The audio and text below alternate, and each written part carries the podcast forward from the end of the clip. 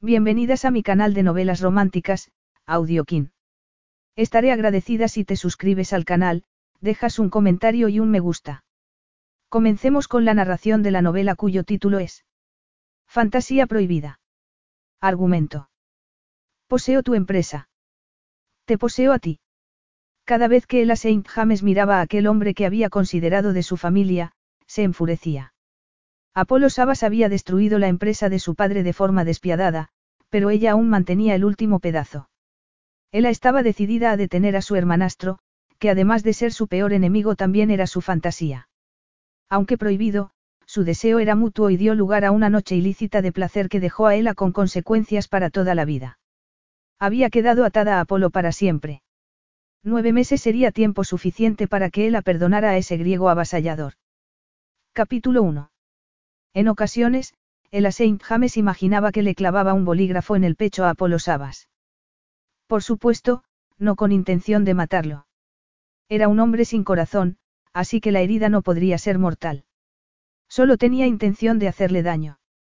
Otras veces fantaseaba con cruzar la sala de reuniones, desatarle la corbata y abrirle de golpe la camisa para acariciar su piel y sentir su torso musculoso con las manos.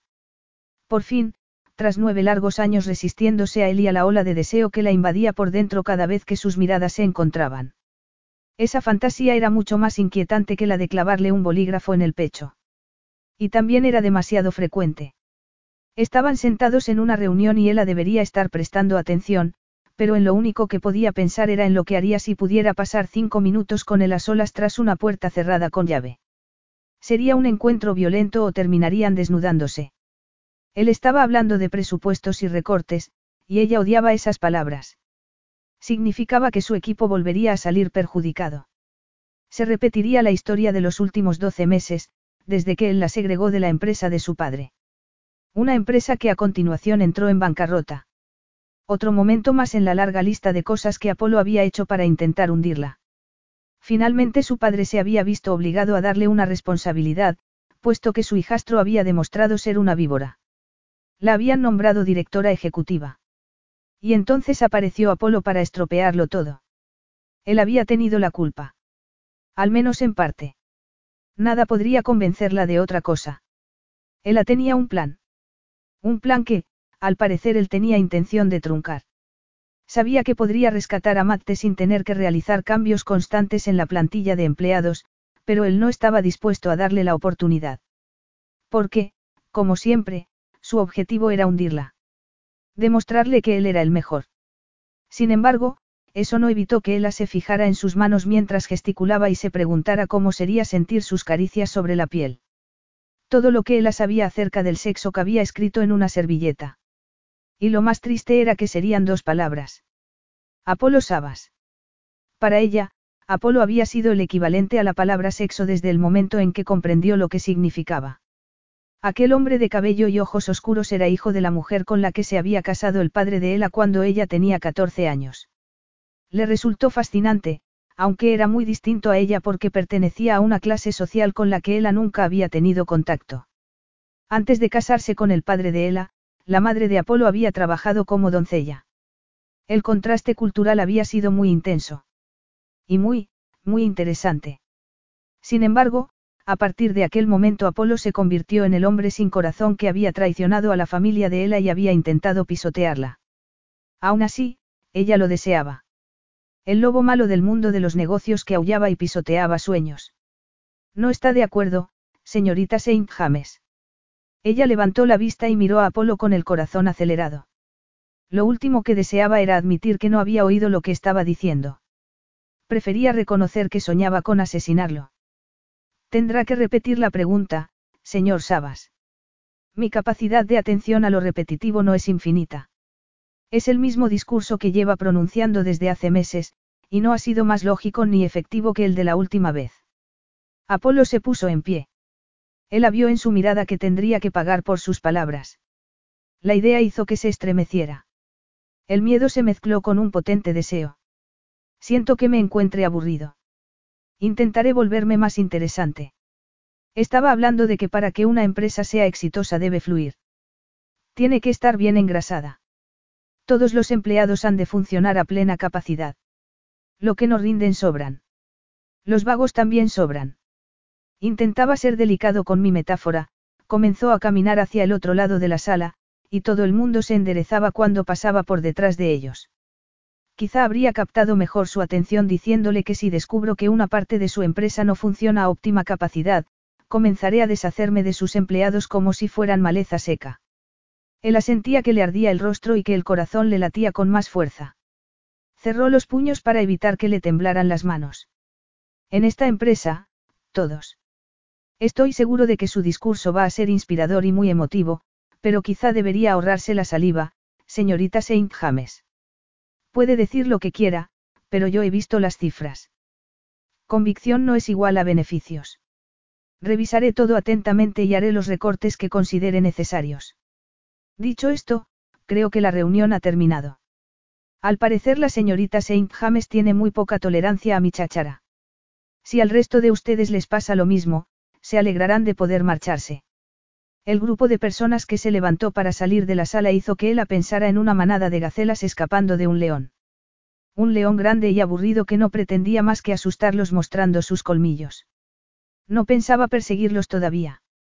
No, de momento solo había pasado a centrarse en ella.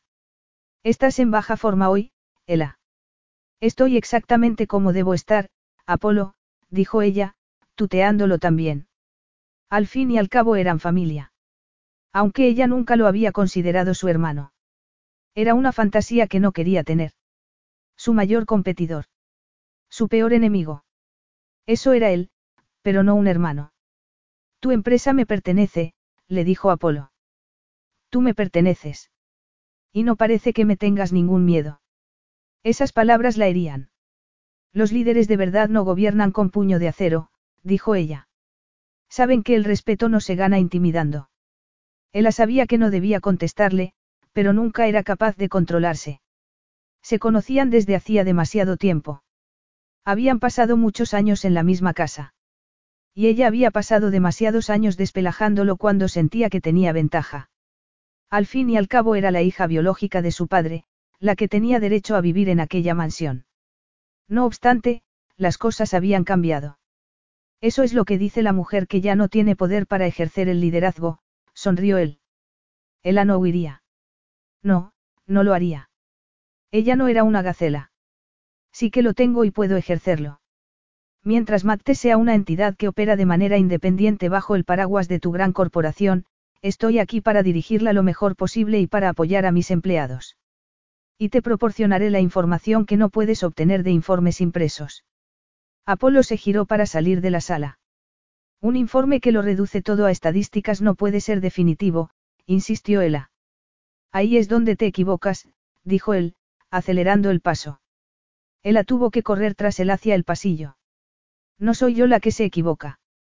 El informe no contempla todos los datos. No permite saber cómo funciona la empresa en realidad. O qué aporta cada empleado al proceso creativo. Matte no es solo una revista. Es una línea de cosméticos, una marca de moda. Tenemos libros y... Sí, dijo él, antes de entrar en el ascensor. Gracias, conozco muy bien cómo funcionan mis empresas. Entonces debería saber que pretendo poner en práctica estrategias que requieren a todos los empleados que tengo. Iniciativas que se tardan en poner en marcha, pero que lanzarán la marca mundialmente. Sí. Eso me dijiste la última vez que nos vimos. A diferencia de ti, yo no me quedo dormido en las reuniones. Ella entró en el ascensor con él. No me he quedado dormida, gruñó. Apolo pulsó el botón para bajar al recibidor y las puertas se cerraron. Entonces la miró fijamente. De pronto era como si faltara aire. No, no creo que te hayas dormido, Ela, le dijo con voz muy suave. Me mirabas de manera demasiado intensa como para estar en otro planeta. ¿En qué estabas pensando exactamente? En clavarte un bolígrafo en el pecho, dijo ella, sonriendo. ¿Por qué no podía decir, en arrancarte la ropa para comprobar si eres tan bueno como pareces en mis sueños? Apolo sonrió. Sabes que no podrías matarme así. Tendrías que cortarme la cabeza y enterrarla aparte de mi cuerpo. Se lo avisaré a los matones. Cuando se abrieron las puertas, el recibidor estaba vacío. te compartía edificio con otros negocios y varios áticos. A esa hora no había mucho movimiento. ¿Dónde te alojas, Apolo? preguntó ella. En una tumba del centro de la ciudad. En la contigua a la tuya, Ela, respondió Apolo. Tú primero. Estiró el brazo haciéndole un gesto para que saliera del ascensor. Ela atravesó el recibidor y salió por las puertas giratorias. Se detuvo en la acera, se puso las gafas de sol y permaneció allí, en medio de Manhattan, dando golpecitos con el pie.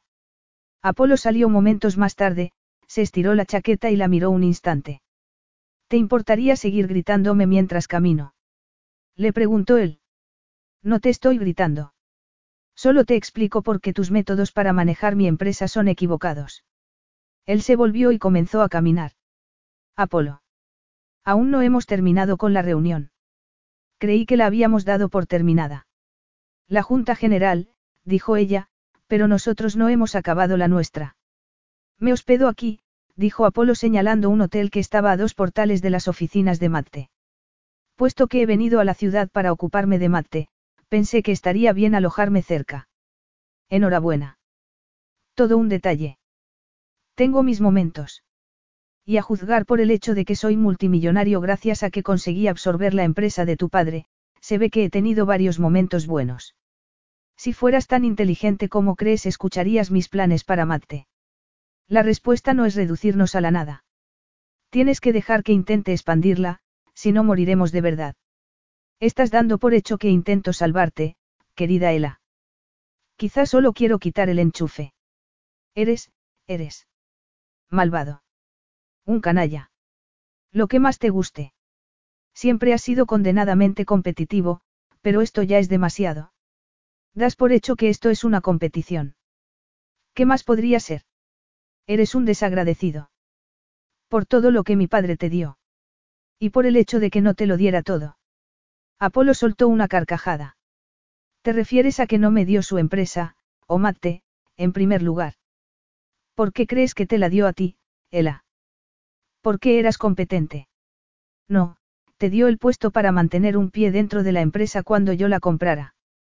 Sus palabras fueron como una puñalada, aunque en realidad se lo imaginaba. Por supuesto que lo había sospechado, pero el hecho de que Apolo lo supiera significaba que era evidente. Y quizá lo fuera para todo el mundo. El portero abrió la puerta para dejarlos pasar y Apolo se detuvo para darle una propina. Él abrió el bolso y sacó un dólar para entregárselo al hombre antes de seguir a Apolo. No iba a permitir que él diera la propina por ella. Estoy en la suite del ático. Es muy bonita. No me sorprende nada que acabemos de salir de una reunión donde has hablado de hacer recortes en mi empresa y sin embargo te alojes en la suite del ático.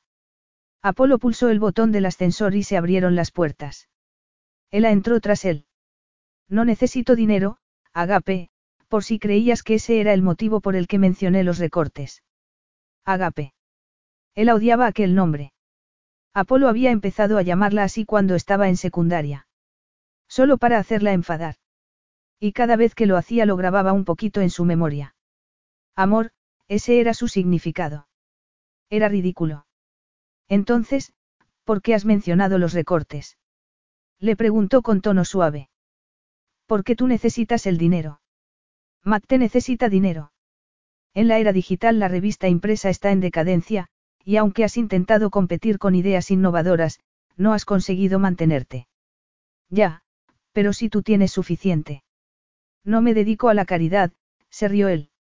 Dirijo un negocio. Mi empresa obtiene beneficios. A eso me dedico, a ganar dinero, y estoy orgulloso de ello. Sin embargo, no continuaré si no mejoro mis recursos. Mejorar es un proceso duro y doloroso y conlleva despedir gente. El ascensor se detuvo y Apolo salió al pasillo. Se dirigió a una puerta y la empujó para abrirla. Pasa. Ella se sintió como una criatura vulnerable que entraba en la guarida de un depredador. No eres una gacela. Das el mismo miedo que él. Eres una leona. Nada más entrar en la suite, Ella se fijó en las ventanas con vistas a Central Park. Había un salón espacioso con una barra de bar, y a la izquierda, una puerta abierta por la que se atisbaba un dormitorio con una cama enorme. No pudo evitar imaginarse a Apolo, con lo alto que era, tumbado en ella y ocupándola entera. Tendría un aspecto más relajado mientras dormía. Parecería menos letal sin el traje negro que llevaba y que resaltaba cada músculo de su cuerpo. Apolo cerró con fuerza la puerta de entrada y ella se sobresaltó. Mi equipo es el mejor que hay, comenzó a explicarle Ella. Sus integrantes tienen las mejores mentes creativas del mercado. Tienes que admitir que las guías MAT te han tenido mucho éxito. Y que la del maquillaje ha incrementado la venta de cosméticos. Era específica para la marca, y por eso. Una vez más me estás contando cosas que ya sé. No he llegado a este punto de mi vida por no prestar atención.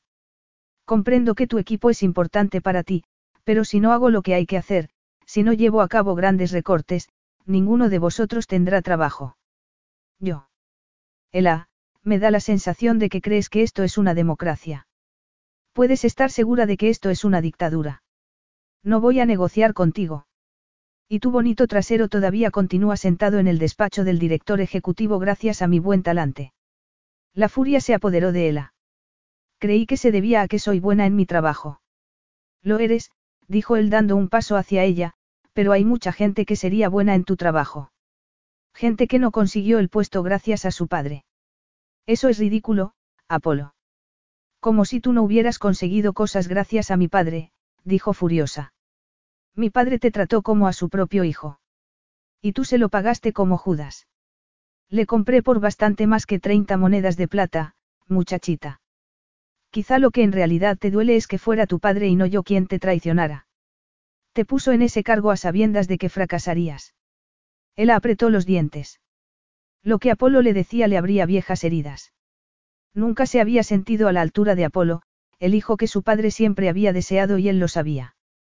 Pero no iba a dejarle ganar tan fácilmente. Él confiaba en ti. Cuando le ofreciste ayuda, nunca pensó que ibas a desmontarlo todo. Se equivocó al confiar en mí. Sin duda. No solo traicionaste al hombre que te encaminó hacia el éxito, sino a tu propia madre. Mi madre está bien. Tu padre no está arruinado económicamente, así que ella sigue disfrutando de su estatus. Una vez más, Ela, te recuerdo que tu padre me vendió Matte y otras empresas por propia voluntad. Lo pusiste en una posición en la que no podía negarse. Apolo dio otro paso hacia ella. Estaba tan cerca que ella pudo ver que sus ojos no eran completamente negros, sino que tenían un pequeño anillo de color marrón dorado. También pudo ver la barba incipiente de su rostro. Podía percibir el aroma de su piel y de su loción de afeitar. Es interesante que lo expreses así. Si la estrechez económica te quita la posibilidad de escoger, se podría decir que mi madre no tuvo mucha elección a la hora de casarse con tu padre. Eso es ridículo, dijo Ella. Tu madre quería casarse. ¿De veras? Por supuesto. Una señora de la limpieza ante la oportunidad de llevar una vida de lujo después de haber pasado años ganándose la vida a duras penas en Estados Unidos y después de haber vivido en Grecia sumida en la pobreza.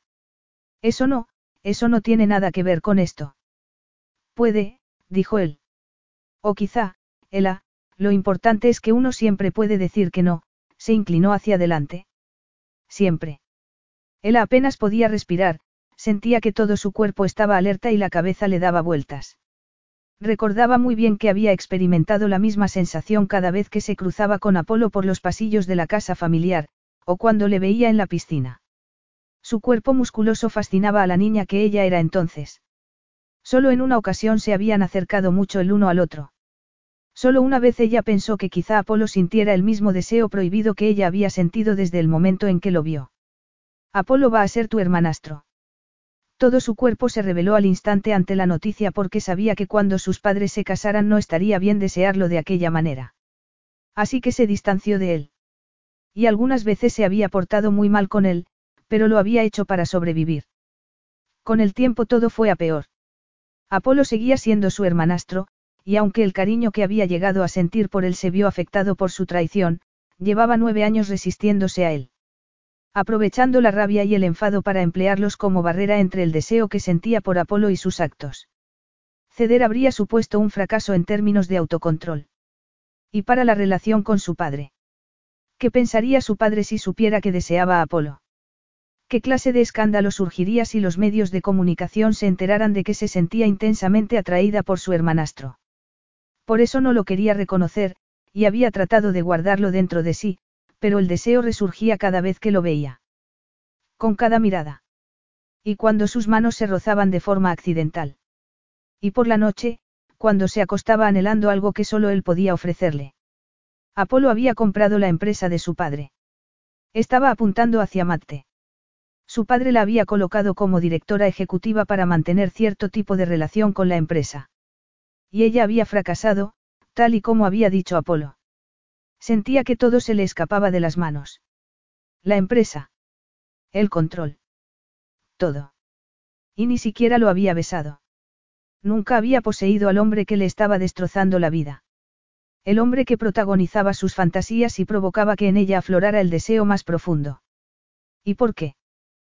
Para mantener las apariencias. Para triunfar. Sin embargo, estaba perdiendo. Completamente. ¿Por qué no disfrutar entonces de él? Si todo estaba a punto de carbonizarse, ¿por qué no consumirse en las llamas?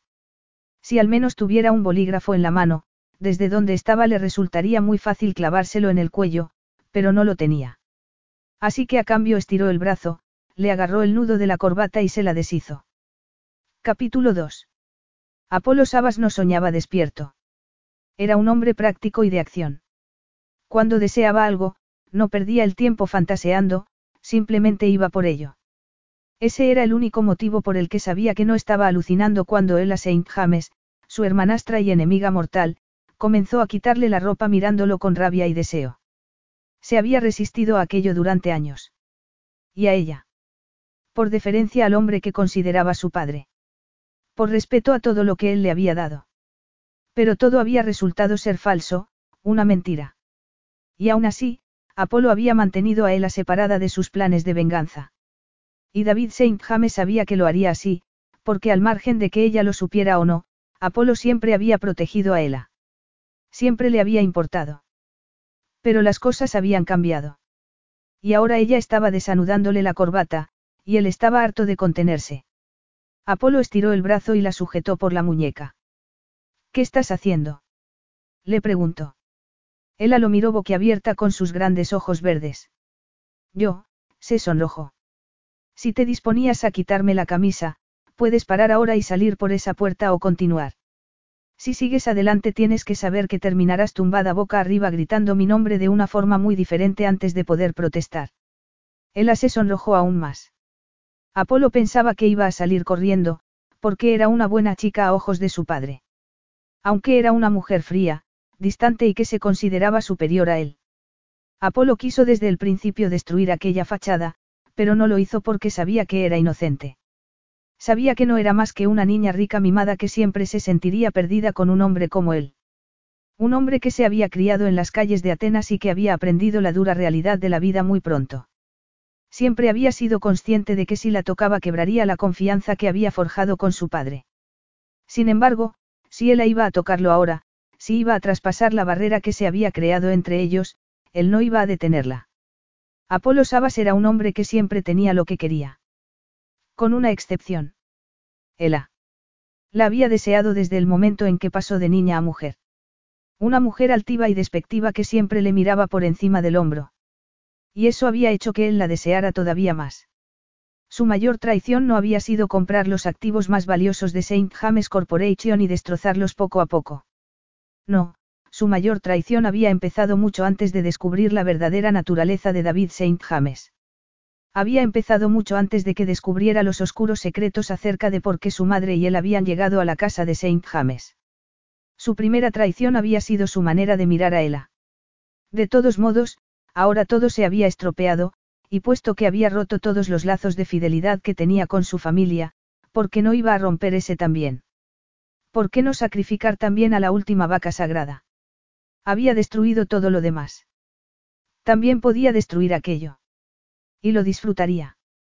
Ella tenía aún la mano en la corbata. Entonces lo miró con un brillo decisivo en los ojos y le deshizo el nudo del todo. Apolo gruñó y agarró aquella sedosa coleta que lo había estado tentando desde que entró en la sala de juntas. Enredó su cabello cobrizo con los dedos y tiró con fuerza para que inclinara la cabeza hacia atrás. Ella resopló ligeramente y separó los labios. Se miraron durante unos instantes, esperando a ver qué pasaba. A ver quién daba el siguiente paso.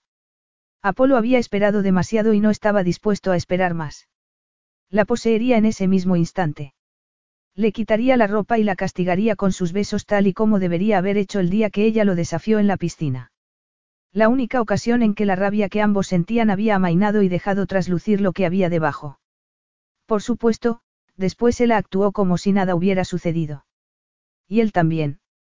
Sin embargo, en esta ocasión él se aseguraría de que no se repitiera la historia. La rodeó por la cintura, la atrajo hacia su cuerpo y la apretó contra la pared. Después inclinó la cabeza y la besó en el cuello, mordisqueándole la piel. El sonido que escapó de labios de él era de desesperación. Lo agarró por los hombros y le clavó las uñas a través de la chaqueta del traje. Después colocó las palmas sobre su pecho y le tiró de la camisa hasta arrancarle los botones.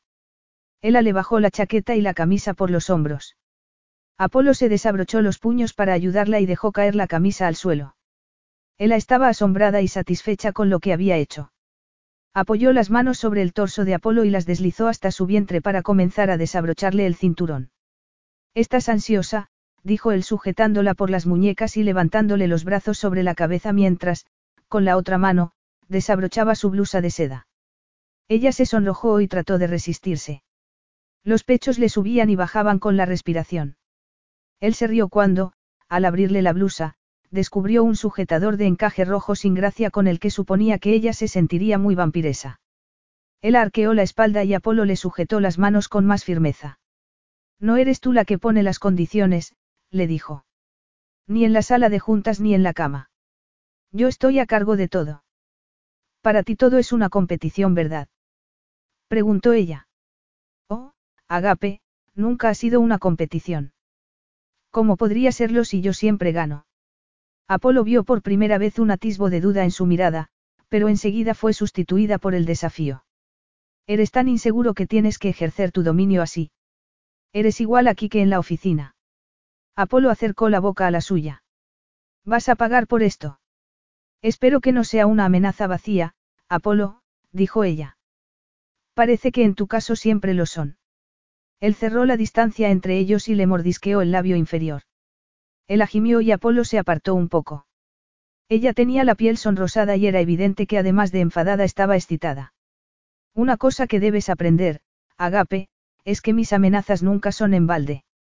Simplemente, las consecuencias pueden tardar en llegar.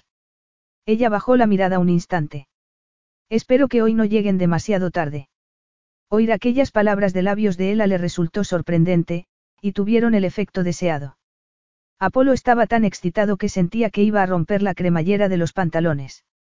El corazón le latía con fuerza y las manos le temblaron al retirarle la blusa de los hombros. No recordaba cuándo había sido la última vez que una mujer lo había afectado de aquella manera.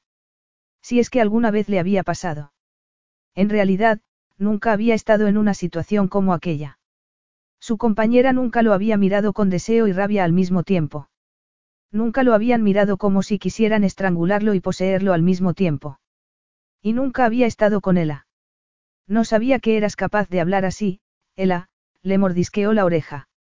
Si hubieses negociado desde el principio de esta manera habrías tenido mucho más éxito. Eres un bastardo, soltó ella, volviendo la cabeza y acariciándole el mentón con la lengua. Un completo. ¿Y me deseas? dijo él, soltándole las manos y mirándola a los ojos. ¿Qué dice eso de ti? Sé que esto es la gota que colma el vaso de mi decencia, Ella le agarró el cinturón y se lo sacó de las trabillas antes de continuar abriéndole los pantalones. Pues hazlo con estilo, Apolo le acarició la cintura y le subió la falda hasta las caderas. Las braguitas eran del mismo color que el sujetador. Pensaba que llevarías ropa blanca de algodón, dijo él. ¿Quién iba a imaginar que guardabas tantos secretos? Nunca conocerás mis secretos, Apolo. Eres venenosa, dijo él besándola en los labios. Sin embargo, estás deseando poseerme. Ella colocó la mano entre ambos y presionó su miembro erecto con la mano. Lo mismo digo. Estoy cansado de hablar. Entonces la besó de forma apasionada, reclamando el beso que debía haberle robado años atrás. Ella no tenía ni idea de en qué estaba pensando. No estaba pensando. Estaba sintiendo. Rabia, deseo, excitación, como nunca había imaginado que pudiera sentir. Aunque la rabia y el deseo siempre habían estado presentes cuando se trataba de Apolo. Quizá no siempre, pero sí en los últimos años. Cuando su enamoramiento de adolescente se había convertido en el deseo de una mujer adulta. Ya no tenía 16 años. Y ya sabía lo que hombres y mujeres hacían en la oscuridad. No necesitaba haberlo vivido para saberlo. En algún momento, Apolo había pasado de ser alguien en quien ella confiaba y admiraba, un miembro de la familia Saint James, a ser su peor enemigo. Y junto a ese cambio, también había cambiado el deseo que sentía por él. Era una situación difícil de entender. Ningún hombre la había hecho sentir nada parecido. No importaba que fuera una relación impropia. Era pura adrenalina. Pura excitación. Al lado de Apolo, los hombres con los que había salido le parecían sosos y aburridos. Por eso estaba sucediendo aquello. Era lo que tenía que pasar. Cuando aquello terminara, estaría tranquila. Tras aquel encuentro conseguiría saciar el deseo que sentía por él. Y cuando lo mirara, ya no sentiría nada. Oh, era lo que más deseaba. Lo besó. Con rabia y con deseo. Apolo comenzó a juguetear con la lengua dentro de su boca sujetándola por las caderas. Después colocó las manos entre las piernas de Ella y le acarició la prenda de encaje que ocultaba el deseo que sentía. Ella suspiró. Estaba temblando. Nunca había compartido un momento tan íntimo con un hombre y, sin embargo, no tenía miedo. Estaba más que preparada para aquello. Era la combinación de años de fantasías. Apolo deslizó los dedos bajo la ropa interior y le acarició la piel húmeda de la entrepierna. Era evidente que ella lo deseaba. Sí, dijo él. Su manera de decirlo dejaba claro que él también la deseaba y ella se excitó todavía más. Lo agarró por la cinturilla de los pantalones y se los bajó.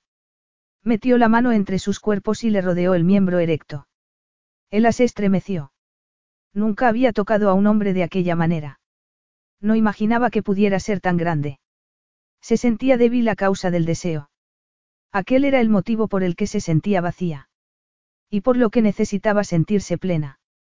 Apolo deslizó un dedo en su cuerpo y ella suspiró de placer. Se agarró a sus brazos y permitió que él continuara jugueteando como anticipo a lo que realmente deseaba. Lo miró. Estaba muy atractivo. Y lo deseaba más de lo que nunca había deseado nada. Lo besó en la comisura de los labios y le acarició el inferior con la lengua.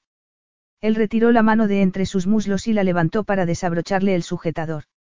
Entonces inclinó la cabeza y le cubrió con la boca uno de los pezones.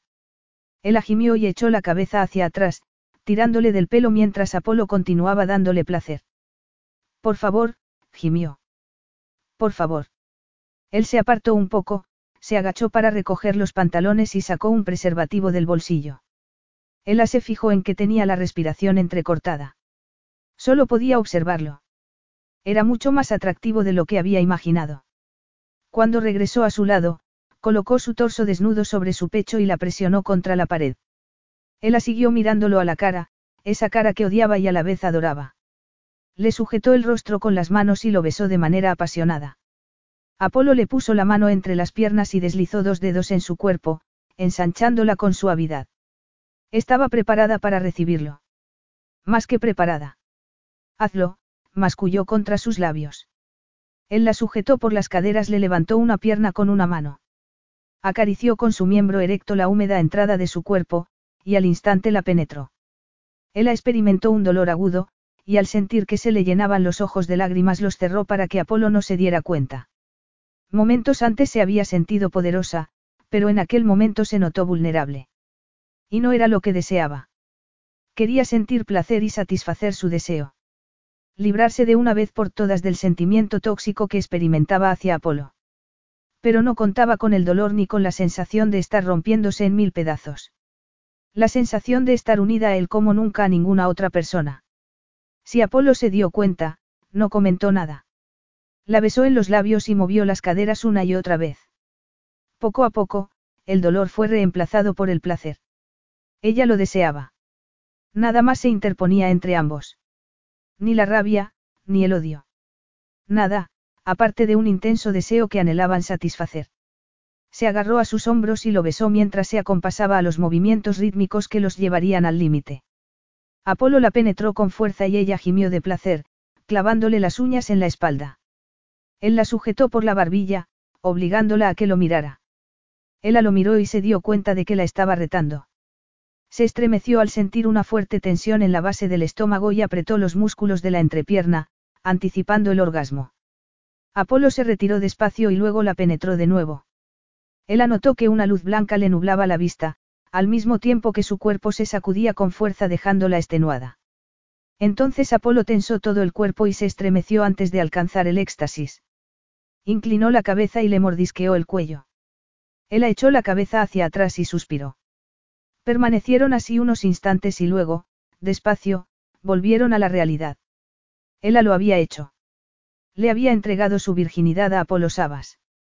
De repente lo único que deseaba era acurrucarse y llorar. Lo empujó por los hombros y Apolo se retiró. Ella miró al suelo y se percató de que solo se había quitado la blusa. Ni siquiera había podido esperar a que él la desnudara del todo. Apolo pensaría que estaba completamente desesperada, que llevaba años deseándolo. Era verdad. Y por eso resultaba especialmente espeluznante. Se estiró la ropa y se colocó la falda en su sitio antes de ponerse el sujetador y la blusa. Apolo no dijo nada, simplemente la miró fijamente con sus ojos oscuros. Un poco demasiado tarde, Agape, dijo Apolo. Me marcho por la mañana. Muy bien, dijo él pasándose la mano por la coleta. No te veré. Y no tomaré ninguna decisión sobre los cambios de tu plantilla hasta que nos volvamos a ver. Me tranquiliza oír eso. Regresaré a la ciudad el día 20. Asegúrate de tener libre ese día. Al escuchar aquellas palabras, Ella se dio cuenta de que se estaba despidiendo. Así, sin más florituras, como si acabaran de terminar una reunión. Y él todavía estaba desnudo. Era absurdo. Pero no quería pensar en ello, solo quería marcharse de allí lo más rápido posible. Entonces te veré el día 20. Ella se colgó el bolso al hombro y lo sujetó con fuerza. Para evitar darle una bofetada. O besarlo de nuevo. No estaba segura. Estupendo. ¿Quieres que te pida un taxi? No, ella consultó su reloj. Solo son las tres. Tengo que seguir trabajando. Tenía que regresar al trabajo así, con el tacto de sus manos grabado en la piel y las mejillas enrojecidas por el roce de su barba incipiente. Pues ya está. Adiós, dijo ella. Apolo ladeó la cabeza. Adiós, Ela. Capítulo 3. Ela habría preferido tener un calendario de adviento para esperar el regreso de Apolo a la ciudad. Así podría haberse comido una chocolatina diaria para lidiar con el estrés que le producía estar esperando su llegada. Aquella mañana se dirigió al despacho cargada con un café extra fuerte, un bote de ibuprofeno y una falsa sonrisa en el rostro. Porque Apolo llegaría en cualquier momento y empezaría a dar órdenes desde su pedestal. Ella tendría que enfrentarse a él por primera vez desde que, desde aquel día en el hotel. Se sonrojó nada más pensar en ello. Aquello había sido vergonzoso. Algo que no debía repetirse nunca más. Después de todo, había pasado 26 años de su vida sin sexo, así que sería capaz de pasar algunas semanas más con tranquilidad. Quizá entonces, cuando todo estuviera arreglado, cuando Apolo dejara de pasar por allí para reorganizar su negocio y molestar a sus empleados, ella podría enfrentarse al hecho de que debía buscar una pareja. Ese era el problema. Había esperado demasiado. Había permitido que el deseo que sentía por Apolo fuera algo tan intenso que ninguna otra cosa fuera comparable. Al menos ya había tenido relaciones sexuales. Y precisamente con él. Era una mujer moderna y no iba a permitir que Apolo la hiciera sentirse avergonzada de sus actos. Estaba segura de que lo intentaría, aunque solo fuera para tratar de demostrar que podía dominarla.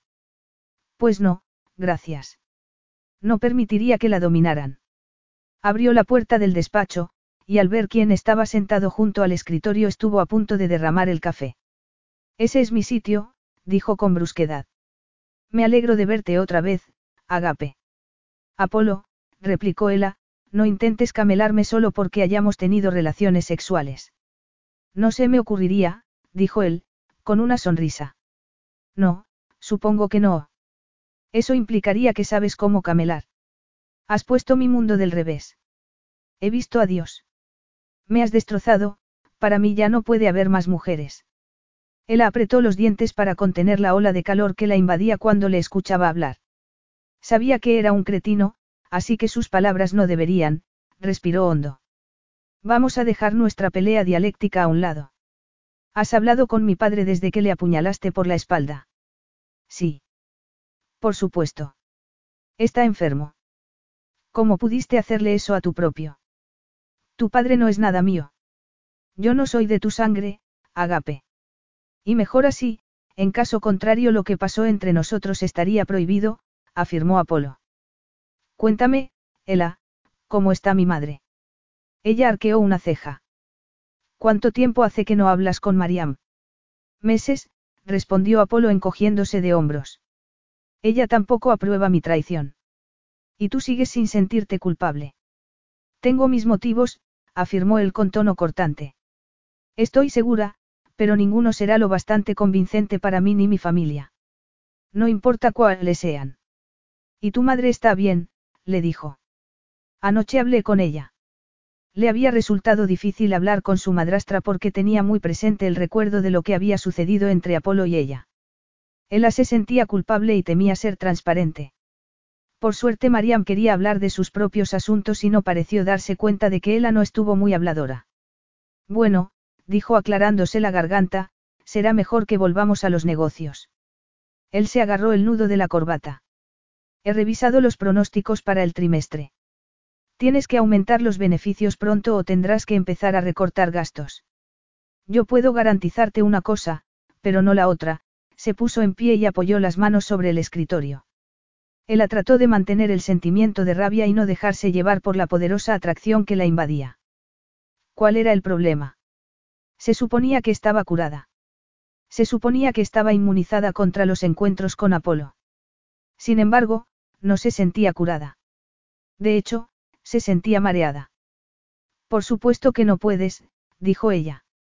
Nadie puede garantizar un aumento de los beneficios, pero confía en mí, si seguimos en esta dirección. No se trata de confianza. Yo tengo mucha más experiencia en los negocios que tú, Ela. Sus palabras le resultaron dolorosas. En parte porque decían la verdad. Y porque se introducían bajo la armadura que ella se había esforzado en colocarse y golpeaban sobre la herida que se le abría todos los días. Era la segunda opción que había elegido su padre, y si fracasaba demostraría que nunca debería haber ocupado aquel puesto. Que si su padre hubiese tenido opción habría puesto a otra persona en su lugar. Y que si Apolo no se hubiera vuelto en su contra, estaría ahora en su lugar. Esta empresa me importa. Matte está en una situación tan precaria en parte porque tú decidiste adquirirla cuanto viste que tenía dificultades. Ya sabías dónde te metías.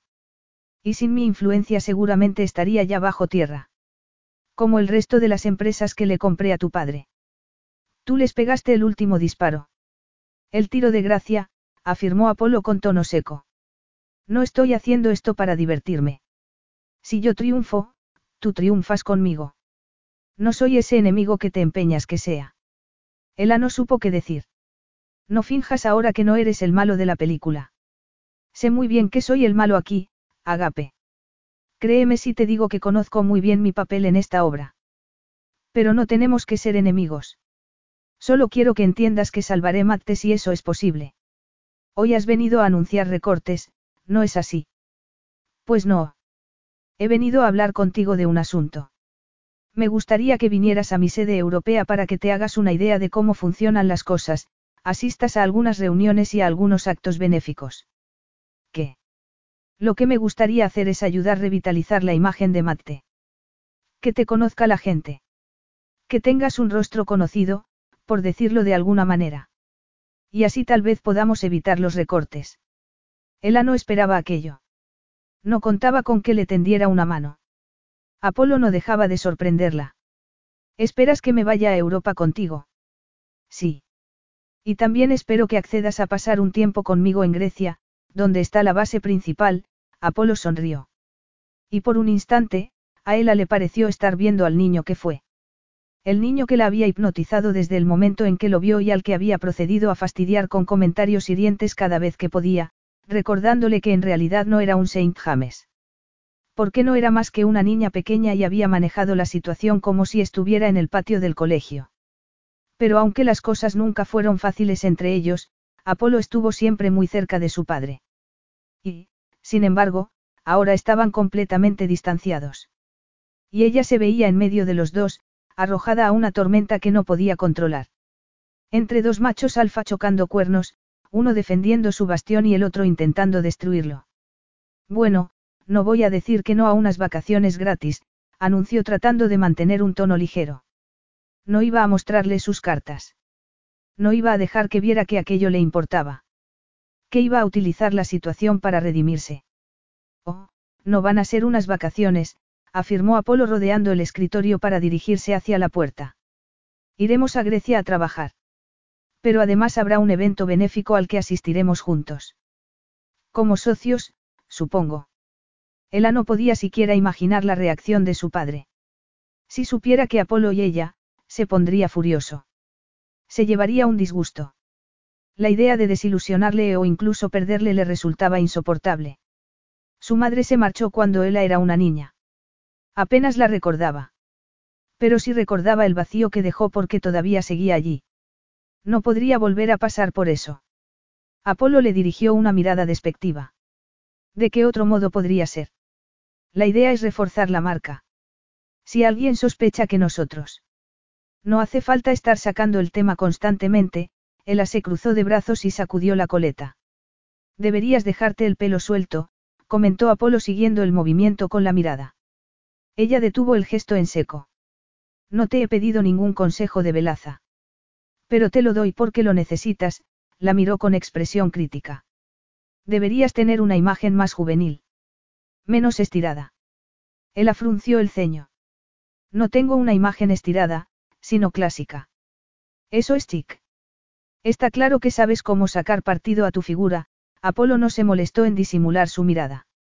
Pero necesitas algo más para ser una marca que la gente recuerde. Yo no soy una marca, le espetó ella. Soy una mujer. ¿Dónde vas? Apolo estaba ya en la puerta. Tengo muchas cosas que hacer, afirmó Apolo saliendo al pasillo. Ella le siguió. Quiero echar un vistazo a los diferentes departamentos, dijo pulsando el botón del ascensor. Ella entró en el ascensor justo antes de que las puertas se cerraran. Dejó escapar un suspiro y de pronto fue consciente de que estaba otra vez a solas con Apolo. Le miró por el rabillo del ojo y trató de no pensar en la sensación de inquietud que notaba entre las piernas. Las puertas se abrieron tras lo que le pareció una eternidad. Estaban en la planta del departamento de marketing. Apolo salió del ascensor como un huracán. Las caras se giraron a su paso y las expresiones pasaban de relajadas a aterrorizadas. Hola, dijo con tono amable deteniéndose en una de las mesas. Mi nombre es Apolo Sabas. Soy el dueño de esta empresa. ¿Cuál es tu puesto aquí? La joven, una rubia que no habría cumplido los 25, parpadeó con temor. Formo parte del equipo de marketing de la línea de maquillaje, dijo con voz temblorosa. ¿Y cómo tenéis pensado aumentar las ventas? ¿Qué crees que puede atraer a las consumidoras hacia este producto y no hacia otros? Yo, yo. Ya es suficiente, intervino Ella. No atosigues a mis empleados. Apolo se giró hacia ella con una expresión burlona, y Ella sintió de pronto que eran las dos únicas personas de la estancia. No cabía duda de que no era tan inmune a Apolo como le gustaría ser. Apolo se plantearía la pureza de sus motivos si sus motivos fueran alguna vez puros. No lo eran, así que estaba seguro que detrás de esto había también algo retorcido, aunque no sabía concretamente de qué se trataba. Quería que ella entendiera la importancia de hacer lo que él decía. Cuando la dejó después de, después de la lamentable pérdida de control que había experimentado en la habitación de hotel, formuló un plan para intentar mejorar las cosas en su empresa. Tal vez fuera una tontería. No debería importarle el destino de su revista más allá del beneficio que pudiera sacar él. Tal vez se debía al hecho de que ella se había convertido en daño colateral de una guerra en la que Apolo no quería involucrarla. Pero David la colocó en primera línea de fuego. Apolo no era un hombre compasivo. Pocas personas le habían importado en su vida, y resultó que las que más le importaban lo habían traicionado mucho tiempo atrás. Y por eso se había hecho con el imperio de su padrastro y había empezado a desmantelarlo. Pero dejó a Ella en Mate. Dios sabía por qué. Apolo sabía que al final destruiría Matte y a ella. Tal vez porque sabía lo que era verse atrapado en las consecuencias de los pecados de un padre. Tal vez porque sabía que, aunque no hubiera sido amable con él cuando eran pequeños, él era inocente. Pero ahora, ahora era como si le hubieran quitado una venda de los ojos. Tendría que utilizarla. No tenía más opción. No podía evitarlo. Le había quedado claro cuando la tomó contra la pared. En muchos sentidos había sido un símbolo de esa protección destruida. El deseo de Apolo de mantenerla a salvo de sí mismo había quedado completamente destrozado. Ya no podía seguir ignorando el hecho de que tendría que destruirla junto con su padre. La utilizaría. Y luego la descartaría. Aquello no tenía nada que ver con su deseo de volver a desnudarla. De volver a ver su pálida piel sonrojada por el placer. ¿Por qué no iba a permitirse nunca más aquella indulgencia? Apolo se cruzó de hombros y trató de cortar con sus pensamientos. Voy a ir a la planta donde está tu despacho y a trabajar durante unas horas. Me gusta familiarizarme con mis nuevas adquisiciones. Él apalideció y apretó las mandíbulas. No puedes hacerlo en la habitación del hotel. La mención del hotel le trajo a la memoria recuerdos prohibidos. Podría. Pero me gustaría empaparme un poco más de cómo funcionan las cosas aquí. A ti te conviene. Tal vez me encariñe. Tal vez vea la importancia de ese equipo tuyo del que tanto hablas. Ella no dijo nada, pero su expresión indicaba sufrimiento. Recorrieron el espacio de la oficina para volver a los ascensores. Él pulsó varias veces el botón con impaciencia. Cuando por fin se subieron, Apolo tuvo la sensación de que le faltaba el aire. Nunca había conocido una tensión como la que había entre ellos. Seguramente porque ella era la única mujer que se le había resistido. Recordaba muy bien cuando se dio cuenta de que era una mujer, no una niña. Fue poco después de que cumpliera 17 años. Aquella repentina atracción le resultó aberrante, y le golpeó con tanta fuerza que no tuvo oportunidad de protegerse de ella. En aquel entonces estuvo a punto de dejarse arrastrar. Recordaba muy bien la vez que volvió a casa de la universidad y se la encontró saliendo de la piscina. Las delicadas curvas cubiertas por un bikini rosa fucsia que resaltaba todavía más su cabello rojo. Y Apolo se acercó a ella, y él le hizo algún comentario malicioso, como siempre hacía. Entonces él la agarró del brazo y la atrajo hacia sí. Los ojos verdes de Ella se abrieron de par en par y entreabrió los labios.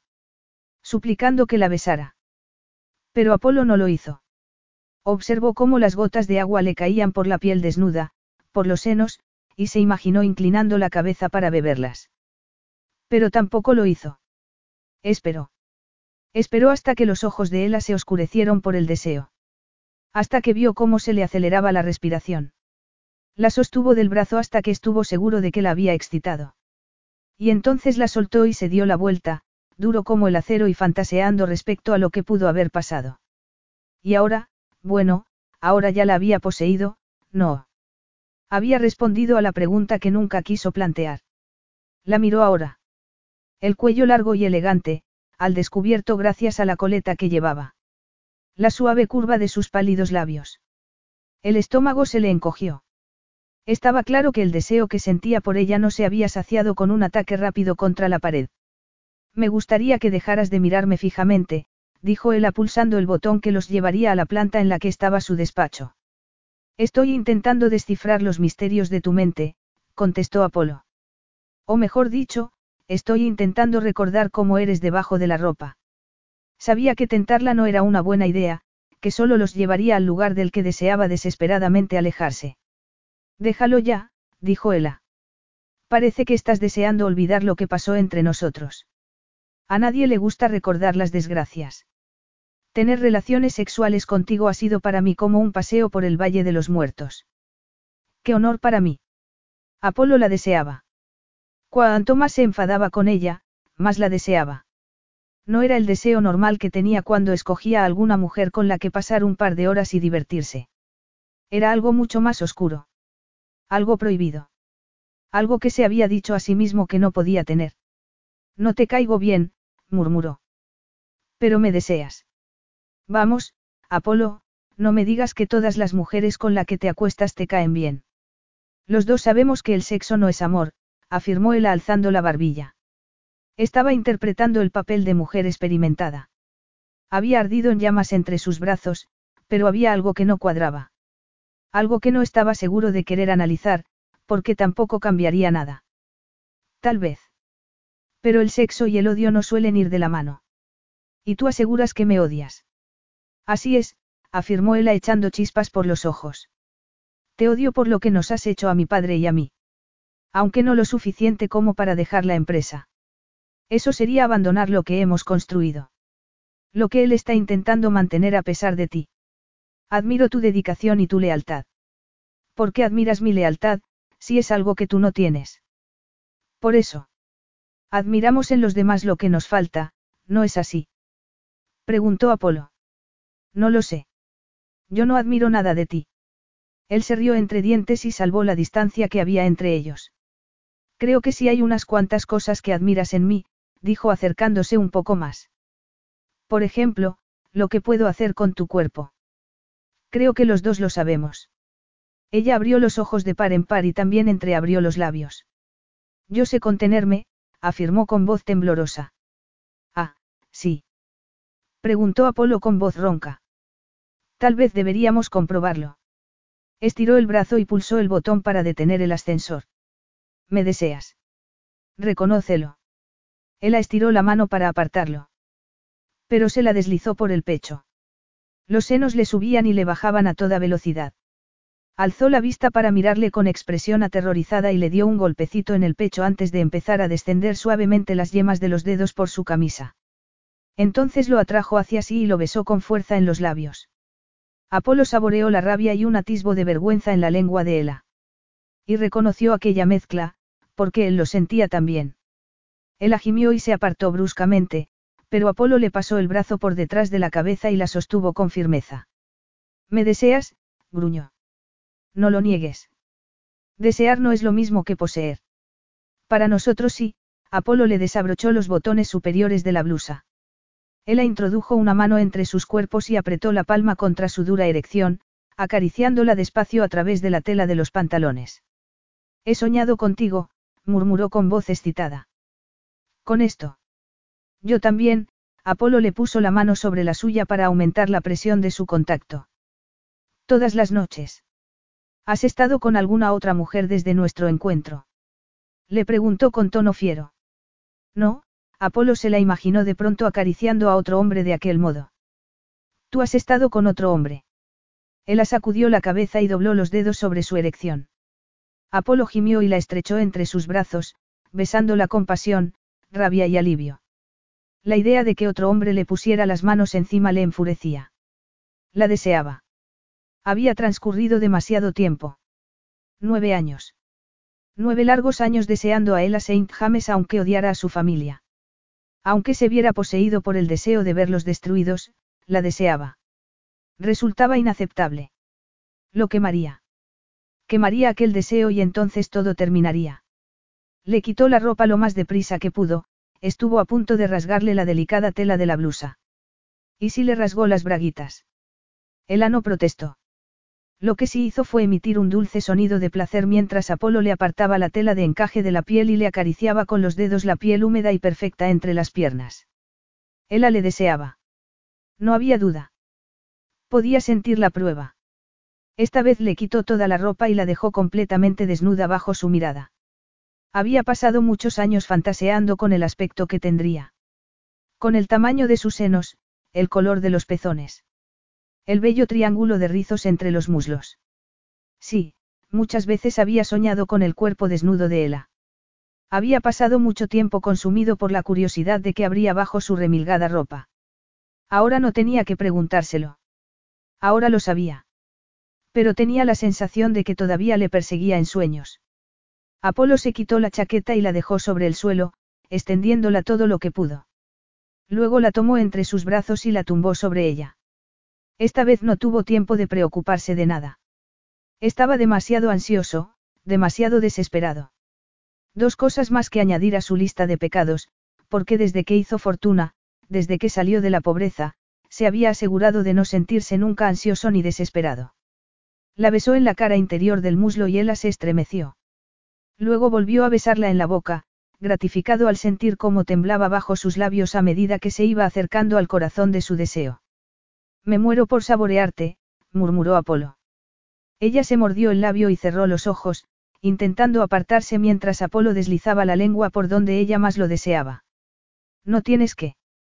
Apolo le plantó las palmas con firmeza en las suaves nalgas y se la acercó más hacia la boca, saboreándola con mayor intensidad en respuesta a su protesta. Ella se retorció bajo su cuerpo.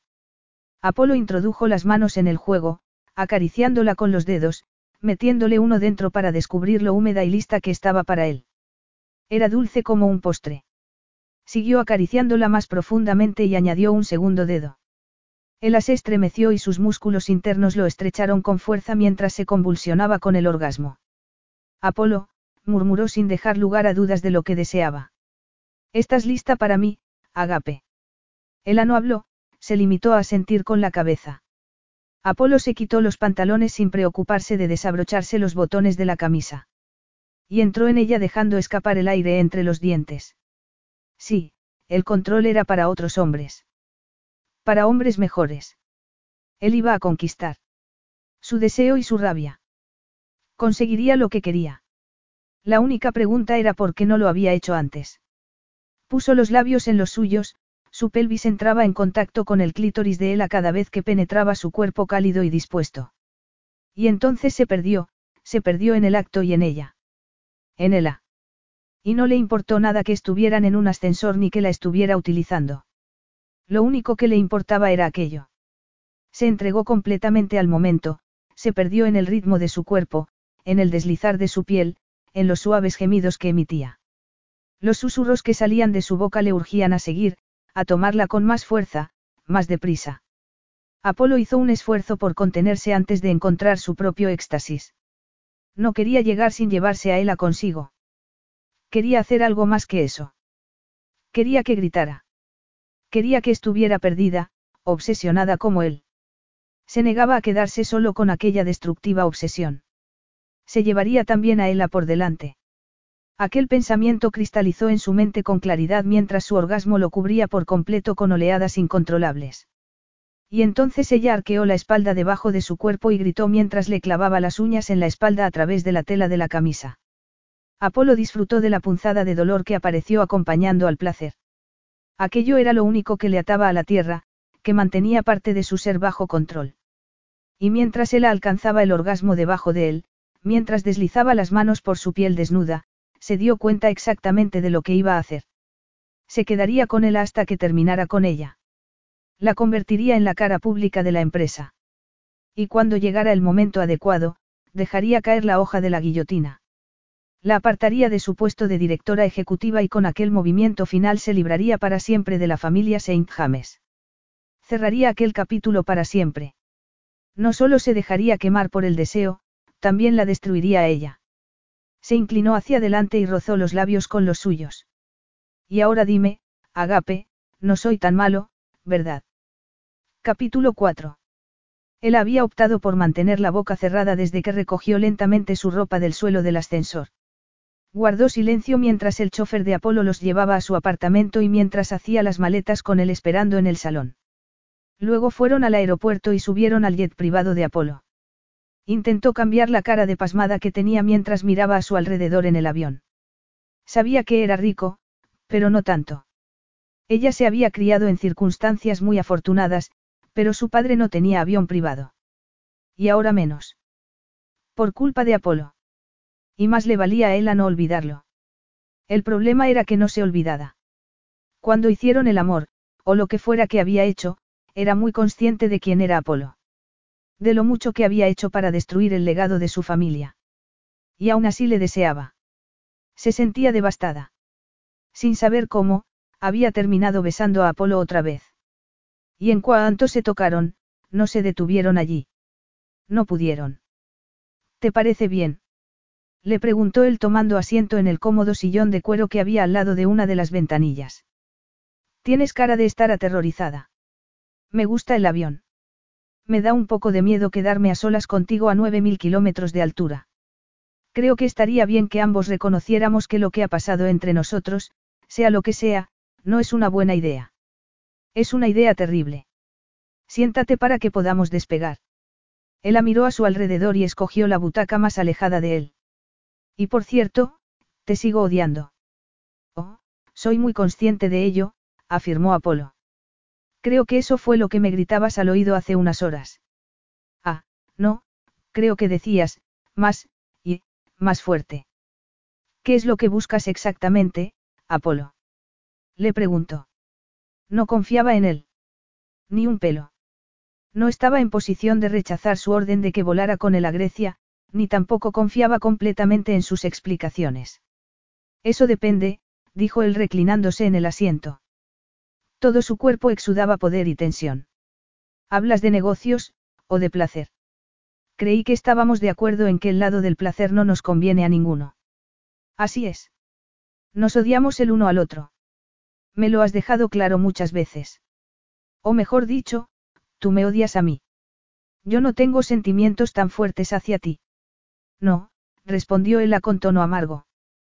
Tú no sientes nada por mí ni por mi padre. Simplemente nos has destruido por placer. La empresa de tu padre perdía dinero a borbotones mucho antes de que yo apareciera a lidiar con ello.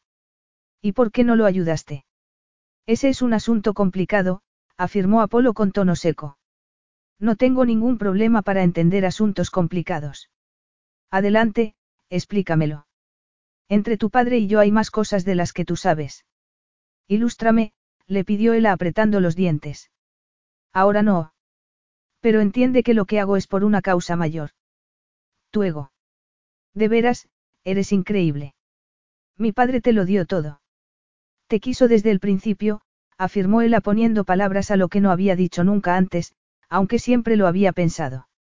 Y ahora tú le traicionas por dinero. Querer, espetó Apolo. ¿Qué es querer, Ela? Dímelo. Es amor lo que tu padre siente por ti cuando te mueve como un peón, desesperado por colocarte entre su reina y yo. A mí me quiere o me ve como otra herramienta que puede utilizar. No tengo ninguna confianza en el amor. A mí no me ha servido de mucho. A Ela le latía con fuerza el corazón y sentía un nudo en la garganta. ¿Qué quieres de mí? A corto plazo. Quiero quemar esto que hay entre nosotros. El fuego no puede arder eternamente, ¿no crees? Estás sugiriendo que nos acostemos juntos mientras estamos fuera de Nueva York. Estoy haciendo mucho más que sugerir. La rabia se convirtió en excitación que tomó asiento en el centro de su cuerpo y se irradió hacia afuera. La idea de volver a estar con él, de tocarle de nuevo, hizo que le temblaran las manos. No sabía que tuviera que coaccionar a las mujeres para que se metieran contigo en la cama. Los dos sabemos que a ti no tuve que coaccionarte. Además, nunca lo hemos hecho en la cama. La idea de estar en la cama con él le parecía un lujo. La posibilidad de explorar su cuerpo a placer en lugar de verse a merced de la explosión que tenía lugar entre ellos cada vez que se tocaban. Aquella fuerza provocaba que le resultara imposible pensar, resistirse. Siempre había deseado a Apolo. Y se odiaba a sí misma por ello. La enfurecía que mostrara tan poco interés, que fuera tan lejano. Así que la cargó contra él, intentando enfadarle ya que no podía conseguir que la deseara. Le retaba. Y finalmente decidió retarle sexualmente. Recordaba perfectamente haber escogido el bikini más pequeño y brillante que encontró para intentar captar la atención de Apolo cuando llegara a la casa familiar. Apolo se había acercado cuando ella salió de la piscina y se sintió, desnuda. Viva. Asustada. Así que se refugió en su patrón habitual. Se giró hacia él y le dijo con gesto despectivo, en esta finca dejan entrar a todo el mundo. ¿Cómo ha bajado el listón mi familia en los últimos años? Los ojos de Apolo echaban chispas de furia. Entonces la agarró del brazo. Pero ella no estaba asustada. Estaba, electrificada. Apolo la sostuvo allí, la miró con dureza y durante un instante ella creyó ver deseo en su mirada. Interés. Pero entonces la soltó y se dio la vuelta, dejándola allí como si nada hubiera pasado. Pero por alguna razón, Apolo también la deseaba ahora. Aquella era la oportunidad de Ella de dejar todo atrás de una vez para siempre y seguir adelante. De acuerdo, dijo ignorando el escalofrío de emoción que le recorrió el cuerpo. Estoy de acuerdo. Accedo a la idea de tener una aventura, pero tiene que ser secreta. ¿Te imaginas el escándalo? Yo saliendo con mi perverso hermanastro que le ha robado el legado a mi familia tras granjearse el cariño de mi padre. Por supuesto. No tengo ningún interés en pasear mi relación íntima contigo frente al mundo. A Ella le molestaron sus palabras y el tono. Me hace gracia que hables como si te resultara desagradable. En mi caso es normal, todo el mundo que se mueve en el círculo empresarial te teme. Pero no entiendo por qué tú quieres distanciarte de mí. Apolo arqueó una ceja. Me gusta un tipo de mujer, Ela, y no son las pelirrojas estiradas. Como sabes, los caballeros las prefieren rubias. O en mi caso, los granujas las prefieren rubias, morenas o pelirrojas siempre y cuando estén dispuestas a abrirse de piernas. Me gustan las mujeres que saben sonreír, que saben divertirse. No las arpías que me clavan las garras al mismo tiempo que me quitan la ropa. ¿Te gusta que te clave las garras? Los ojos de Apolo echaron chispas, y Ella se lo tomó como una victoria. Considero esto una circunstancia especial. Ella quiso preguntarle si para él era igual con otras mujeres con las que había tenido relaciones sexuales, pero eso delataría su inexperiencia. Y no estaba dispuesta. Quería proteger su vulnerabilidad. Odiaba pedir ayuda, odiaba parecer ignorante. Su padre era un hombre duro, y siempre había tenido la impresión de que estaba esperando que le decepcionara. Así que nunca le mostró su fragilidad. Nunca permitió que percibiera en ella incertidumbre. Se recubrió de un exterior de hierro que le costaba trabajo quitarse.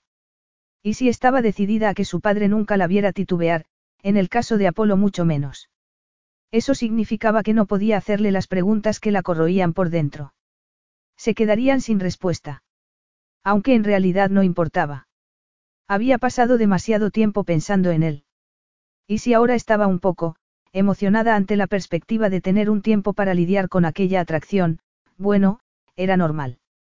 La gente actuaba de manera ridícula en lo que al sexo se refería.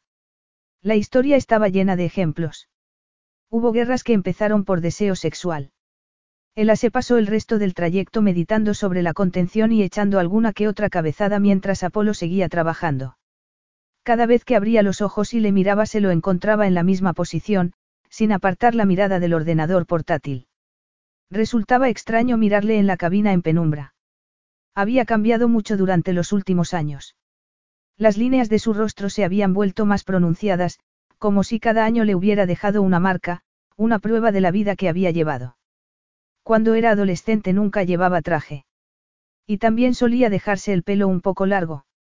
Ahora lo llevaba completamente corto, como si quisiera parecer un millonario conservador. Ella quería volver a encontrar a aquel niño. Quitar las capas que se había puesto sobre la persona que era. Volvió a cerrar los ojos, y cuando los abrió habían aterrizado en Grecia.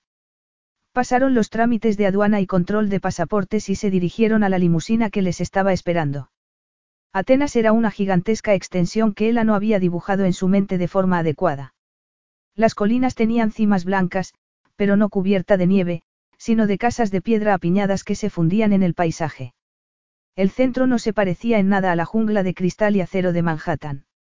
Las estructuras antiguas se mezclaban con edificios más modernos, la historia y la herencia de la nación quedaba evidenciada en el intrincado trabajo en piedra, las gigantescas columnas y los mercadillos que había por la ciudad. ¿Dónde vamos? Tengo una villa a las afueras. Salieron de la ciudad y tomaron una carretera arbolada hasta llegar a lo alto de una colina completamente vacía que daba al mar, allí, tras unas puertas de seguridad de hierro, había una casa de piedra blanca que resultaba más imponente que la finca de la familia Saint James. Esta es ahora tu primera residencia. Apolo se encogió de hombros. Después de todo, este es mi hogar. Eso ya lo sé. Naciste aquí. Te marchaste a los ocho años. La limusina se acercó a la casa y el chofer aparcó en la entrada. Él abrió la puerta, salió y miró la construcción. Le pareció una sucesión de cubos de varios tamaños apilados unos encima de otros, con grandes ventanales por todas partes que daban a las colinas que tenían detrás y al mar que había delante. No parece que aquí tengas mucha intimidad, comentó. ¿Te preocupa que te vean desnuda los del pueblo? Porque tenlo claro, la mayor parte del tiempo que pasemos aquí estaremos sin ropa. Aquella promesa sensual y oscura tendría que haberla asustado, ofendido. Pero la excitó. La idea se me ha pasado por la cabeza, reconoció. No tenía sentido hacerse la estrecha ahora. Apolo sabía ya muy bien que no lo era. No te preocupes. Las ventanas pueden volverse ahumadas tocando un botón sin sacrificar las vistas. Pero me alegra saber que estás en el mismo barco que yo. Me preocupa mucho mi pudor, y su cordura. Bueno, espero que no te preocupe tanto cuando estés conmigo, Apolo avanzó delante de ella y se dirigió a la entrada de la casa. Enseguida nos traerán el equipaje. Ven, te enseñaré la casa. Ella entró detrás de Apolo. Le latía el corazón con fuerza y tenía la boca seca. No sabía qué iba a pasar a continuación. Si Apolo le quitaría la ropa al instante y la colocaría contra la pared. Si eso sucedía, ¿qué haría? Rendirse. Lo sabía por experiencia. Pero él no hizo amago de tocarla. Se detuvo en el enorme vestíbulo. Creo que esto se explica por sí solo, dijo indicando la zona de estar con el sofá doble que estaba apoyado contra la pared. Detrás está la piscina, siguió avanzando hacia las escaleras abiertas que daban al segundo piso y ella le siguió. Mi despacho. La biblioteca, cocina y el comedor, siguió subiendo las escaleras hasta llegar al tercer piso, mi dormitorio está por ahí, dijo señalando a la izquierda. Y allí encontrarás el tuyo. Enfrente del suyo. Ella le siguió sintiéndose como un cachorrito temeroso de perder de vista a su amo. Apolo abrió la puerta y reveló una zona iluminada y espaciosa. Todo era blanco. La colcha, las cortinas casi transparentes que colgaban del dosel. No había cortinas en las ventanas, ni tampoco en el resto de la casa. La cristalera proporcionaba una esplendorosa vista del mar que brillaba como una joya bajo el sol. Creo que no he entendido bien, dijo ella mirando a su alrededor. Pensé que íbamos a compartir habitación. Apolo se rió entre dientes. Yo no duermo con mis amantes, Agape. Tengo relaciones sexuales con ellas. Y para eso no necesitamos compartir dormitorio. Cielos. Apolo se las había arreglado para hacerla sentir fuera de lugar aunque estuviera haciendo el esfuerzo de aparentar que se encontraba cómoda. Creía que le estaba saliendo bien. Hasta aquel momento. Por supuesto. ¿Cómo he podido ser tan tonta? Supongo que los chicos con los que sales se pasan la noche haciéndote el amor y luego te estrechan entre sus brazos para acurrucarte. Su tono burlón la hirió. Estaba empezando a sentirse otra vez en desventaja. No lo permitiría. ¿Te parezco la clase de mujer a la que le gusta que la acurruquen? Preguntó alzando una ceja. Es imposible que imagines el tipo de hombres con los que suelo salir. Ni siquiera me conoces. Solo sabes lo que he querido mostrarte, nada más. Me equivoqué. Si me disculpas, voy a prepararme para la velada de hoy. Y tengo trabajo que adelantar. Trabajaste durante todo el vuelo. Estás impaciente por mí. Él atragó saliva para no contestar con sinceridad y decir que sí. Solo me preocupa que te mueras a los 29 años por una subida de tensión o algo así. Tu preocupación me conmueve. Te veré esta noche para la gala benéfica. Apolo se dio la vuelta y salió de la habitación cerrando la puerta tras él. Ella se giró y miró por la ventana hacia las vistas. Por alguna razón, le dio la sensación de que se encontraba en el interior de un terrario. Como si fuera una criatura guardada en una caja hasta que a Apolo le apeteciera sacarla y jugar con ella. Cuando estaban en Nueva York tenía la sensación de que compartían el mismo espacio, que querían las mismas cosas. Pero ahora no. En casa de Apolo, en aquel despliegue de riqueza, se sentía vulnerable. Desvalida. Estaba en el país natal de Apolo, un lugar del que no conocía el idioma, y atrapada en aquella casa de la colina.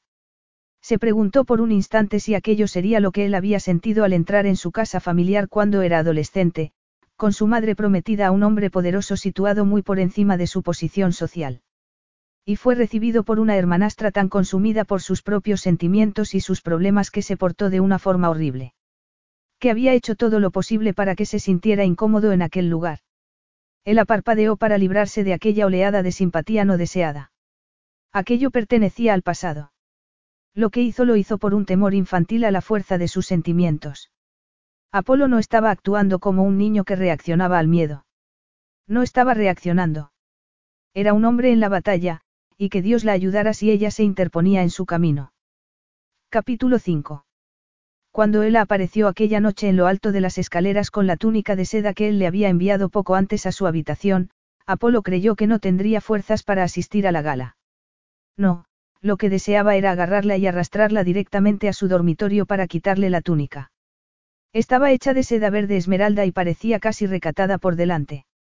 Tenía el cuello alto y la delicada y brillante tela le acariciaba las curvas. Hacía ondas cuando bajaba las escaleras, flotando por su cuerpo como el agua. Pero lo que estaba deseando ver a Polo era la espalda. Había seleccionado el vestido por aquella razón. Fiel a su palabra, su intención era hacer destacar su perfil dentro de la empresa. Así la humillación de su familia sería más aparente. Si nadie sabía quién era la familia Saint James, si solo estaban al tanto de sus empresas, su caída en desgracia no tendría el impacto que Apolo buscaba. Dentro de pocas semanas cortaría del todo los lazos. Dejaría que Ella se ahogara con su padre y con el resto de los Saint James. Era una crueldad. Pero lo que David Saint James le había hecho al padre de Apolo, la manera en que había manipulado a su madre. Forzó una sonrisa. Para practicar un poco el encanto. Después de todo, lo tenía, aunque no lo sacaba mucho a relucir cuando estaba con Ella. Podría tener cualquier mujer que quisiera, y lo había hecho antes incluso de convertirse en el hombre que era ahora. Las chicas con las que salía en la época del instituto lo encontraban fascinante. Ninguna de ellas había hecho el amago de llevarlo a su casa y presentárselo a sus padres. Pero muchas se lo habían llevado a cabañas en el jardín, asientos traseros del coche y habitaciones vacías.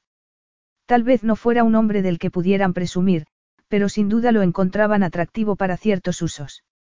Él había demostrado ya que no tenía ningún problema en utilizarlo para su satisfacción física aunque lo despreciara a nivel personal. Así que Apolo supuso que no tenía ningún sentido intentar mostrarse encantador ahora. Cualquier pensamiento de mostrarse encantador o cualquier otra cosa se le borró completamente de la mente cuando vio el lateral de la túnica una vez que él llegó al final de las escaleras.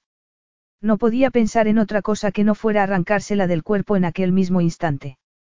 Date la vuelta, le pidió con voz firme. ¿Por qué? preguntó ella girándose para mirarlo. Date la vuelta, repitió Apolo. Un destello de color le surgió en el cuello y las mejillas.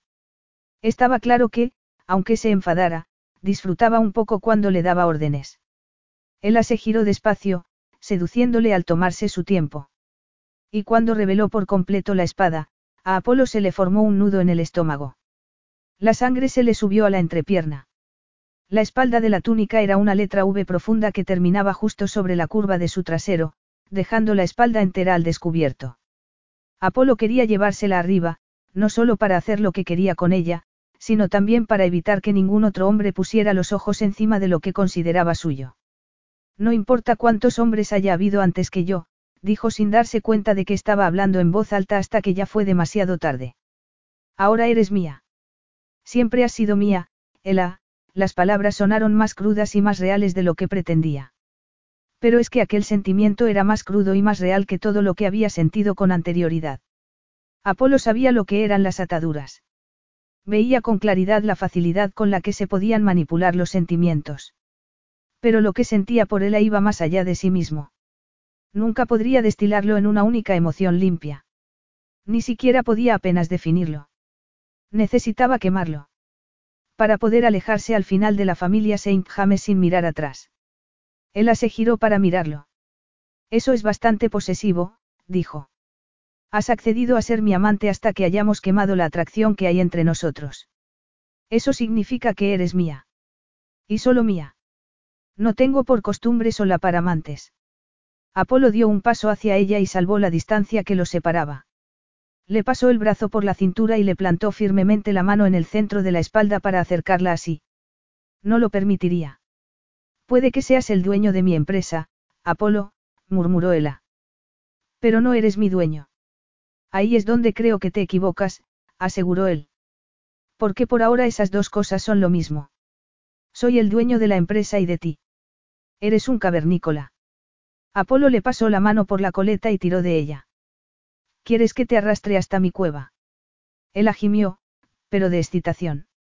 Puedes fingir todo lo que quieras que odias esto que sucede entre nosotros. Puedes fingir que odias mis órdenes. Pero los dos sabemos que por muy escandalizada que parezcas, lo deseas. ¿Me deseas a mí? Ella se inclinó ligeramente y Apolo la mantuvo sujeta del pelo. Entonces ella deslizó los labios suavemente en los suyos antes de morderle. Tal vez te desee, reconoció, pero no es la manera en que una mujer debería desear a un hombre. Suéltate el pelo. Me niego a obedecer todas tus órdenes. Apolo la giró entre sus brazos y agarró la goma que le sujetaba la coleta, soltándole la melena. Su cabello rojo le cayó por los hombros en suaves ondas. Él afrunció el ceño. No puedo ir así. Tengo el pelo hecho un desastre. Es perfecto. No tengo que peinarme para complacerte. Tu pelo me gusta lo lleves como lo lleves, confesó él. Pero así en lo único que puedo pensar es en hundir mis dedos en él. Atraerte hacia mí y besarte apasionadamente. Pero tú eres la que toma la decisión final de cómo llevarlo. Él alzó la barbilla. Bueno, ya está hecho, le miró entornando los ojos.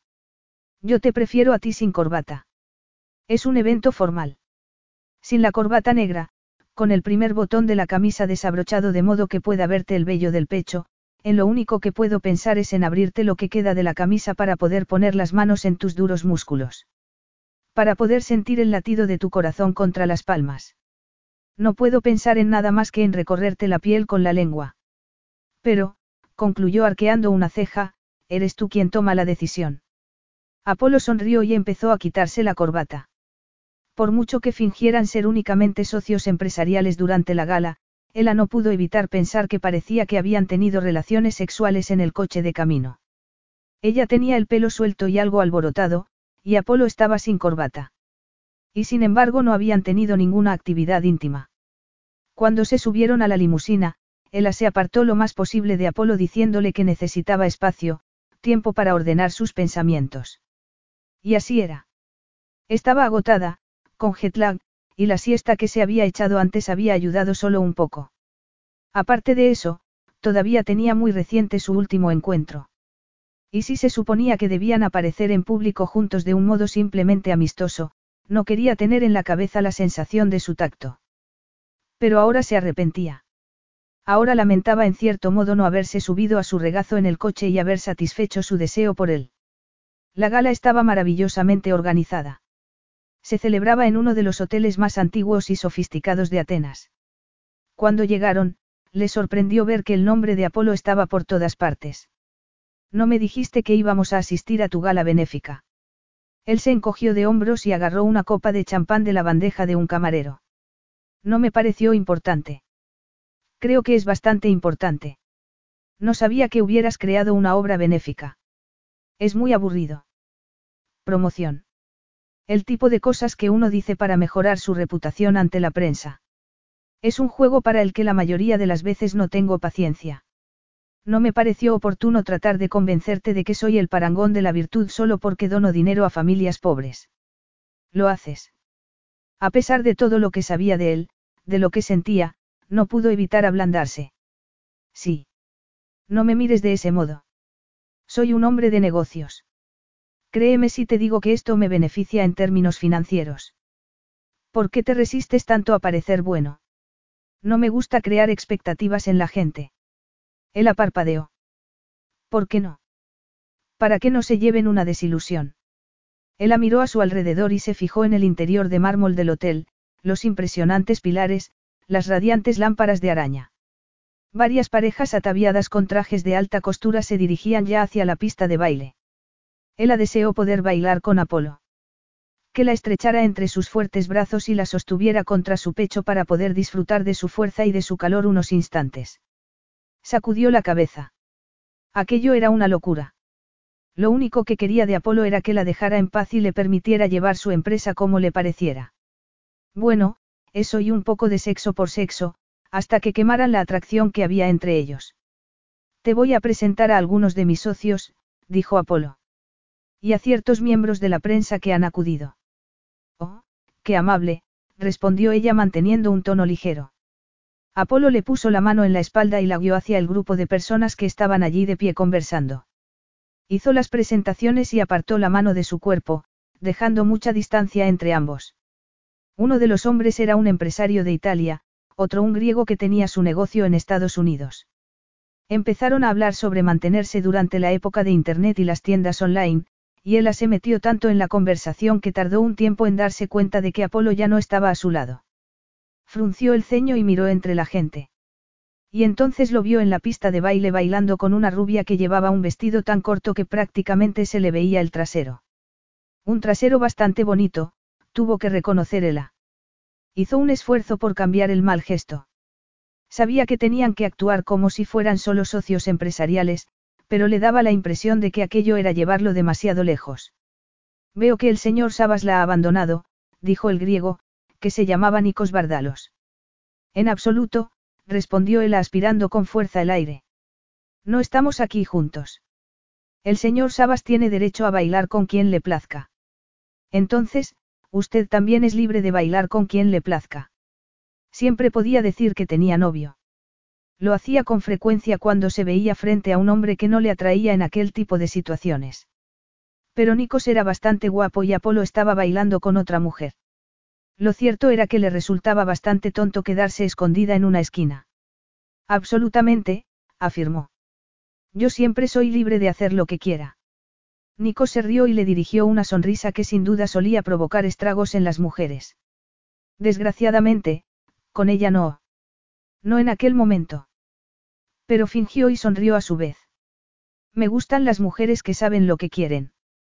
¿Y tú quieres bailar conmigo? Me encantaría. Nikos extendió la mano y ella la aceptó entrelazando los dedos con los suyos. Tenía un tacto cálido, pero no le provocaba llamas como Apolo. En cierto modo resultaba reconfortante que un hombre la tocara así y no sintiera casi nada. Cada sensación con Apolo, cada roce de su piel contra la suya era tan intensa y ardiente que no podía ignorarla ni fingir que no le había quemado. Nunca era nada sencillo. Siempre estaba el odio por encima del deseo. Y también la sensación de traición. ¿Por qué había confiado en él? ¿Y por qué estaba traicionando a su padre acostándose con aquel hombre? Deseándolo. Pero no podía evitarlo. Siguió sin sentir nada cuando Nikos la estrechó, la llevó hacia la pista de baile y la atrajo hacia sí. Sintió un poco más al dirigir la vista hacia la sala y cruzar la mirada con la de Apolo, que los miraba con rabia a ella y a su compañero de baile. A ella le dio igual. No estaban juntos. Apolo estaba bailando con otra mujer y ella no estaba dispuesta a representar el papel de mujer florero. Se agarró con más fuerza a los hombros de su compañero. Creo que Sabas quiere matarme, murmuró Nikos con tono de humor. Oh, no creo, respondió Ella. Además, nosotros solo somos socios, como te dije antes. Y ninguno de los dos está de acuerdo con mezclar los negocios y el placer. Excelente. Entonces nunca haré negocios contigo. Ella se rió. Bueno, eso sería una pena. Ya que estás en la industria textil, me interesaría mucho colaborar contigo. Tal vez sea de mal gusto por mi parte hablar de esto mientras bailamos, dijo Nikos, pero cuéntame más. Estuvieron las dos siguientes canciones ignorando la música y hablando de cómo podrían enlazar sus dos empresas. Ella decidió que Nikos le caía muy bien aunque no le acelerara el corazón. Ojalá fuera así. Era griego, rico y tenía un acento precioso. Si tuviera que elegir un tipo de hombre, sería aquel. Pero no sentía nada. Absolutamente nada. Resultaba extremadamente decepcionante. Pero aunque no había logrado que otro hombre despertara deseo en ella, había conseguido la promesa de un buen contacto empresarial. Se separaron cuando acabó la canción y Nikos no trató de acercarse a ella de un modo romántico. Seguramente percibió la falta de química entre ellos también. Ella se acercó a un camarero para agarrar una copa cuando Apolo literalmente la bloqueó. ¿Te estás divirtiendo? Es una fiesta encantadora, contestó ella. Sí. Te dije que estarías conmigo y solo conmigo mientras trabajábamos en esta mutua atracción, ¿no es así? Lo siento, no sabía que bailar un vals fuera lo mismo que tener un encuentro sexual. Estás jugando con fuego, afirmó Apolo. Entonces tú también. ¿Crees que no me he fijado en lo guapa que es tu compañera de baile? Eso es lo que se espera de mí. Y tú quieres que mi cara salga en el periódico. Por lo tanto, tendré que hacer algo que sea noticia. Me compraste este vestido que me deja prácticamente desnuda y ahora actúas como si llamar la atención no fuera algo esencial en tu plan. Lo único que tienes que hacer para conseguir atención es entrar en los sitios, agape. Créeme. Eso me halaga, aunque me parece un poco excesivo. No me importa que te parezca excesivo, es la verdad, Apolo miró a su alrededor. Aunque tú no lo hayas notado, yo sí. Todas las miradas de los hombres y también las de alguna mujer se han clavado en ti desde el momento en que entraste en la sala. ¿De veras? Sí. Y cuando hagas un donativo muy generoso en nombre de la empresa, te convertirás todavía más en la comidilla de la fiesta. Él abrió la boca y volvió a cerrarla al instante. No sabía que ibas a hacer uso de mi dinero. Por supuesto que sí. Además es para una buena causa. No creo que te suponga ningún problema. Claro que no, él se dio la vuelta para marcharse y Apolo la agarró del brazo. Nos veremos al final de la velada. Pásalo bien. Y no olvides hacer tu donativo. Claro que no. Supongo que Luca querrá bailar contigo también. ¿Vas a ir a buscarle? No, pero te sugiero que vayas tú. Ahora me estás animando para que baile con otros hombres. No te entiendo. Creo que tienes razón. Deberías hacer lo que haga falta para que tu foto salga en los periódicos.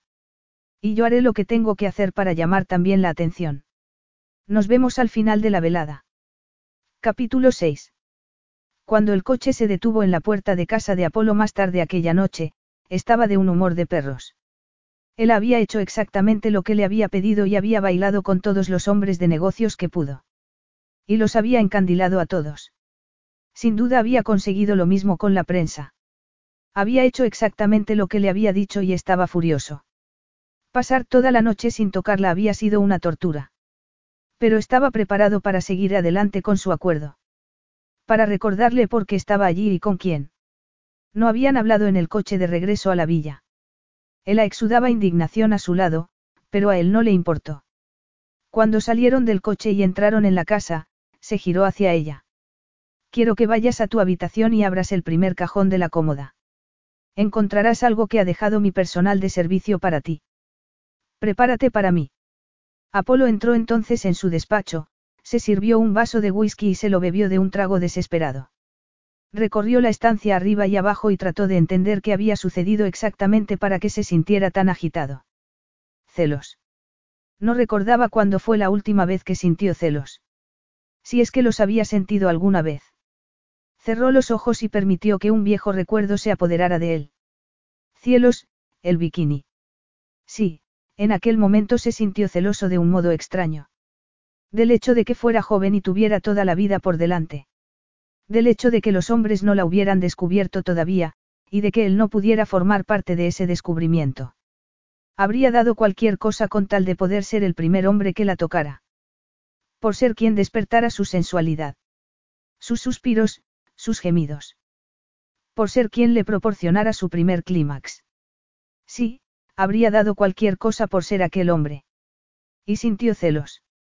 De un hombre que no existía. Pero en cierto modo, cada hombre que había bailado con ella esta noche se había convertido en uno de esos hombres sin rostro que habían llegado antes que él. Los odiaba a todos aunque no supiera quiénes eran. Apolo dejó la chaqueta del traje en el suelo y salió del despacho para subir las escaleras hacia el dormitorio. Más le valía que estuviera lista para él. ¿Por qué no iba a esperar ni un momento más? Abrió la puerta del dormitorio sin llamar y ella se giró para mirarle. Todavía llevaba puesto el vestido de la gala. Creí haberte dicho que te cambiaras, dijo. Los ojos verdes de él brillaron con furia. Sí, lo hiciste, dijo. Pero no tengo ninguna intención de vestirme para interpretar una extraña fantasía que tú tengas. Te ofende la ropa interior cara. Lo que me ofende es la idea de no haberla escogido yo. La idea de ser intercambiable con cualquier otra mujer. ¿Qué tienen que ver mis otras amantes con esto? Todo. Me estás tratando como si fuera una de ellas. Apolo apretó los puños. El corazón le latía con tanta fuerza que le quemaba. Y tú quieres ser especial. Es eso. A Ela se le sonrojaron las mejillas. No quiero ser igual. No quiero ser solo otro cuerpo caliente de los muchos que podrías tener. Sigues dudando de mi deseo hacia ti. Apolo se desabrochó un botón de la camisa y luego otro, quitándosela mientras avanzaba hacia ella como un depredador. ¿Qué debo hacer para demostrarte que soy tu servidor, Agape? ¿Qué tengo que hacer para demostrarte que eres la dueña de mi cuerpo? Ella se sonrojó todavía más. Soy la dueña de tu cuerpo. ¿Crees que yo quiero esto? ¿Crees que me gusta ser esclavo del deseo que siento por una Saint James? Tú crees que me odias, pero imagínate cuánto te odio yo. A tu familia. A tu apellido. Todo lo que representas. Las palabras le salieron sin pensar. Estaba dando más información de la que quería. Nunca fue su intención sacar todo aquello con ella. No quería hablar de nada de aquello hasta decirle que se marchara y ordenarle que recogiera sus cosas y dejara el despacho vacío. Hasta que hubiera lanzado sobre ella su última traición. Pero no se detendría ahora. No podía. Si alguna mujer de la fiesta de hoy me hubiera hecho sentir una fracción de lo que siento por ti, me la habría llevado al recoveco más cercano para subirla la falda. Desgraciadamente, solo respondo a ti. Me tienes pillado, Ela. Espero que esta confesión te haga feliz. Ella abrió los ojos de par en par. No lo entiendo. Tú eras parte de nuestra familia. ¿Cómo es posible que sientas eso? Es fácil.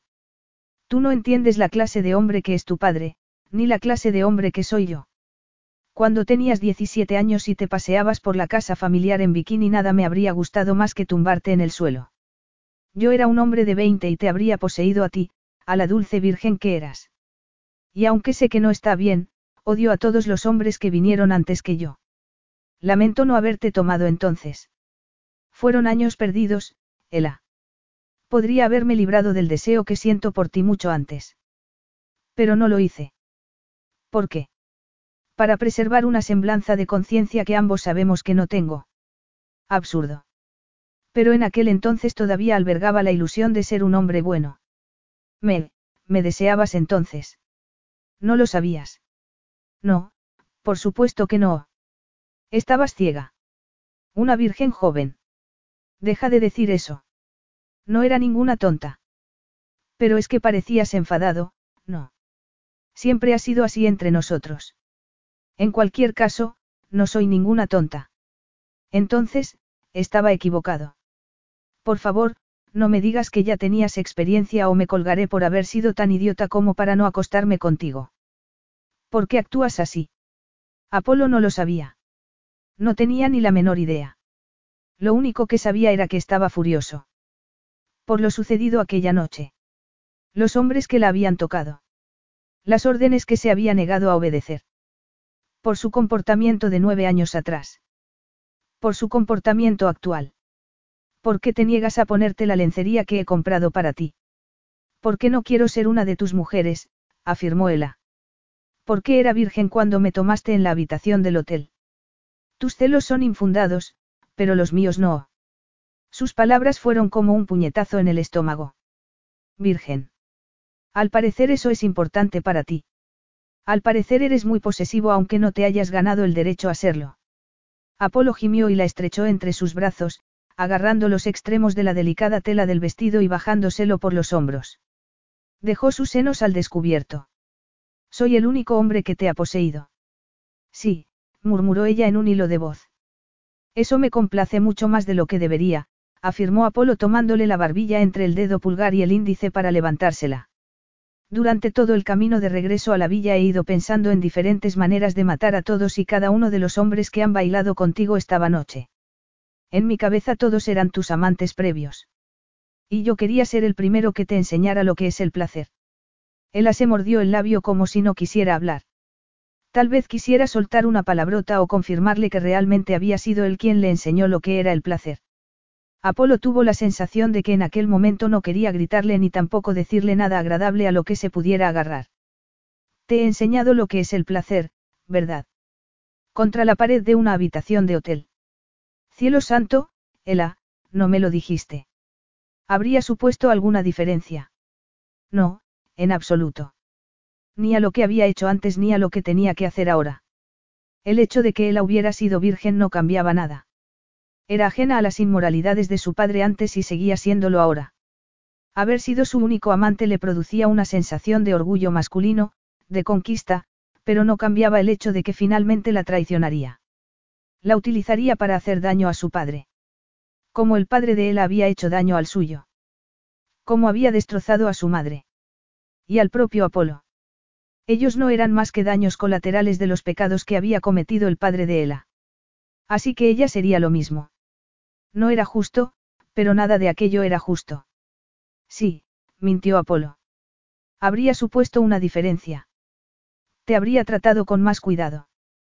Pero no era verdad. No cambiaría aquel fiero encuentro en el hotel por nada. Cuando él la desató toda su rabia contra él, todo su deseo.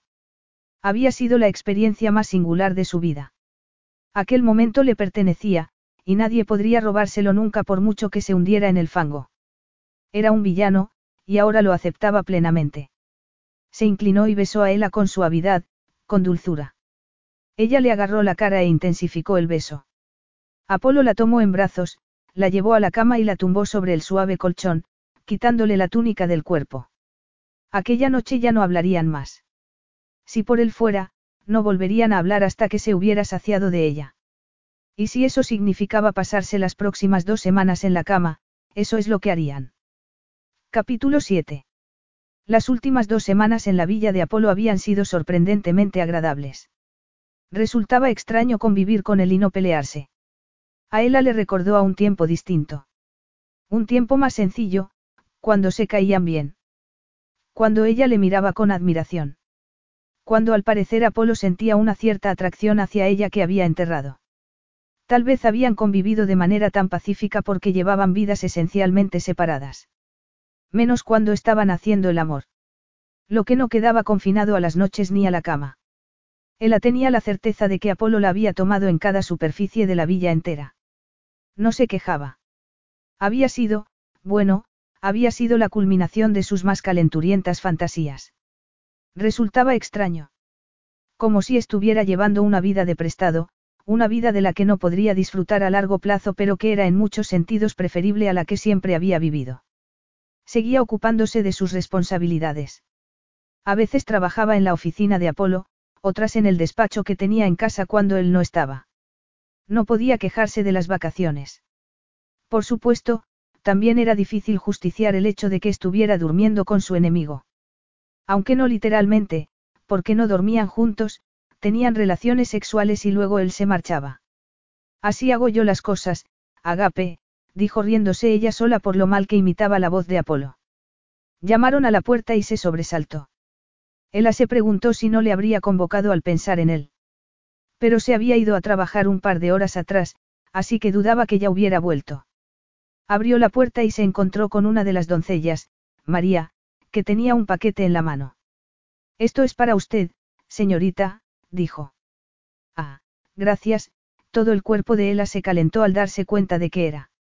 Cuando María se marchó, cerró la puerta y abrió a toda prisa el paquete. Dentro había un bikini rosa fucsia.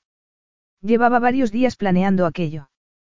Tal vez fuera demasiado juvenil, pero quería tener la oportunidad de rescatar el momento que ambos se habían perdido y que parecían no haber olvidado. Se lo puso enseguida y se miró en el espejo de cuerpo entero.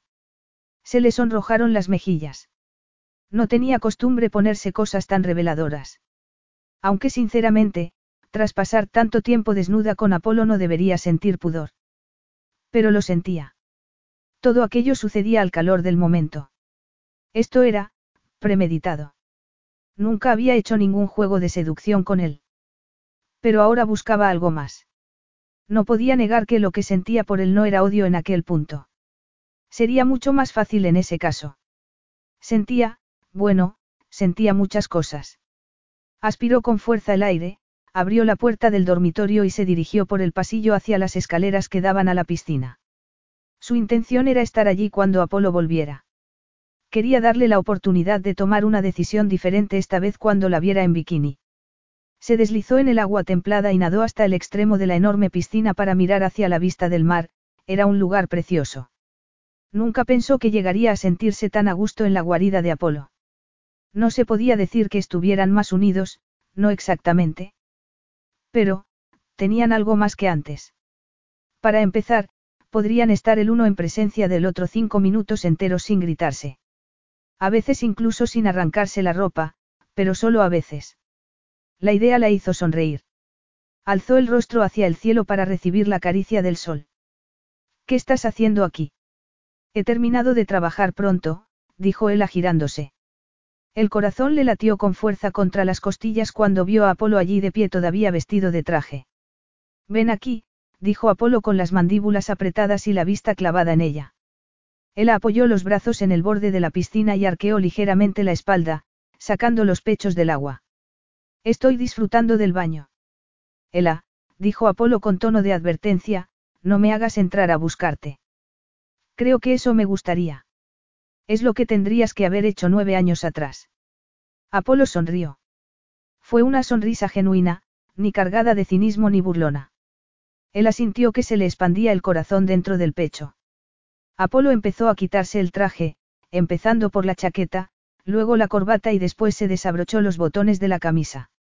Él había tenido tiempo de sobra durante las últimas semanas para familiarizarse con aquel físico masculino tan espectacular, pero la familiaridad no le quitaba importancia. En absoluto. Apolo arqueó una ceja y deslizó las manos despacio hacia la hebilla del cinturón para abrirla. A Ela se le secó la boca y se contuvo para no acercarse a él. Quería obligarle a que él fuera a buscarla. Apolo se abrió el cierre del pantalón y se bajó la cremallera despacio sin apartar en ningún momento la mirada de la suya. Se bajó los calzoncillos por las estrechas caderas y se quedó expuesto ante ella. Apolo era todo. Perfección absoluta. Todo lo que había buscado en un hombre y más. Él se acercó despacio a la piscina y se metió. El agua le cubrió el cuerpo, ocultándoselo a Ela. Me has dejado sin espectáculo, dijo ella cuando lo tuvo cerca. Pensé que estaría bien acercártelo, contestó Apolo rodeándole la cintura con los brazos para atraerla hacia sí. Ah. Pues te lo agradezco. Creo que puedes hacer algo más que agradecérmelo, murmuró Apolo mirándole directamente los senos, los puntiagudos pezones que se apretaban contra la fina tela del bikini. Te lo pongo demasiado fácil, reconoció Ela. Pero no sonaba en absoluto arrepentida. No me quejo, contestó Apolo bajando la mano hasta colocarla en su trasero. Por supuesto que no. Estás muy seguro de ti mismo, y lo único que yo hago es reforzar esa idea. Me pusieron el nombre de un dios. Vine al mundo con una imagen de mí mismo bastante inflada. Ella le puso una mano en el pecho. Encargué este bikini por ti. Una chispa iluminó la oscuridad de sus ojos. Eso pensé. Contamos con la oportunidad de tomar una decisión diferente, ella recorrió con el dedo las gotas de agua que le resbalaban por los músculos del pecho. Ojalá hubiera actuado de forma distinta entonces. Ojalá hubiera sido un poco más lanzada. Eras muy joven. No tendrías que haber hecho nada. Y yo tampoco. Era joven, pero sabía lo que quería. Y eso no ha cambiado, él lo miró. Sigo deseándote. Te he deseado todo este tiempo, incluso cuando estaba enfadada contigo. Apolo le agarró con más fuerza la cintura, le tomó una mano y se la llevó a los labios. Sí, lo sé. Y créeme, el sentimiento es mutuo. Aquellas palabras pronunciadas de forma ronca y deliciosa le provocaron una oleada de placer. No fue algo estrictamente físico, sino más profundo. Desgraciadamente, toda aquella situación iba más allá de lo físico. Mucho más allá de lo que él hubiera querido. Una sonrisa curvó entonces los labios de Apolo. Míranos. Hemos logrado mantener una conversación de varios minutos sin pelearnos. Un milagro. Tal vez aunque imagino que estamos evitando la tentación de asignarle algún componente divino a la naturaleza de lo que ocurre entre nosotros. Tal vez. Tenía razón. Lo que compartían era algo carnal, lujurioso. No, no solo eso. También era bello. E imposible. Era su hermanastro, y además su enemigo. Lo que lo hacía prácticamente imposible era la parte del enemigo. El asunto del hermanastro no significaba apenas nada. No habían crecido juntos. No eran de la misma sangre. Ni tampoco había afecto. Al menos por parte de Apolo. Él cerró los ojos. No era capaz de mirarle mientras se le ocurrían pensamientos así. Apolo salvó la distancia que los separaba y apretó los labios contra los suyos. Y ella disfrutó de aquel contacto más cálido que el sol, más refrescante que el agua en la que estaban. El deseo se apoderó de ella y sintió un nudo en el estómago. El pulso empezó a latirle con fuerza en la unión de los muslos. Había pasado poco más de un mes desde su primer encuentro en aquella habitación de hotel en Nueva York. Solo un mes desde que estuvo con un hombre por primera vez. No le había costado mucho trabajo acostumbrarse. Saber exactamente lo que quería. Aprenderse el cuerpo de Apolo y saber lo que el suyo deseaba. Apolo le deslizó la mano en la parte inferior del bikini y la cubrió con la palma de la mano. Él adoraba sus manos. Le gustaba sentirlas en cada centímetro de su cuerpo. Le gustaba mirarlas. Había pasado mucho tiempo fantaseando sobre ellas. Como con cada rincón de su cuerpo. Muchas cosas no cumplían con las expectativas que había sobre ellas. No era el caso de Apolo. Él había sobrepasado todas sus fantasías. En comparación con la realidad, sus fantasías sobre cómo sería el sexo con él parecían infantiles. Ella sabía que le iba a gustar la experiencia, que le encontraría atractivo. Lo que no imaginó fue que sería algo tan salvaje, que le dejara tanto al descubierto. No se dio cuenta de que la desnudaría por completo, y no solo en cuanto a la ropa. Creía que sería algo puramente físico. Pero ese era un pensamiento muy simplista. El cuerpo de Apolo era la pieza que le faltaba al suyo. Era lo que ansiaba en lo más profundo de la noche, la razón por la que a veces se sentía vacía porque deseaba desesperadamente sentirlo dentro de ella. Solo a él. Entreabrió los labios a la espera de que Apolo los conquistara, que la invadiera. Pero él se mostró delicado y le deslizó despacio la lengua por la suya, provocando una aguda punzada de deseo en ella. Ella le pasó los dedos por el pelo y le besó con más fuerza, apretando firmemente el cuerpo contra el suyo todo lo que pudo. Sabía que si algún miembro del servicio salía a la piscina en aquel momento se encontraría con un espectáculo, pero lo cierto era que tenía el cerebro demasiado nublado por el deseo como para controlar la realidad. No le importaría. Ni por pudor ni por herir la sensibilidad de alguien. Solo existía aquello, solo existía Apolo. Perdía toda sensación de decoro, de lealtad y de, todo cuando estaba con él. Se convertía en otra persona. En una versión diferente de sí misma. No pudo evitar preguntarse qué habría pasado si hubiera dado los pasos para salvar la distancia que había entre ellos nueve años atrás. Si se hubieran olvidado de la decencia en aquel entonces. Pero no importaba. Importaba el presente. Trató de dejar a un lado lo ocurrido en los años anteriores. La brecha que se había abierto en la familia. Su padre, la madre de Apolo y ella a un lado, y Apolo en el otro. Ella no quería pensar en ellos. No en aquel momento. No quería pensar en el padre para el que nunca sería lo suficientemente buena. El padre que había preferido a su hijastro antes que a ella. Y seguramente seguía haciéndolo. Aunque Apolo se hubiera llevado un pedazo del imperio de David Saint James, seguramente en el fondo celebraba la crueldad de su hijastro. Tal vez Apolo les había traicionado, pero nunca le hizo sentir que le gustaría que fuera otra persona. Nunca le hizo sentir que no era lo suficientemente buena. Se regodeaba en su cuerpo, en la atracción que había entre ellos. Era más de lo que había recibido nunca de, nadie. Aquel pensamiento la llenó de una intensa y repentina emoción. Lo que había entre ellos, fuera lo que fuera, le alimentaba el alma como ninguna otra cosa. Por una vez, ella no buscaba aprobación. No intentaba vivir de cara a las expectativas de nadie. Apolo era un bálsamo para su alma. La tomó en brazos y la estrechó contra sí como si sus brazos se hubieran creado para acunarla. Como si tuviera la altura y el tamaño perfectos para él. Como si estuvieran hechos el uno para el otro desde el principio. Apolo la sacó de la piscina y entró con ella en la casa. Subieron las escaleras y en un instante llegaron a su dormitorio. Voy a mojar toda la alfombra, señaló ella cuando la dejó en el suelo. Me da igual, Apolo sonrió y deslizó un dedo por la línea del bikini. ¿Sabes qué? Esta era mi mayor fantasía. Tú con este bikini, mostrando tu preciosa y pálida piel. ¿Sabes una cosa? Ojalá hubiera sabido que eras virgen. Me habría regocijado más. Estaba obsesionado con ser el primero en tenerte. Con enseñarte lo que es el placer. Lo hiciste, confesó Ella. Le había ocultado aquellas palabras porque no estaba preparada para compartirlas con él, para confesarle lo mucho que había significado para ella que fuera su primer amante. Pero ya no tenía sentido seguir protegiéndose. No quería hacerlo. Siempre fuiste tú a quien yo deseaba, reconoció. Aunque dijera que te odiara, aunque estuviera tan enfadada la primera vez que te besé, para mí siempre fuiste tú. Por muchos años que hubieran pasado, a pesar de las cosas tan feas que nos hemos dicho, siempre fuiste tú. Apolo sabía que no se merecía las palabras que él acababa de decirle. La estaba utilizando. La había usado durante aquellas dos últimas semanas para satisfacer su deseo por ella. Ganando tiempo para poder vengarse.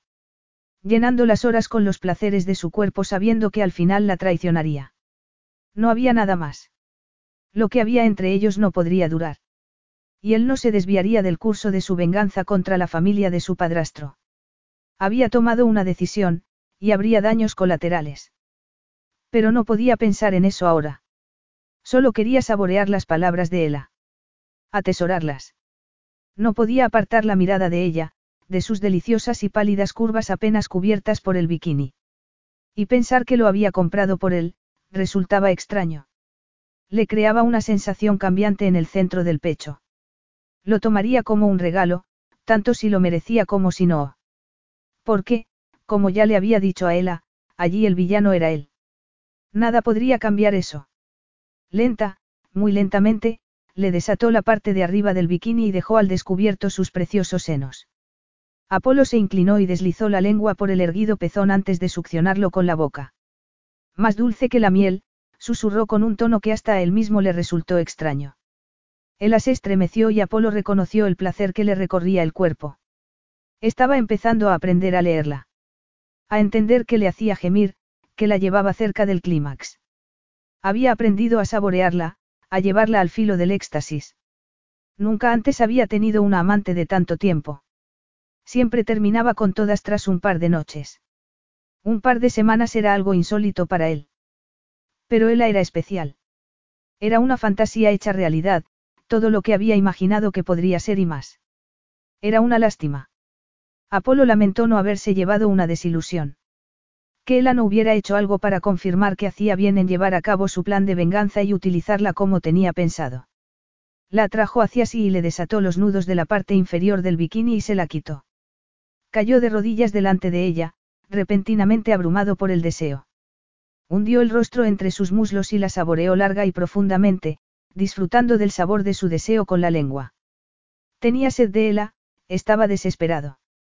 Deslizó un dedo en el interior de su húmedo canal y luego otro, disfrutando de cómo ella se retorció contra su mano, de los gritos de placer que escapaban de sus labios. Apolo pensó que iba a perder la cabeza. No se conocía a sí mismo. Ninguna mujer le había sacudido nunca de tal forma, ni le había poseído así. La agarró de las caderas y la sostuvo con fuerza contra la boca mientras continuaba dándole placer hasta que se convulsionó con fuerza. Hasta que gritó y lloró, suplicándole el alivio. Entonces Apolo se colocó encima de ella, le capturó la boca con la suya, la atrajo hacia sí para que sintiera la fuerza de su erección contra el vientre. La besó hasta que se mareó. Hasta que ella le suplicó que la tomara. Entonces la situó entre sus piernas y colocó la punta de su erección en su húmeda entrada. Entró en ella con facilidad. Sintió el calor y la estrechez. Estaba hecha para él. Mientras se saciaba completamente en su interior tuvo la sensación de que estaba en casa. De que estaba completo por primera vez. Una emoción profunda y fuerte se le abrió paso en el pecho, una sensación de déjà que no quiso investigar. Aquello era nuevo y familiar al mismo tiempo. Y lo rechazó. Pero a medida que su excitación crecía, cuando ella flexionó las caderas bajo las suyas para recibir cada embate, se dio cuenta de que no podía mantener el control y las emociones a raya. Ella se entregó a su propio éxtasis y el suyo lo atravesó como una oleada. Y mientras se dejaba arrastrar, Apolo solo podía pensar en una cosa. Ella. Ella era el puerto en la tormenta, la estrella polar que le había guiado durante años. Una estrella de la que se había apartado. Aquella certeza le dejó como si tuviera el pecho lleno de vidrios rotos. Miró a Ella, a sus labios hinchados por sus besos, su mirada saciada. Que le miraba como si él tuviera alguna respuesta. No las tenía. En aquel momento solo tenía preguntas. Quédate conmigo esta noche, le pidió Ella. Te quedas. El terror se apoderó de él, pero no pudo hacer otra cosa que asentir y estrechar a Ella entre sus brazos. Capítulo 8. Cuando Apolo se despertó fuera empezaba a estar gris. Y ella estaba curvada alrededor de su cuerpo como un gato. No dudó ni por un instante de con quién estaba acostado, con quién se había dormido. Nunca había estado tan unido a una mujer como para pensar siquiera en bajar la guardia tanto como para dormirse con ella. En el pasado, cuando terminaba de hacerle el amor a una mujer, Se marchaba. No había motivo para quedarse. El sexo, según su experiencia, podía ser algo completamente impersonal. Dormir con una persona le parecía una intimidad a la que no quería enfrentarse. Pero había dormido con ella después de que ella le pidiera que se quedara. No imaginó que se dormiría. Pero resultó natural estrecharla entre sus brazos mientras ambos se adormilaban tras el placer que habían compartido. De pronto el pánico se apoderó de él. Tenía un plan. Un plan para conseguir que la familia Saint James pagara por los pecados cometidos contra su familia. Para vengar la muerte de su padre. La pérdida de la fortuna de su familia. La extraña relación que se había visto obligada a mantener la madre de Apolo con David Saint James. Y todas las indignidades que él había sufrido. Cada momento que le habían hecho sentir que no se merecía ocupar un lugar en el prestigioso internado al que le enviaron. Todas las ocasiones que había tenido que defender su sitio en una sala de juntas porque procedía de un ambiente humilde. Él estaba debilitando ese plan. Estaba minando su determinación. Y Apolo no podía consentirlo. Se levantó de la cama y se pasó los dedos por el pelo mirando a su alrededor. Recordó entonces que no tenía ropa en el dormitorio de Ela. Abrió la puerta y salió al pasillo desnudo. Todo el personal de servicio se habría marchado ya a casa. En lugar de ir a su dormitorio se dirigió al despacho y agarró la botella de whisky que estaba en el estante. Se sirvió una generosa cantidad y le dio un buen trago. Había tomado la decisión de seguir con él hasta que la atracción entre ellos se esfumara, pero se había dado cuenta de que entre ellos estaba surgiendo algo más, algo que no podía sofocar tan rápidamente. La rabia se apoderó de él. No quería dejarla. No podía imaginarse diciéndole que se fuera. No volver a tocarla. No volver a pasar una noche con ella. Agarró el vaso lleno de whisky hasta la mitad y lo arrojó contra la pared sin ningún remordimiento. El hecho de que la idea de dejar marchar a Ella le hiciera sentir tan indefenso y tan furioso era la mayor prueba de que tenía que dejarla. Si iba a llevar a cabo su venganza, tendría que hacerlo enseguida.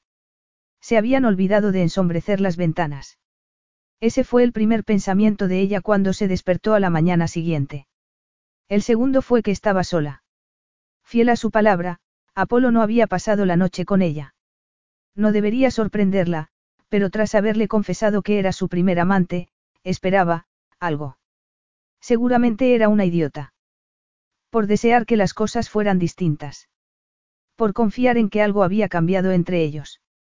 No sabía qué. Se sentó y se llevó las sábanas al pecho.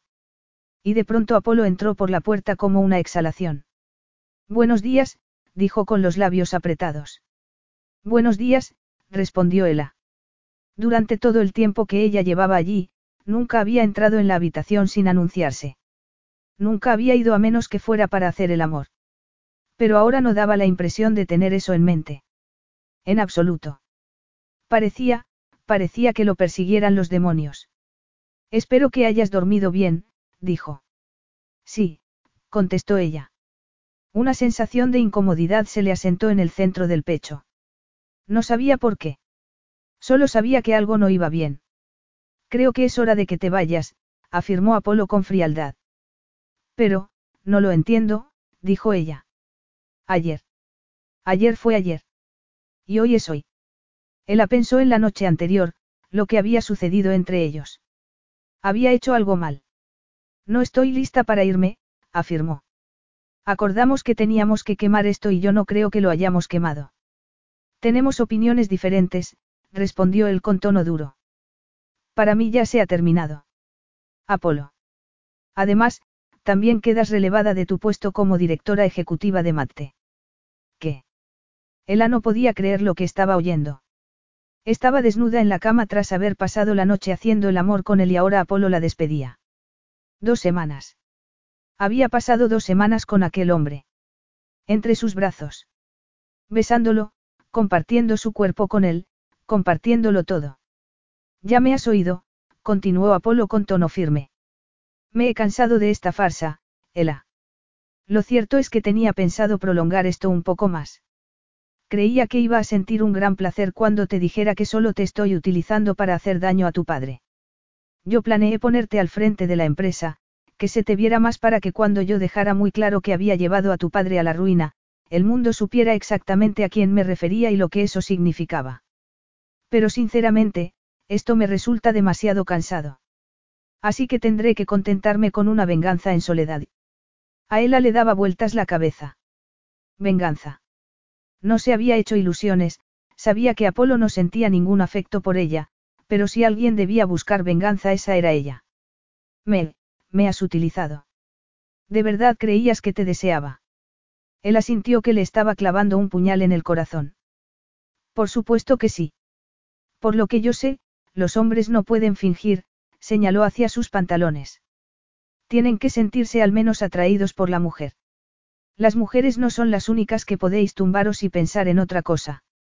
Lo que yo de verdad deseaba, Ela, era que tu padre supiera que se lo había quitado todo.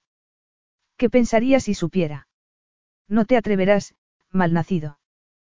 Tengo a su empresa y a su hija. A mí no me tienes, dijo ella sintiendo un nudo en la garganta. Dos semanas, Apolo. Te di dos semanas. Te di, tragó saliva para contener las lágrimas. Te lo he dado todo.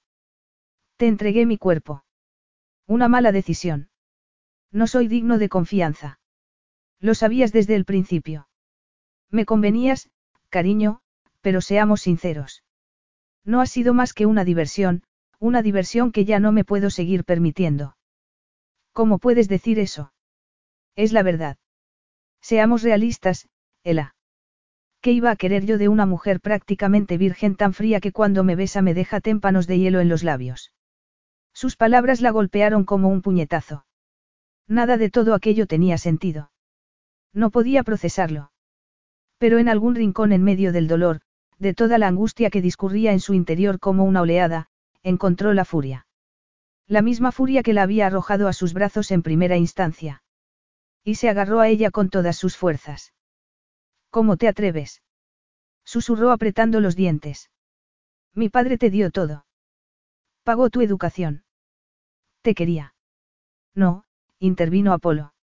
Nunca me quiso. Quería poseer a mi madre a toda costa. Se creó su propia fantasía bíblica en la que ella era Betsabé y envió a su marido lejos para que muriera. ¿Qué? Sí. Mi familia no fue siempre pobre. Tu padre y el mío fueron socios empresariales, Ela. Pero los dos se enamoraron de la misma mujer. Mi madre. Ella prefirió a mi padre. Tu padre esperó el momento, hasta ver la oportunidad, y entonces utilizó su influencia en la junta directiva para que votaran la expulsión de mi padre de la empresa. Mi padre se quedó en la ruina. Terminó suicidándose. Mi madre se resistió a las súplicas de tu padre para que se reuniera con él en Estados Unidos como su amante. Estaba todavía casado con tu madre por aquel entonces. Yo. Mi madre accedió cuando yo tenía ocho años y nos estábamos muriendo de hambre. Tu padre nos instaló en una casa cerca de la suya y venía a visitarnos con frecuencia. Por lo que supe después, le pagó a tu madre una buena cantidad de dinero y luego esperó el tiempo adecuado antes de llevarse a mi madre a la hacienda y convertirla en su esposa. No, mi padre no haría, él no. Lo hizo.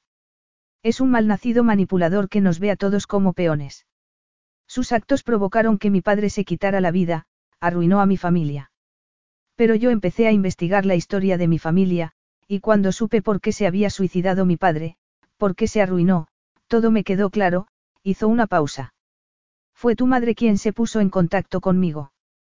La madre de Ela, que había abandonado a la familia mucho tiempo atrás. A la que él hacía 15 años que no veía. Mi madre. Sí. Me había visto subir en algunos círculos empresariales y una noche me vio en un bar. Yo no sabía quién era. Pensé que solo se trataba de una rubia más buscando una aventura de una noche. Pero ella no quería sexo. Quería hablar. Quería contarme quién era tu padre realmente. Fue a buscarte. Después de todos estos años sin hablar conmigo, fue a buscarte a ti. Creo que le movía la venganza. Preguntó siquiera por mí. Quiso saberla en un hilo de voz. Apolo no dijo nada, y su silencio fue de lo más elocuente. Por supuesto que no. No se había puesto en contacto con ella en años, porque iba a preocuparse ahora. No puedo, no sé qué pensar. No sé cómo procesar esto. Apolo alzó el labio superior. Bueno, tendrás tiempo de sobra para procesarlo mientras estás en la cola del paro. Apolo, No puedes hacer esto. Su expresión era dura como el granito. Lo estoy haciendo. Ese ha sido mi plan desde el principio y voy a mantenerlo. Solo estoy acortando la duración. A Ella se le formó un nudo en el estómago. Sintió que el cuerpo se le resquebrajaba de dentro a fuera. Había creído en él. Pensaba que Apolo era la primera persona que la había visto tal y como era de verdad. Que la quería por sí misma. Aquella era la peor traición de todas. El hecho de que la hubiera usado. No porque la odiara, ni siquiera porque buscara vengarse de ella, sino porque quería vengarse de su padre. Una vez más, Ella no era nada. Solo una pieza conveniente en el tablero de ajedrez. Vete, dijo. Ahora temblaba por dentro y por fuera. Esta es mi casa. Y esta es mi habitación. Déjame con la poca dignidad que me queda. Apolo se dio la vuelta y se dirigió a la puerta. No puedo creerlo.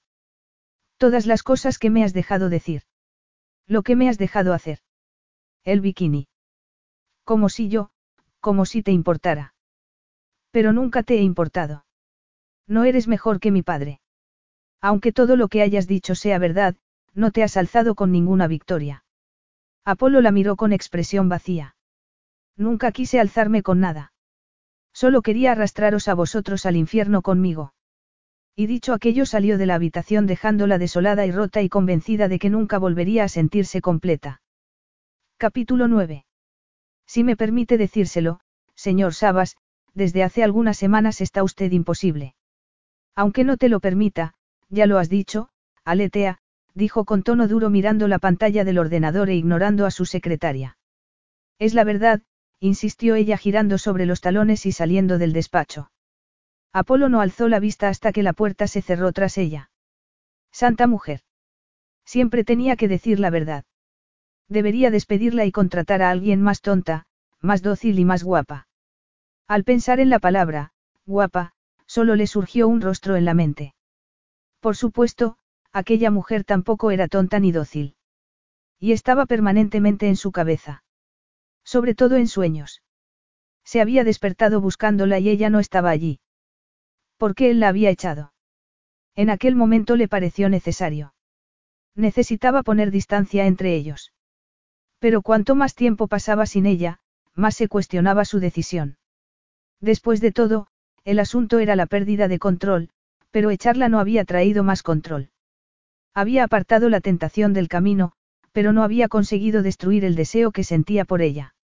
Y por eso ahora sufría. Se sentía como un adicto que necesitara desesperadamente una dosis. Le temblaban las manos, le sudaba la piel al pensar en saborear sus labios.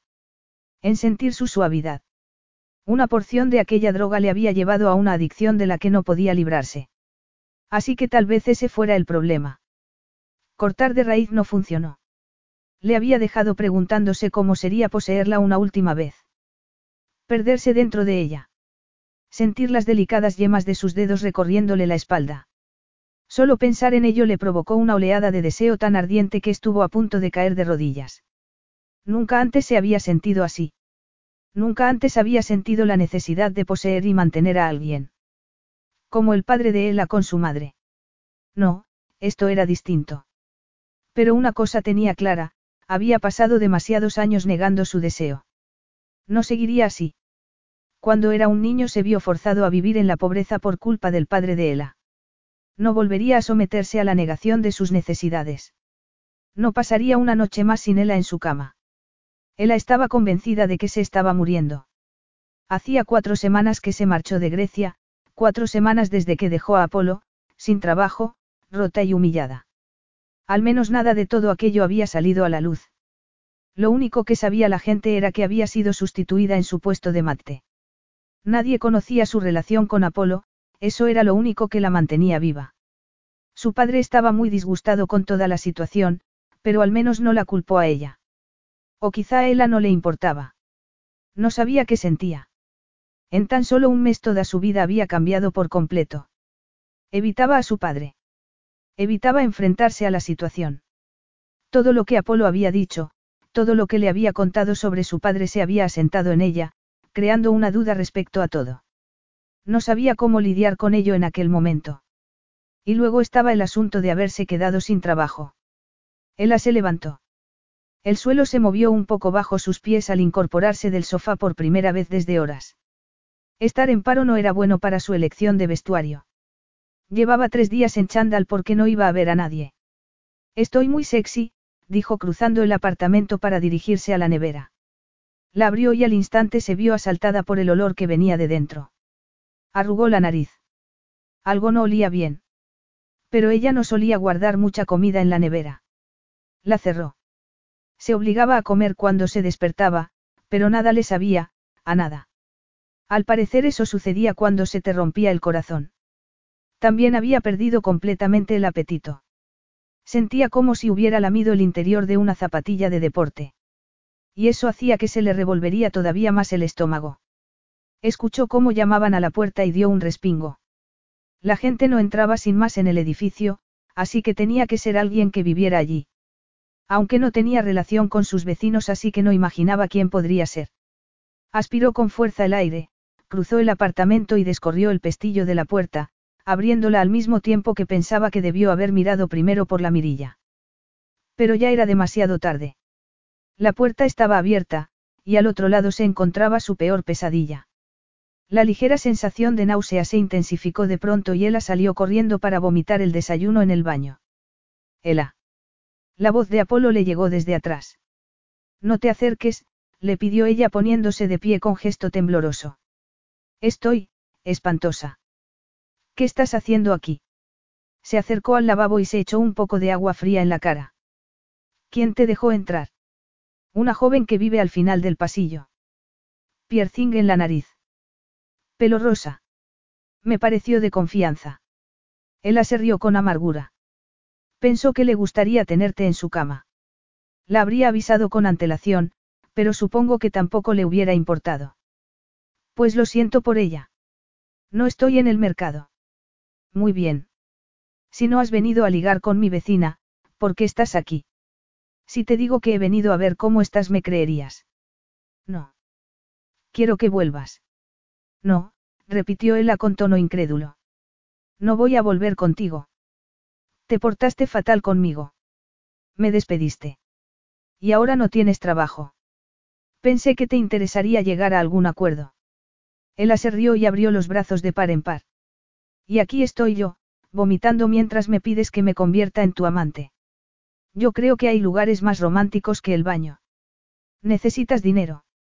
Y algo en lo que ocupar tu tiempo. Eres despreciable. Ella pasó por delante de Apolo tratando de mantener la cabeza alta.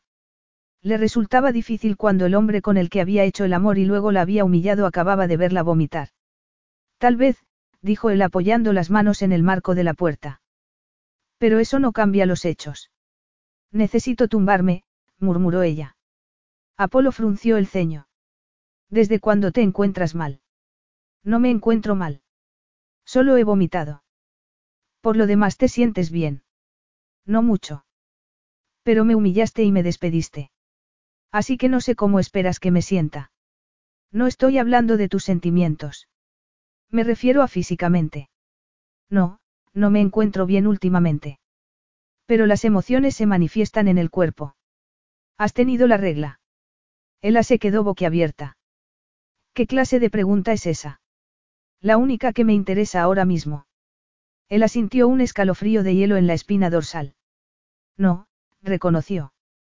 Pero eso, eso no significa nada. Acabas de vomitar y estás muy pálida, no has tenido la regla el mes pasado y crees que eso no significa nada. Nosotros. No tuvimos mucho cuidado. Era cierto. No habían utilizado preservativo en el ascensor ni tampoco durante la última vez que lo hicieron en casa de Apolo. Y era cierto, no había vuelto a tener la regla desde lo del ascensor. No, supongo que no. Y no se te había ocurrido pensar hasta ahora que pudieras estar embarazada. No, afirmó ella llevándose la mano a la boca y abriendo los ojos de par en par. No, no lo estoy. No tienes forma de saberlo. No, porque no se había hecho la prueba.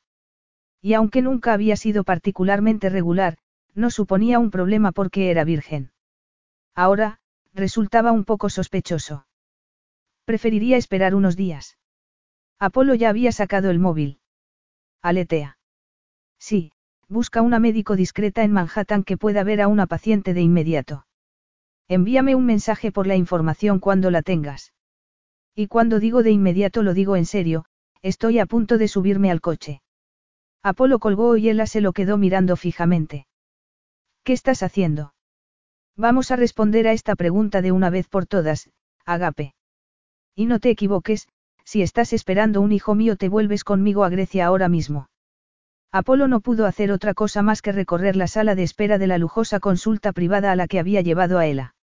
Se encontraba en Manhattan por motivos de trabajo, y sin pensarlo mucho se dejó llevar por la debilidad y acabó en el edificio de Ella. No sabía con qué clase de embrujo le había hechizado, pero le resultaba imposible olvidarse de ella. Olvidar cómo le hacía sentirse.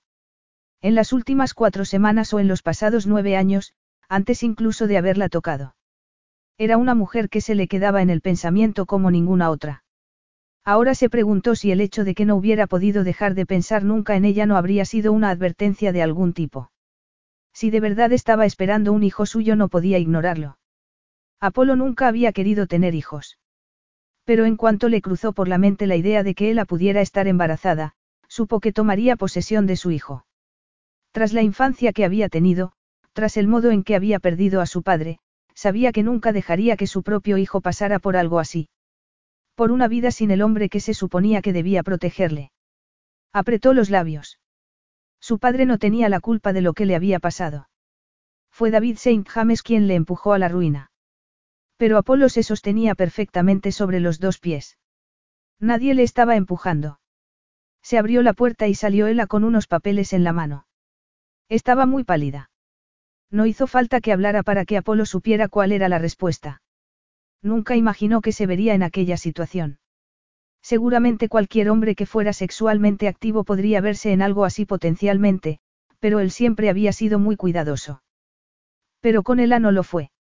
Y ahora tenía delante las consecuencias de sus actos. No sintió pánico. Ni tampoco ninguna rabia, aunque eso era lo que esperaba. No, solo había una determinación fría y limpia. Sabía perfectamente lo que iba a hacer. Lo que iba a exigir. Yo. Sí, creo que ya lo sé. No sé qué vamos a hacer. Yo sé perfectamente lo que vamos a hacer. Él abrió mucho los ojos. Sí. Sí. Vas a volver a Atenas conmigo. Y luego, Agape, tú y yo nos vamos a casar.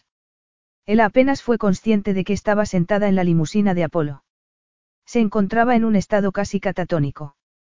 Pero acababa de descubrir que estaba embarazada de un hombre que la despreciaba, a ella y a su familia, un hombre que la había dejado sin trabajo y destrozada cuando puso fin a su relación. Nunca había pensado en ser madre. Su propia madre la había abandonado y no se molestó en mantener el contacto con ella. Su madrastra era una mujer encantadora, pero a menudo silenciosa. Y el padre de Ella, imponía. No mostraba afecto. Era como querer a una roca. Nunca pensó que le tocaría vivir una relación así ocupando el asiento de la madre. Le resultaba, abrumador. Y también significaba que estaba atada a Apolo para siempre. Pero ya lo estaba antes. Apretó los dientes. No sabía qué decir. No tenía ni idea de qué hacer ahora. Solo sabía que la estaban llevando otra vez a Atenas. Aquel pensamiento la puso en acción. No voy a casarme contigo. Apolo se rió entre dientes sin asomo de humor. Entonces prepárate para una batalla por la custodia legal que te dejará sin ningún recurso. Él aparpadeó. ¿Quién te ha dicho que me voy a pelear por la custodia? Pero en cuanto lanzó la pregunta se dio cuenta de que sí lo haría. No porque sus padres hubieran sido maravillosos, sino porque le habían demostrado en un millón de pequeñas maneras lo poco importante que era ella. Que la amparan si permitía que su propio hijo caminara por la vida sintiendo que a su madre no le importaba. La idea le provocó una punzada en el estómago. Su propio pequeño pensando que ella no le quería. Quiso pedir perdón a la vida que crecía en su interior. Como si hubiera podido sentir su vacilación. Si no quieres luchar por nuestro hijo, entonces aceptaré gustoso que te eches a un lado. No lo haré, afirmó ella con convencimiento. Su mente empezaba a aclararse. Y aunque no podía imaginar lo que sería tener un hijo, aunque no estaba segura de si se encontraba feliz o devastada, sabía que no se mantendría al margen. Acabas de decir. Sí, bueno, estoy intentando entender mi posición. Tal vez te sorprenda saber esto, pero nunca fantaseé con una vida en la que hubiera una valla blanca, un marido y niños.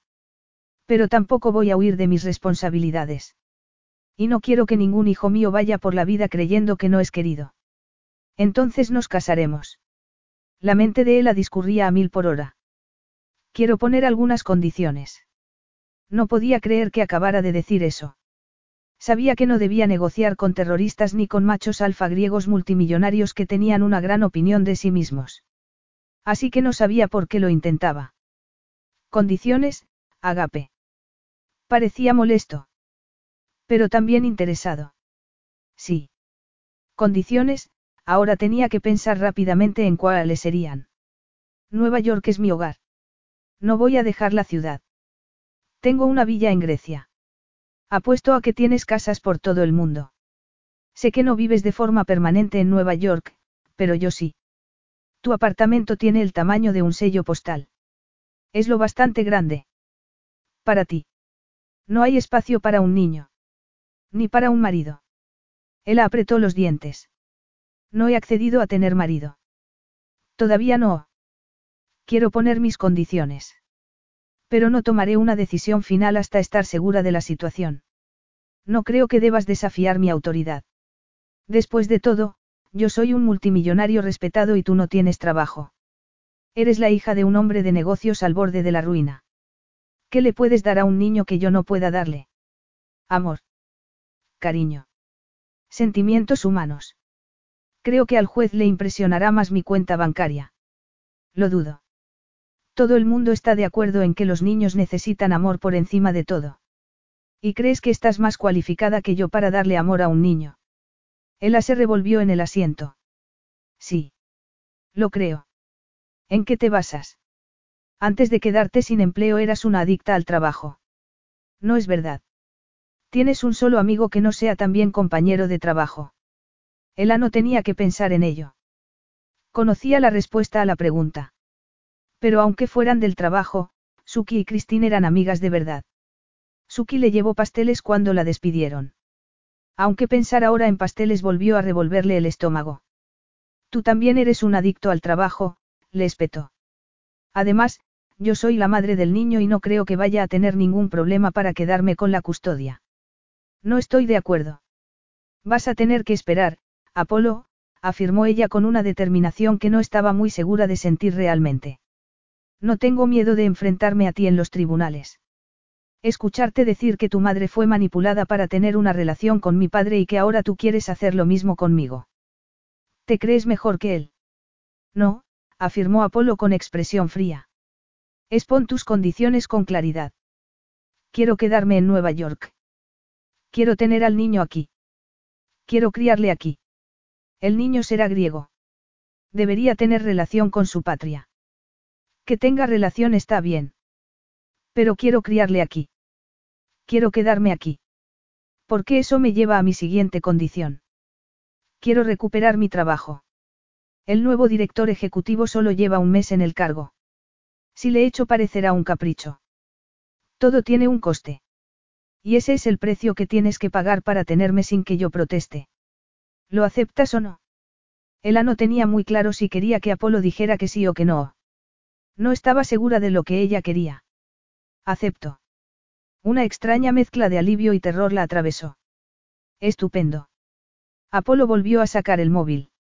Aletea, necesito una casa. Un ático en Manhattan. Algo grande pero seguro. Sin balcones ni nada parecido. Y si tiene balcones, que estén protegidos. A pruebas de niños, colgó. Tu secretaria te va a buscar una casa. No, Agape, dijo Apolo esbozando una sonrisa que no resultó en absoluto amistosa. Mi secretaria nos va a buscar una casa a los dos. ¿Accedes a casarte conmigo? Él aspiró con fuerza el aire y lo miró a los ojos. Si veo que cumples con mis condiciones de modo satisfactorio. Y si siento que no vas a pasarte la vida haciéndome desgraciada. Dijiste que yo era tu venganza, Apolo. Hasta que no me veas como una mujer, una mujer completa, no como tu hermanastra ni como un instrumento de venganza contra mi padre, no me tendrás. Ni en tu vida ni como tu esposa. Lo prometo. Capítulo 10. Aletea era de lo más eficiente, por eso aquella tarde Ella y Apolo estaban en un ático vacío situado en lo alto de un edificio de Midbon. Era espacioso, aunque no tanto como la villa de Grecia. Pero serviría. ¿Te gusta? Yo ya tengo una casa, respondió Ella. Ya me he ocupado de ponerla a la venta. A menos que quieras conservarla como una especie de lugar de trabajo, pensé que lo mejor sería venderla. Estás vendiendo mi casa. Mis hombres ya han ido a recoger tus cosas. Él se la vuelta y apretó los puños. Apolo. No puedo creer que hayas hecho algo así. Él alzó una de sus oscuras cejas. De verdad no puedes creer que haya hecho algo así.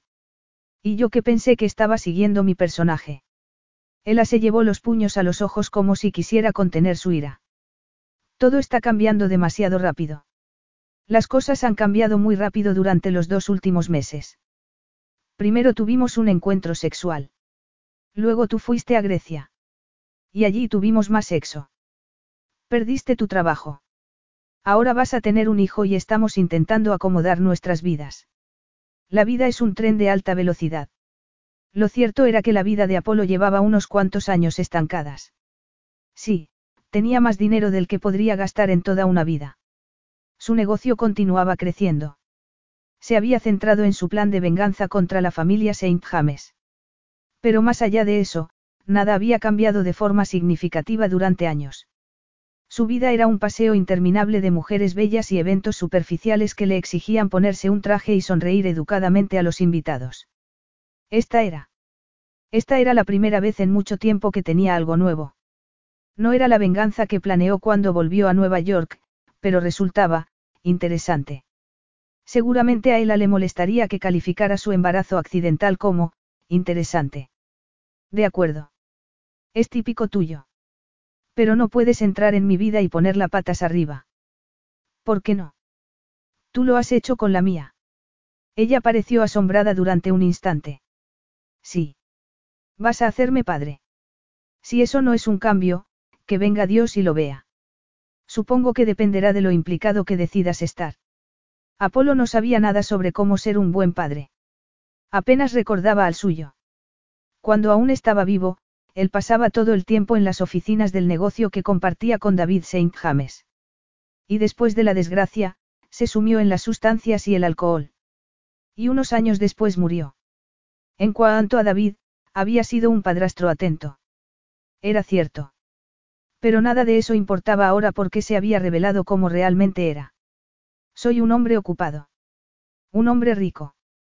Tengo intención de implicarme de un modo limitado, aseguró. Entonces supongo que tu vida personal no tiene que cambiar mucho. Ah, los ojos verdes de Ella se encendieron un poco.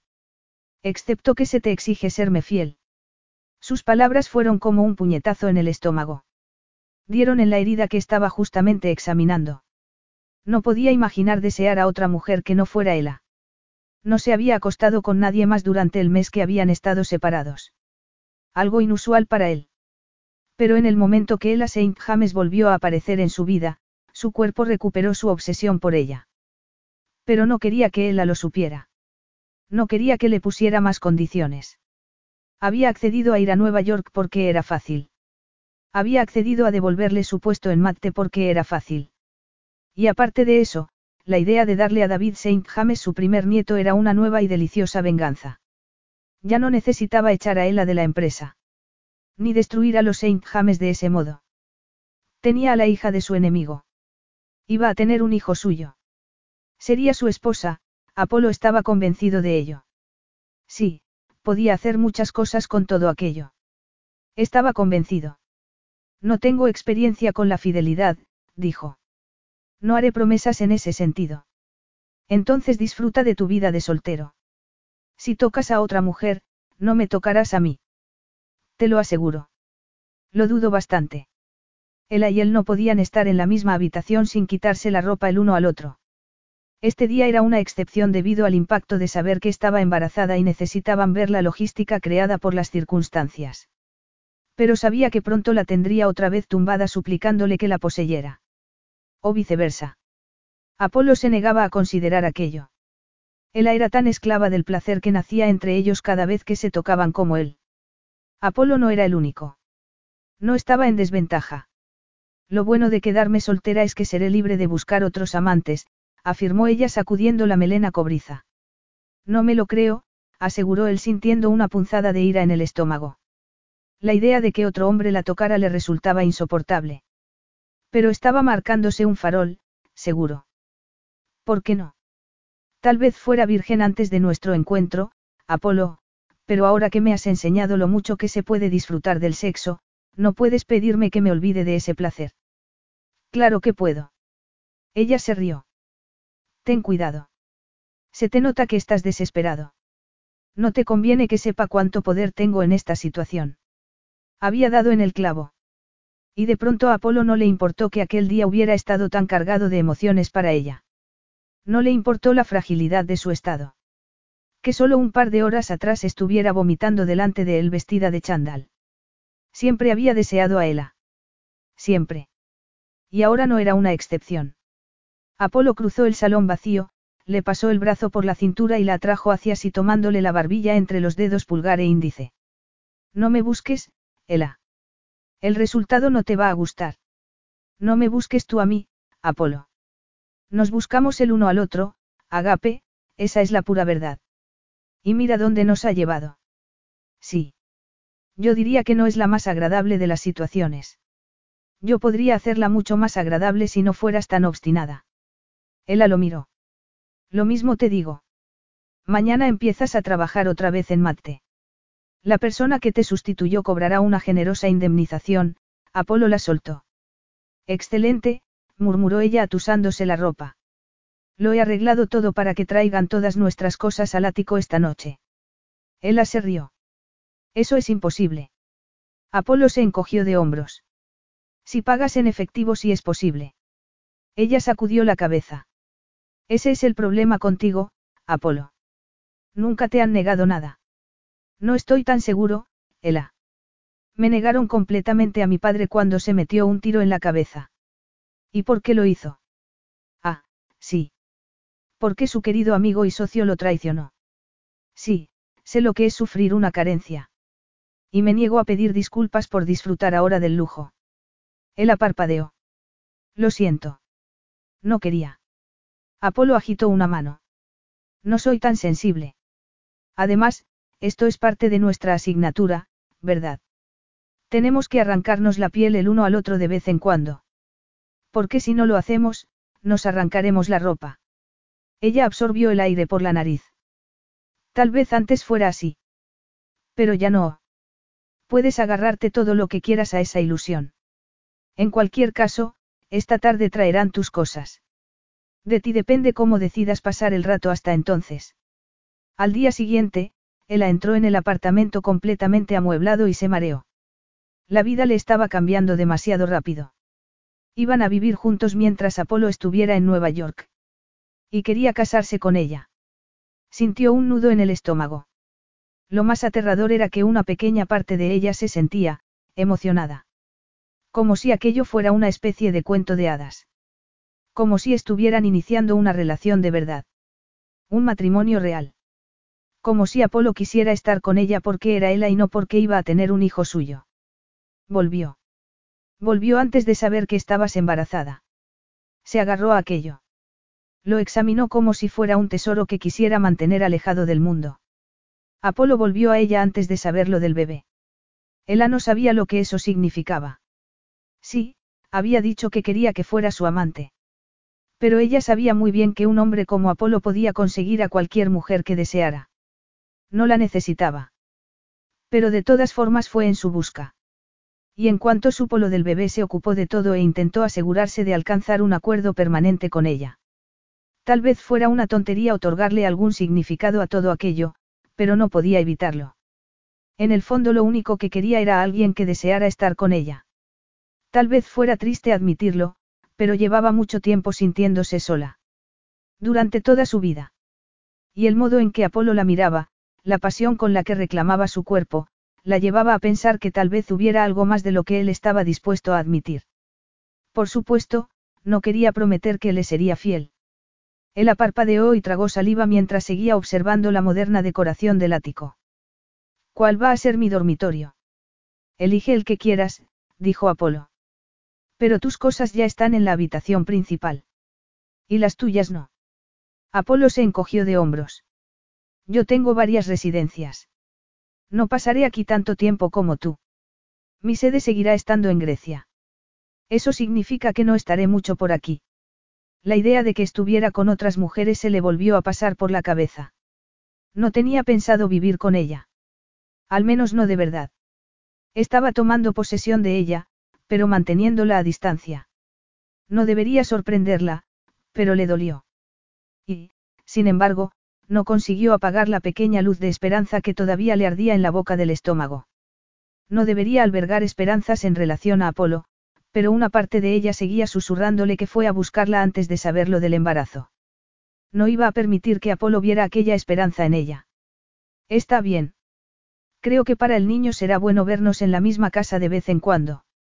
Al menos aquí hay espacio. Creo que me voy a echar, dijo subiendo las escaleras que llevaban a la planta superior del ático, donde estaban los dormitorios. Como quieras. Pero tenemos una reserva para cenar dentro de cuatro horas. Espero que estés lista para entonces. Él apretó los dientes. Vas a seguir dándome órdenes constantemente. Tú sigues desobedeciéndolas, y yo sigo intentándolo. Bueno, por suerte una cena no es una boda. Ella continuó subiendo las escaleras.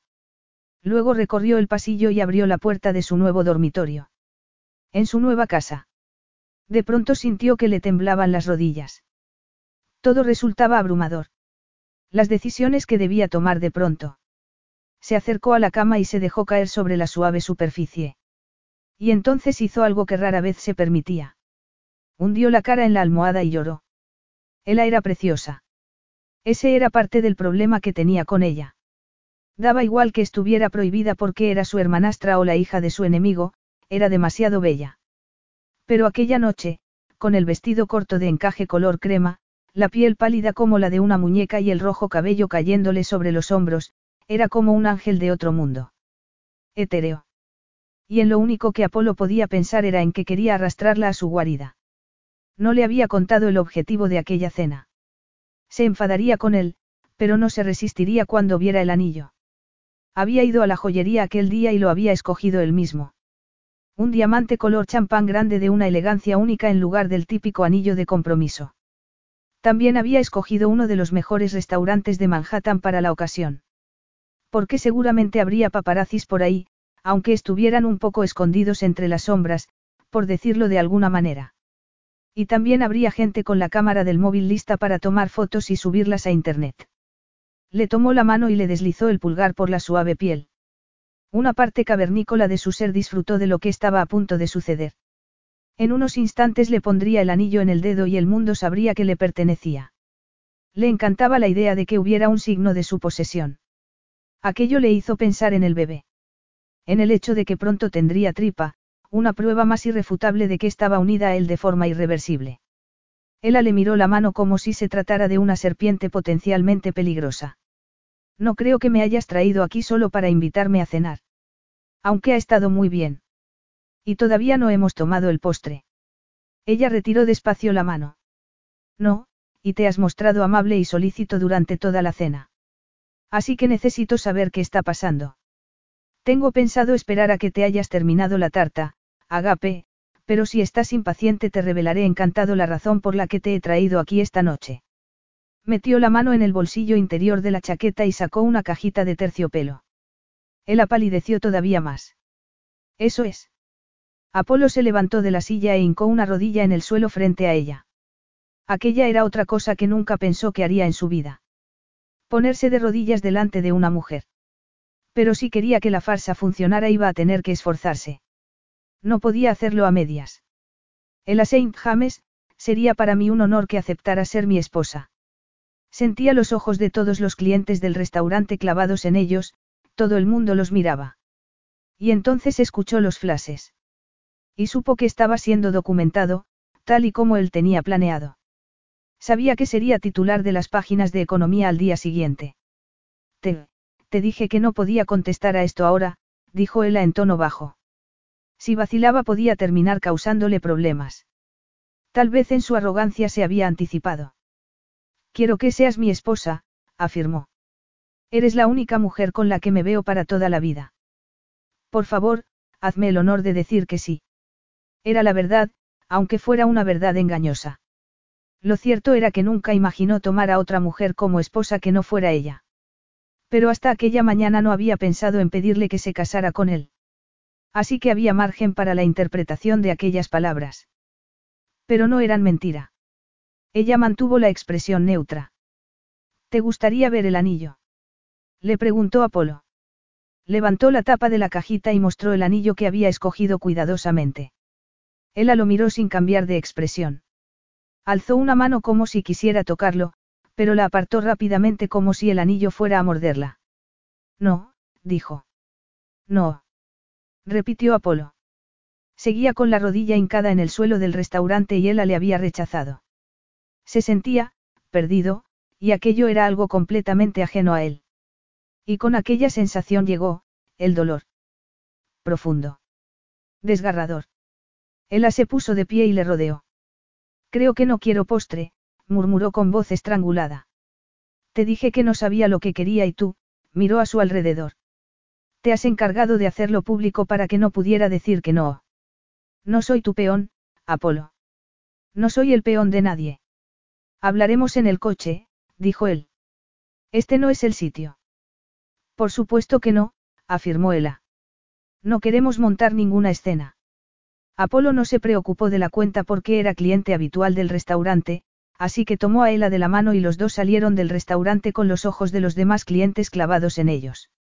Apolo pulsó una tecla del móvil y su coche apareció en la puerta.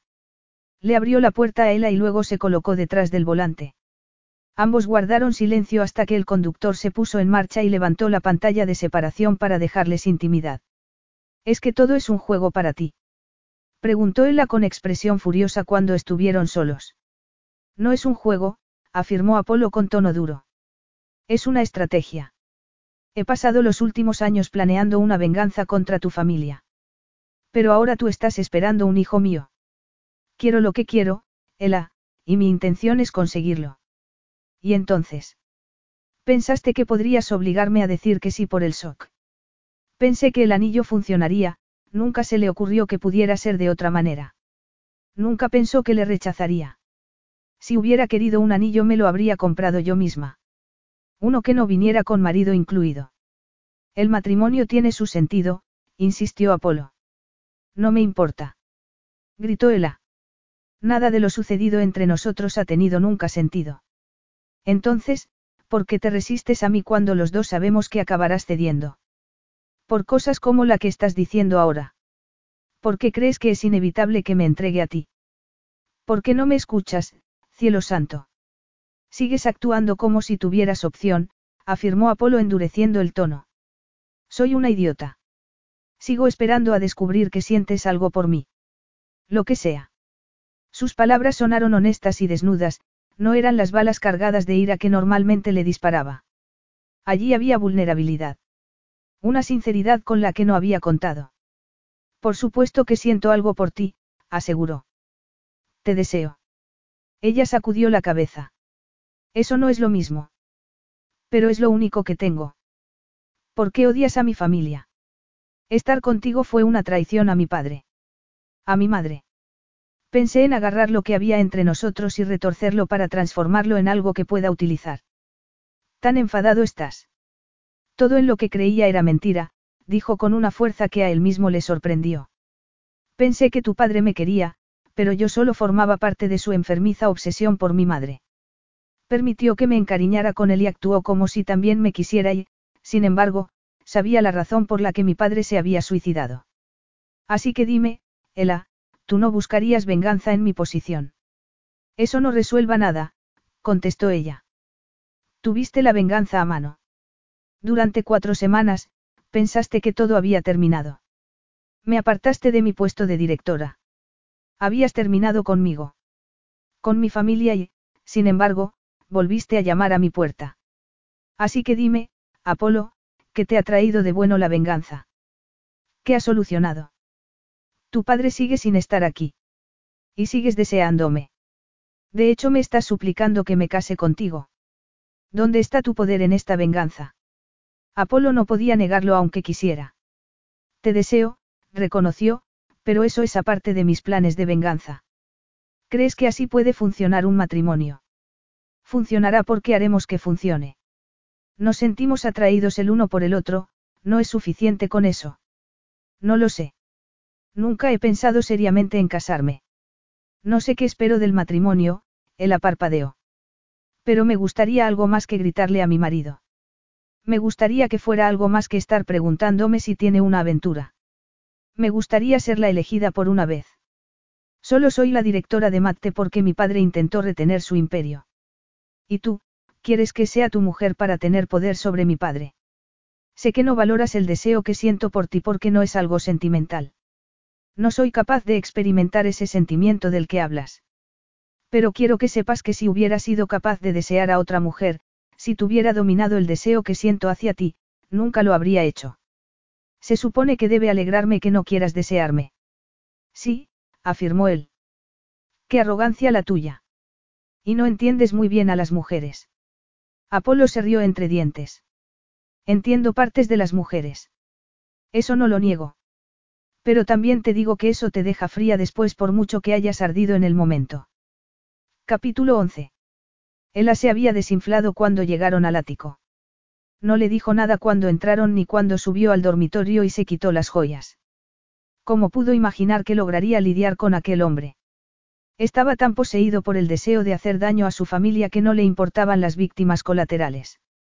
Si hubiera actuado como un ser humano con sentimientos y emociones normales habría sido más fácil hacerle entender. Pero no era el caso. Ella no sabía cómo resolver aquel enigma. Cómo lidiar con aquella roca inamovible que parecía un hombre pero no se comportaba como tal. Recordó que unas semanas atrás pensó que no tenía corazón. Odiaba estar cada vez más convencida de ello. Se quedó sentada largo rato en el dormitorio sin molestarse en cambiarse de ropa, mirando los correos electrónicos y perdiendo el tiempo en Internet hasta que transcurrió una hora desde que habían regresado a casa.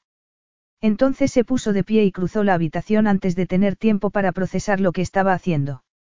Cruzar el ático en dirección al dormitorio de Apolo.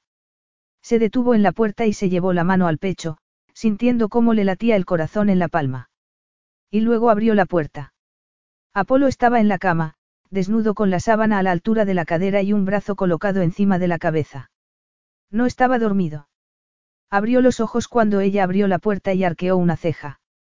Sí. Ella cruzó la habitación, se subió a la cama y se quedó tumbada encima de la sábana a su lado. Apolo se inclinó hacia ella como si fuera a besarla. Pero él alzó una mano. No, dijo. He venido a hablar. Como quieras, murmuró él volviendo a la posición en la que estaba antes. Quiero conocerte, afirmó ella. Solo conozco pedacitos de tu infancia. Cosas que tú me has contado. Pero tengo curiosidad por saber más. Apolo suspiró. De acuerdo. Crecí en una casa preciosa. Pero no duró mucho. Mi padre trabajaba mucho y apenas lo veía. Y cuando yo era muy pequeño perdió su puesto en la empresa que tenía con tu padre. Aquello fue una crueldad, como tú bien sabes. Entonces perdimos la casa. Lo perdimos todo. Ella deseaba tocarle. Acababa de decidir que tocar era más fácil que hablar, que besar era más sencillo que la sinceridad. Sus cuerpos eran mucho más fáciles que cualquier otra cosa. Pero pensó que era mejor no interrumpirle. Mi padre no llevó bien nuestro descenso a la pobreza. Se enfrentó a los problemas tomando sustancias y bebiendo. Al final, el poco dinero que teníamos se fue en sus adicciones. Terminamos en la calle. Poco después de eso, cuando se dio cuenta de lo que había sido de nosotros, de la familia, se quitó la vida. Nunca sabré por qué. Si se sentía avergonzado, si creyó que estaríamos mejor sin él. Si sencillamente no quiso seguir intentándolo. Nunca sabré la respuesta. Y en realidad no importa. Tomó su decisión. Y pasaron los años. Pero lo que sí sé es que a él le gustaría vengarse de lo que le pasó. Lo que nos pasó a todos. Entonces se habría encargado él mismo, aseguró ella con tono dulce pero decidido. Si le importara tanto, se habría quedado para vengarse. No pudo. Por la razón que fuera, arguyó Apolo. Además, mi madre y yo nos vimos en la calle, y luego en aquella horrible casa comunitaria. Allí fue donde nos enviaron.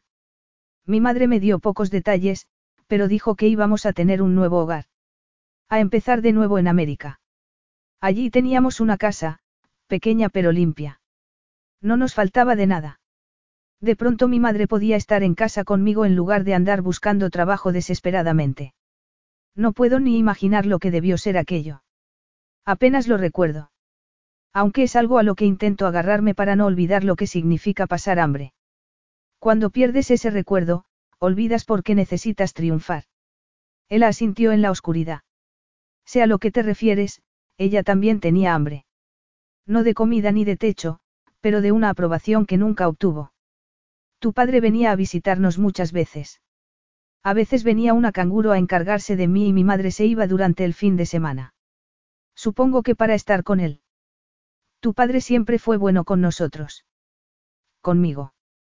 Y cuando se casó con mi madre, cuando nos llevó a ambos a vuestra mansión, pensé, pensé que lo teníamos todo. Recuerdo vuestra llegada. Me porté fatal contigo porque me dabas miedo. Eras, eras lo más bello que había visto en mi vida y yo sabía que no debía pensar en mi hermanastro de ese modo. Supongo que no, reconoció él. Fue inteligente por tu parte mantenerme a raya, Ela. No sé si fue inteligente, pero desde luego funcionó durante un tiempo.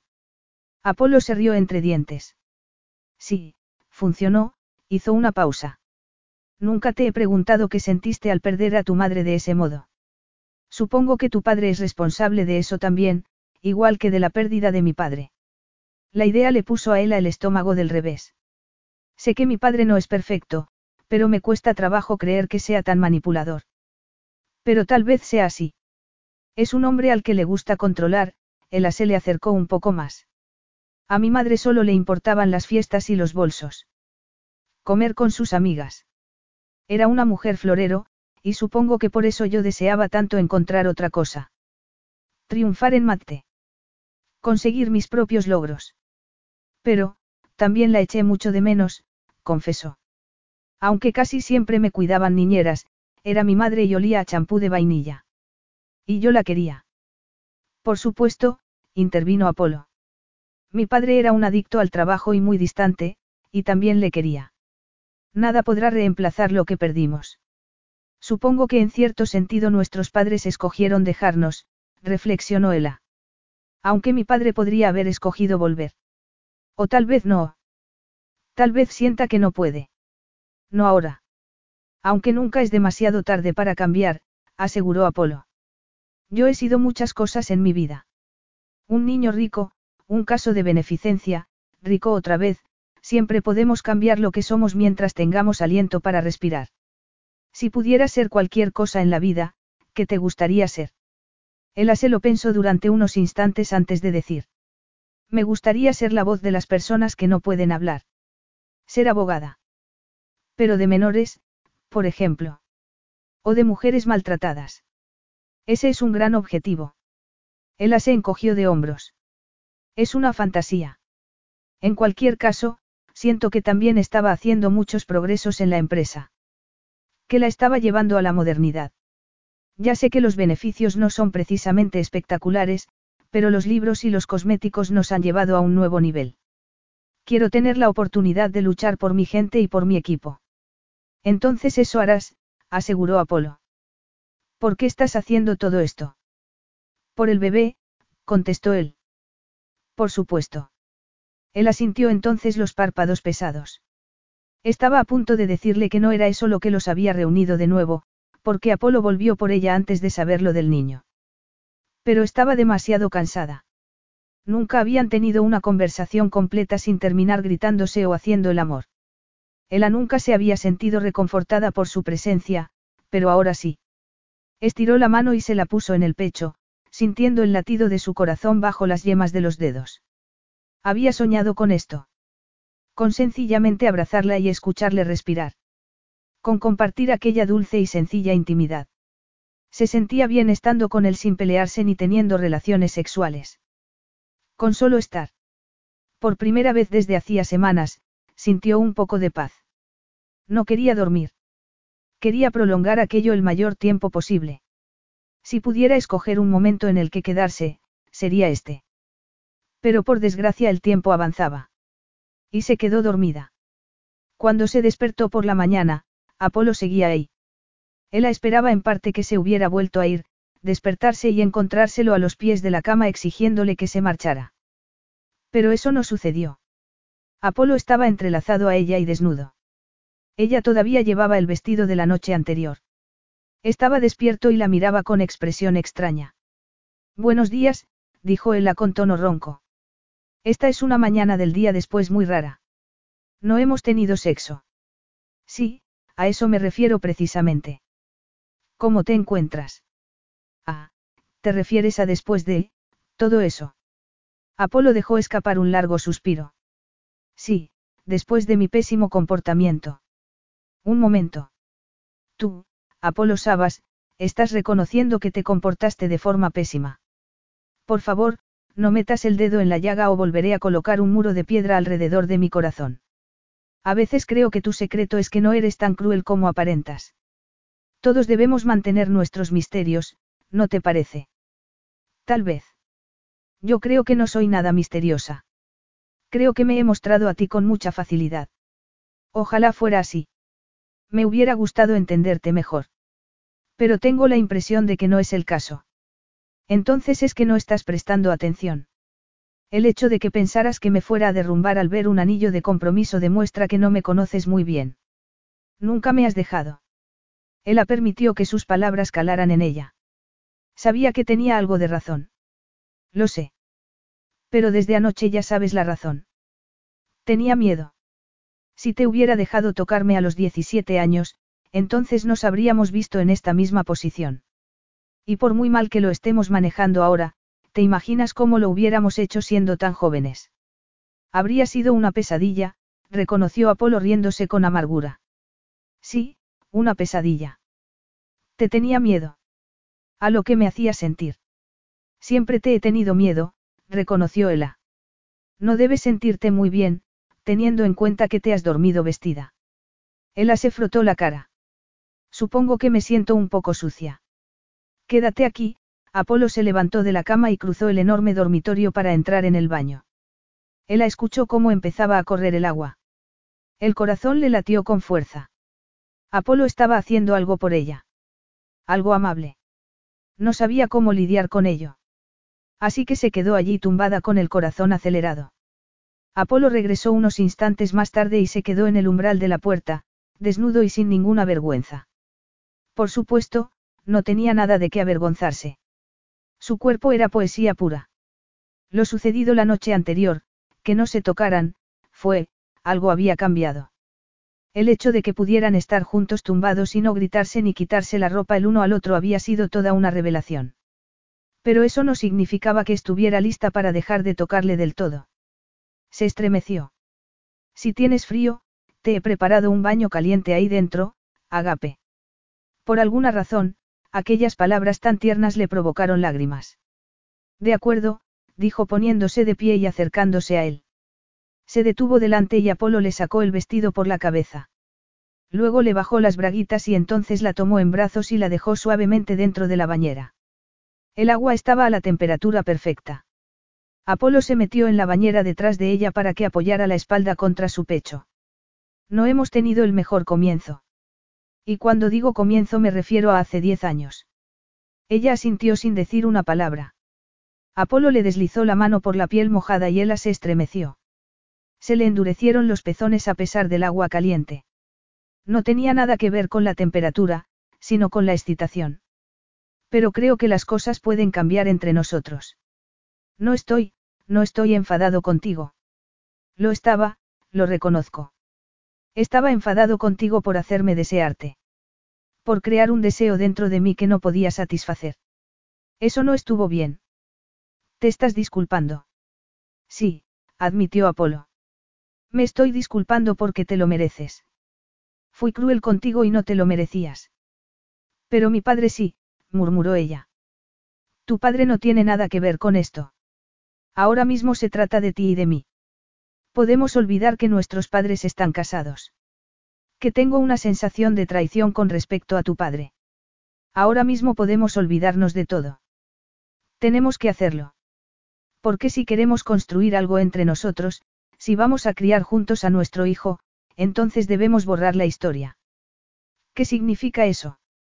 ¿Qué implica respecto a mi relación con mi padre? Apolo agarró un bote de champú y lo agitó entre las manos. No lo sé, empezó a ponerle un poco en el pelo y a Ella se le encogió el corazón. Aquello era lo que siempre había deseado. Su atención. Estaba centrado completamente en ella ahora, como nadie lo había estado jamás. Le entraron ganas de llorar. Y lo habría hecho, pero le daba miedo de mostrar esa debilidad delante de él. Era extraño, pero incluso ahora que se mostraba amable con ella sentía que tenía que levantar la guardia. Como si faltara algo. Aquello le provocó una punzada en el pecho. Porque sabía que no tendría que ser así. Pero tampoco sabía qué otra cosa podría haber entre ellos. Habían pasado muchos años siendo desagradables el uno con el otro. Aquellas eran las semillas que habían plantado para su relación. Apolo tenía razón. Tal vez lo único que podían hacer era empezar de nuevo. Tal vez tendrían que olvidarse de su familia. Tal vez tendrían que olvidar la conexión previa que tuvieron entre ellos. Tal vez fuera la única manera. De pronto se sintió desesperada. Por él. Quería sentir su contacto. De pronto le pareció que el mundo se iba a terminar si no sentía su boca en la suya. Se giró ligeramente en el agua y le puso la mano en la mejilla para ladearle la cabeza y le besó lenta y profundamente. Intentó que fuera un beso distinto a los demás. Quería que esto fuera un nuevo comienzo de algo que no fuera tóxico. Ni peligroso. Tal vez fuera más fácil, y en cierto modo más libre. Apolo permaneció quieto durante un instante, como si estuviera pensando cómo reaccionar. Luego le sostuvo la barbilla entre el pulgar y el índice y la sujetó mientras la besaba más profundamente. La saboreó con delicadeza mientras le deslizaba la lengua por la suya. Como si tuviera todo el tiempo del mundo. Como si aquello pudiera durar para siempre. Él se dio la vuelta por completo y se puso de rodillas inclinándose sobre él, trazando una línea con la lengua sobre su pecho hasta el cuello, donde le besó la piel con la boca abierta. Ella lo miró y vio la luz fiera de sus ojos que indicaba que estaba a punto de perder el control. Aquello no tenía nada que ver con la ira ni con la venganza. Eran ella y Apolo y no había nada más en medio. Cuánto anhelaba aquella conexión que era algo entre ellos dos y nada más. Ella se acercó un poco más y se colocó sobre su regazo, acercando el centro de su cuerpo al firme risco de su erección. Flexionó las caderas y se frotó contra él, lo que le provocó una oleada de placer por todo el cuerpo. Apolo bajó la cabeza y le succionó un pezón profundamente. Aquellos dos puntos de placer unidos le provocaron una sensación que amenazó con apoderarse completamente de ella. Le sostuvo el rostro entre las manos, lo mantuvo firme y clavó la mirada en la suya mientras se elevaba ligeramente sobre las rodillas. Luego se colocó sobre su erección, tomándole profundamente y suspirando mientras Apolo la completaba. Apolo Sabas había sido sexo para ella desde la primera vez que lo vio. Desde el momento que entendió lo que pasaba entre un hombre y una mujer en la oscuridad. Siempre lo había sabido. Pero se le había escapado algo. La parte más importante de la ecuación. Apolo no era solo sexo. Era algo más. Algo más profundo. Si solo se hubiera tratado de sexo no habría tenido tanto miedo. Pero ella sabía que bajo aquel deseo, bajo la excitación básica, había algo mucho más oscuro, más temible, más peligroso. Nunca había sido solo deseo. Ni rabia. Era amor. Era amor entonces y era amor ahora. Lo amaba. La idea le provocó como una descarga de luz que amenazó compartirla por la mitad además del placer que estaba creándose dentro de ella. Nunca quiso amarlo. Siempre supo que él no podría amarla a su vez. Nadie lo hacía. ¿Por qué iba a amarla Apolo? ¿Cómo iba a amarla por sí misma si ni su propio padre era capaz de hacerlo, ni tampoco su madre? Y solo entonces fue capaz de entender que nunca lo había odiado. En realidad no. Lo había amado. Amaba a Apolo Sabas desde que era una niña. Y cuando él traicionó a su familia se había transformado en algo nuevo. ¿Por qué no podía entender que el hombre que tanto le importaba hiciera eso a su familia? Cuando se lanzó sobre él en la habitación del hotel fue el último aliento de ese amor que deseaba desesperadamente ser escuchado, ser expresado. Y cuando dijo que lo odiaba fue solo porque el odio era la otra cara de esa moneda. Tan cercana al amor. Tan peligrosamente cerca, ahora lo sabía. Porque como era el amor retorcido, se convirtió en algo feo. Se dio cuenta entonces, mientras él la miraba con sus oscuros ojos brillantes, que Apolo había querido a su padre. Que había querido a su familia, y que por eso todo se había retorcido de aquel modo. Por eso fue en un principio tan lejos en busca de venganza. En su afán de utilizarla. De hacerle daño. Porque el amor podía convertirse en algo retorcido. Apolo le agarró con fuerza las caderas y tomó el control de sus movimientos entrando en ella con embates, buscando el clímax. Y ella lo agradeció porque estaba sin fuerzas. Ya no podía seguir llevando el control de la situación. No, ahora estaba a merced de Apolo, del deseo que sentía por él. Apolo le deslizó una mano por el trasero y lo sostuvo con fuerza, rozándole con las yemas de los dedos el punto en el que estaban unidos. Aquel pequeño contacto añadido bastó para enviarla hacia la cima. Se le nubló la mente y por un glorioso instante el placer se apoderó por completo de ella agitándola como un relámpago. Y cuando todo terminó, cuando ella seguía todavía ahorcajadas en su cuerpo y tenía la mirada clavada en la suya, un único y luminoso pensamiento le atravesó la mente. Amaba a Apolo Sabas. Siempre lo había amado, y tenía la sensación de que siempre lo amaría. Y supo con la misma certeza que él nunca la amaría a ella. Capítulo 12. Él había estado muy callada desde que se levantó aquella mañana. O más en concreto, desde el momento del baño. Apolo sentía que se le escapaba entre las manos.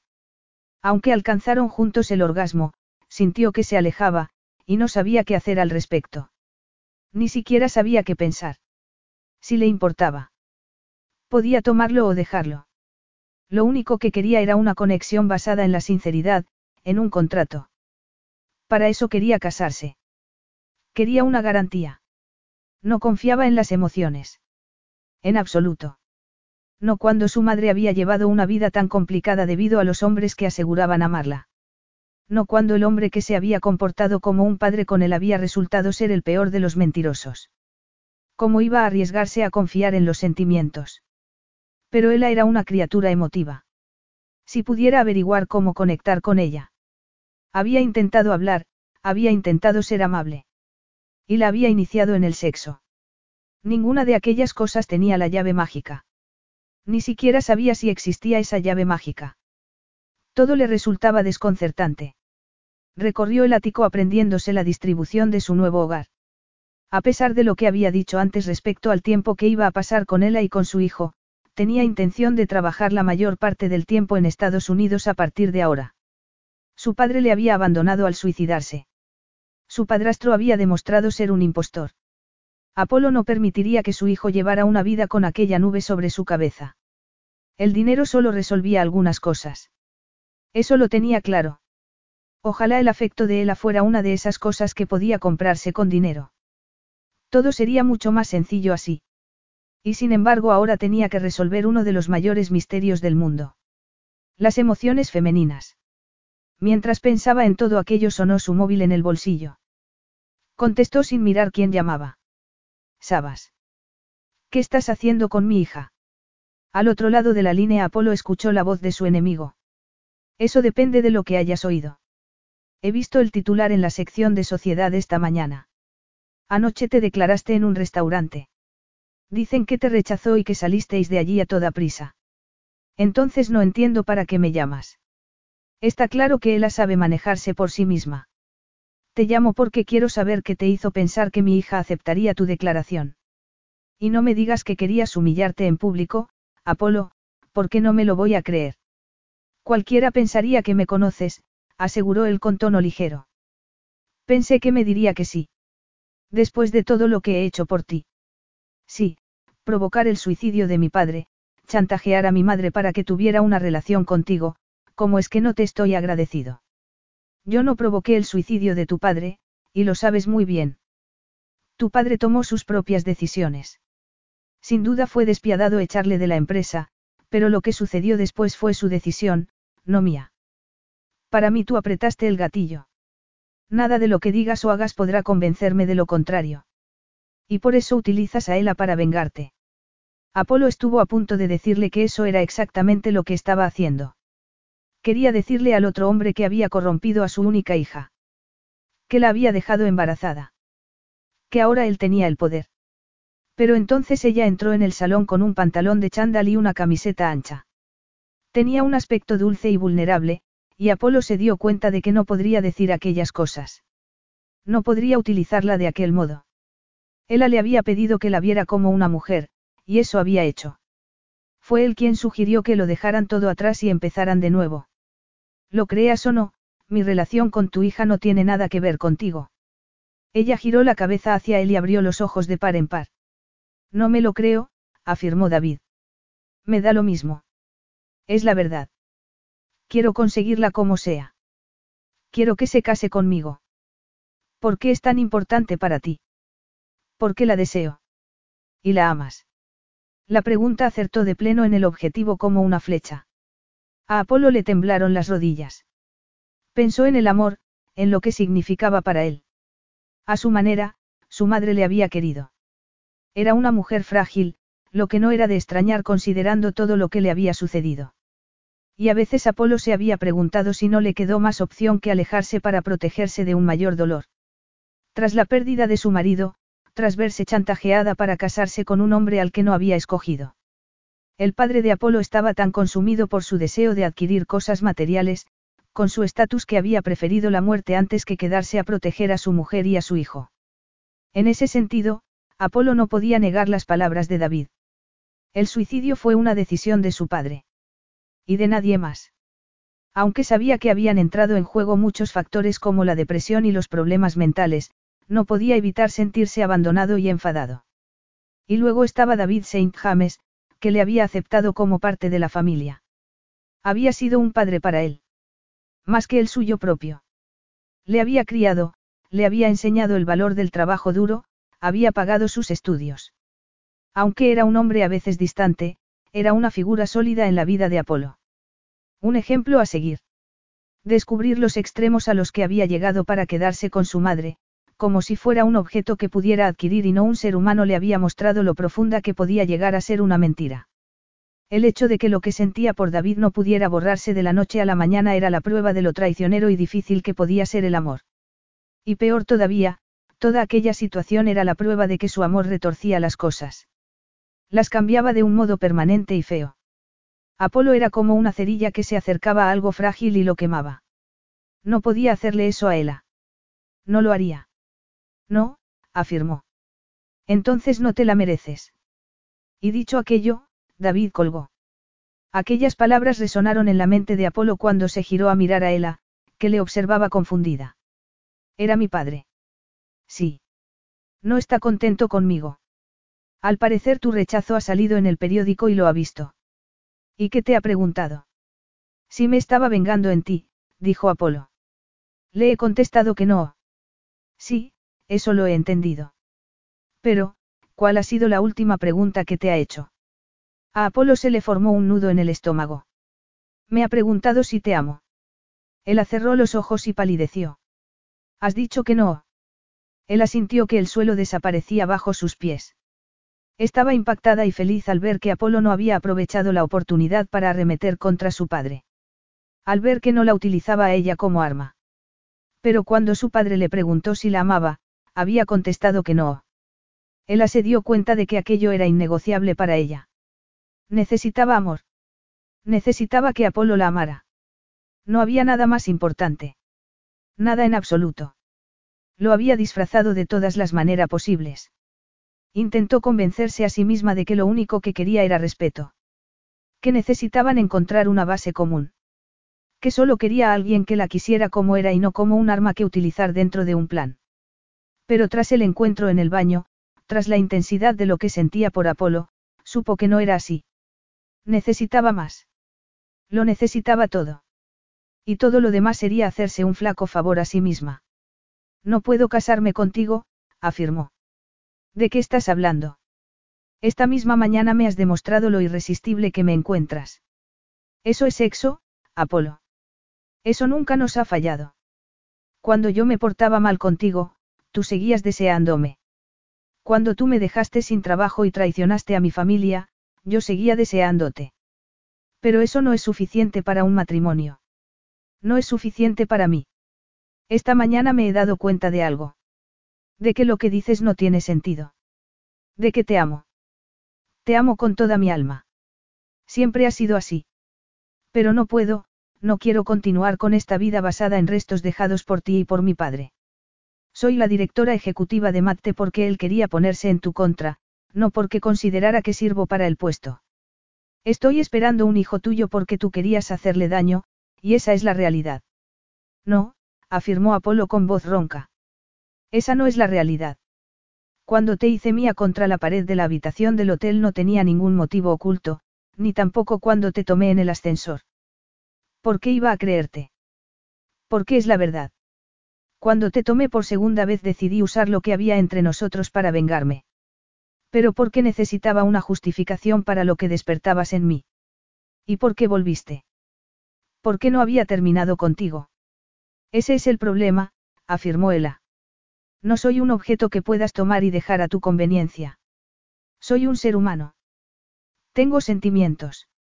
Te amo y merezco ser amada a mi vez, sacudió la cabeza. Si no puedes darme eso, iré a buscar a alguien que sí pueda. La expresión de Apolo se endureció completamente. Tienes razón. Si eso es lo que quieres, eso es lo que debes buscar. Ella sintió que el corazón le latía con fuerza en un espacio vacío. Eso es todo. Estamos en un callejón sin salida, Ela. Yo no puedo amar y tú exiges que lo haga. No quiero retenerte prisionera. No encuentro satisfacción en hacerte desgraciada. Las cosas han cambiado. Tal vez eso signifique que sientes algo por mí. No, afirmó Apolo con tono decidido. No puedo. Ella se sentía como si la hubieran apuñalado, como si estuviera desangrándose en el suelo. Esperó a que se le ocurriera algo, algún comentario perspicaz que la rescatara, pero no sucedió. No había nada tras lo que esconderse. Solo había amor y dolor en igual medida. Y quería que él lo viera. Quería que lo supiera. Se había cansado de esconderse. Lo había escondido todo durante muchos años. Su dolor, su deseo, su amor. A la basura con el orgullo, ya no lo haría más. ¿Por qué? preguntó. ¿Por qué haces esto? No hay nada que nos detenga, nada que detenga esto excepto tú, y no puedo entenderlo. Todo lo que amo se convierte en polvo, Ela. No quiero menoscabarte. Toda mi vida me han menoscabado. Gritó ella. He intentado mantener el paso, hacer lo que mi padre quería, intentar evitar justo lo que me está pasando contigo. Tragó saliva. Estaba temblando. Todos los sentimientos que había contenido durante décadas salían ahora a borbotones. Eso ya se acabó. Ahora soy yo la que exige. Apolo se la quedó mirando un instante fijamente. No puedo hacer lo que me pides, y dicho aquello se apartó de ella y salió del ático, cerrando la puerta suavemente. Ella tuvo la sensación de que no volvería. No quería una vida a medias, un amor a medias. No quería un futuro con un hombre que no era capaz de darle lo que ahora sabía que necesitaba desesperadamente. Así que le dejó ir. E hizo un esfuerzo por no llorar. Ella se acercó al despacho de su padre con gran turbación. Iba a decirle que renunciaba oficialmente a Matte. Y también iba a contarle lo del bebé y que no se casaría con Apolo. Aspiró con fuerza el aire para intentar calmar la presión del pecho. Luego alzó la mano y llamó a la puerta. Adelante. Él agiró el picaporte, abrió la puerta y entró a toda prisa. Hola, papá. Ela, David hizo un gesto para que se sentara frente a su escritorio como si se tratara de un asunto de negocios. Siéntate. Supongo que te preguntarás por qué quiero hablar contigo, dijo ella obedeciendo. No te creas. Supongo que tiene que ver con Apolo. Has decidido casarte con él. Al contrario, he decidido que no puedo continuar con esta relación. Lo que no entiendo es cómo empezó esa relación. Apolo se volvió contra mí y luego te despidió para después volver a contratarte, ¿no es así? Ella se sonrojó un poco. Entiendo lo que insinúas, pero no fue así. Además, voy a dejar Mate. Voy a volver a la universidad. Voy a averiguar qué quiero hacer independientemente de tus aspiraciones y de las suyas. Llevo demasiado tiempo atrapada entre el fuego cruzado. Quiero saber qué soy capaz de hacer más allá de ser tu escudo para bloquear la ira de Apolo. ¿Es eso lo que piensas? ¿Y por qué no has dicho nunca nada? Bueno, quería mantener la paz. Quería ser la hija que necesitabas. Pero eso ya se acabó. Necesito ser la persona con la que esté contenta yo, no con la que estés contento tú. Yo te obligué a aceptar ese puesto en Mate. Le preguntó su padre con tono duro. No puedes negar que me usaste para colocarme entre Apolo y la destrucción de la empresa. No tenía nada que ver conmigo. Nunca intentaste darme el control. Siempre quisiste un hijo, y hasta que se portó mal, Apolo fue ese hijo para ti. Me utilizaste. David se encogió de hombros. Las líneas de su rostro parecían de pronto más pronunciadas. Sí, te usé. Pero, ¿de qué otro modo podía defender mi legado? Sabía que tú podías hacerlo, Ela. No me cabía duda de que Apolo sentía algo por ti. Y pensé que tal vez modificaría su modo de actuar si tú estabas en la línea de fuego. Así que me usaste como blanco. Yo sabía que tú eres fuerte. Puedes pensar que lo hice porque no te respeto o no te valoro, pero es todo lo contrario. Eres fuerte. No hubiera escudado a un hijo de algo así ni tampoco quise hacerlo contigo. Se supone que debo estar agradecida. Yo creo que sí, afirmó David. Por eso echaste al padre de Apolo de la empresa años atrás. ¿Por qué no se te ocurrió otra manera de poder estar con Mariam? Sí, respondió él con seguridad. Era la única manera que se me ocurrió de conseguir a Mariam. Así que hice lo que pude. Pero ella se quedó a su lado. Tenía un hijo suyo. Y a pesar de todos mis pecados, yo nunca tuve eso en contra de Apolo, que fuera el resultado de una unión que yo despreciaba. No te van a dar una medalla por eso, papá, afirmó Ella. Te portaste de forma horrible. Es verdad, David tenía un tono duro. Y volvería a hacer lo mismo otra vez. Tomaría las mismas decisiones. Mi intención no era que su padre se suicidara Ella. No soy adivino. No podía prever el resultado. Pero sí pensé que Mariam le dejaría cuando él no tuviera nada y yo lo tuviera todo. Me equivoqué. Ella lo amaba. Su padre asintió lentamente con la cabeza. Sí. Pero creo que con el tiempo ha aprendido a amarme a mí. ¿Se lo has preguntado alguna vez? Su padre adquirió una expresión pétrea. No, pero no creo que sea importante. Ahora no, a Ella se le encogió el corazón. Creo que siempre es importante. No importa cuándo llega el amor siempre y cuando sepas que está ahí. Ella sabe que la amas. Destruí su mundo para traerla al mío. Despejé mi mundo para hacerle sitio. Si eso no es amor, entonces no sé qué es. Estaba claro que no lo sabía. Su padre no entendía que el amor era cosa de dos. Que era cuestión de dar en lugar de tomar. Era un hombre implacable. Estirado. Todo arrogancia. Incapaz de girarse para mirar de verdad a otra parte. Creo que tal vez el amor no consiste en destruir el mundo de nadie. Ni en mover a las personas como si fueran piezas de ajedrez, murmuró con voz temblorosa. Tal vez consista en dar más que en recibir. En demostrarlo, aunque la otra persona nunca lo demuestre. Ser amable a pesar de que la otra persona sea cruel. Creo que el amor no siempre es equilibrio, pero si los dos están dispuestos a dar más que a recibir, puede ser un tesoro bello y excepcional. Yo no sé nada de eso, Ela, reconoció David. Solo sé que te tengo a ti y que todavía tengo a Mariam. Creo que eso ya es un éxito. Tú me quieres. No pasaba nada por preguntar. Ya había sido rechazada por Apolo, así que no tenía sentido protegerse en aquel momento. Ya había sido rechazada. No le pasaría nada por echar un poco de sal a las heridas. Su padre se la quedó mirando fijamente un instante. ¿No lo sabías? Preguntó. ¿Cómo iba a saberlo? Respondió a su vez ella. Soy tu padre, Ela. Eso no garantiza nada. Soy un hombre que ha construido su vida tomando decisiones despiadadas. No me hice rico siguiendo las normas.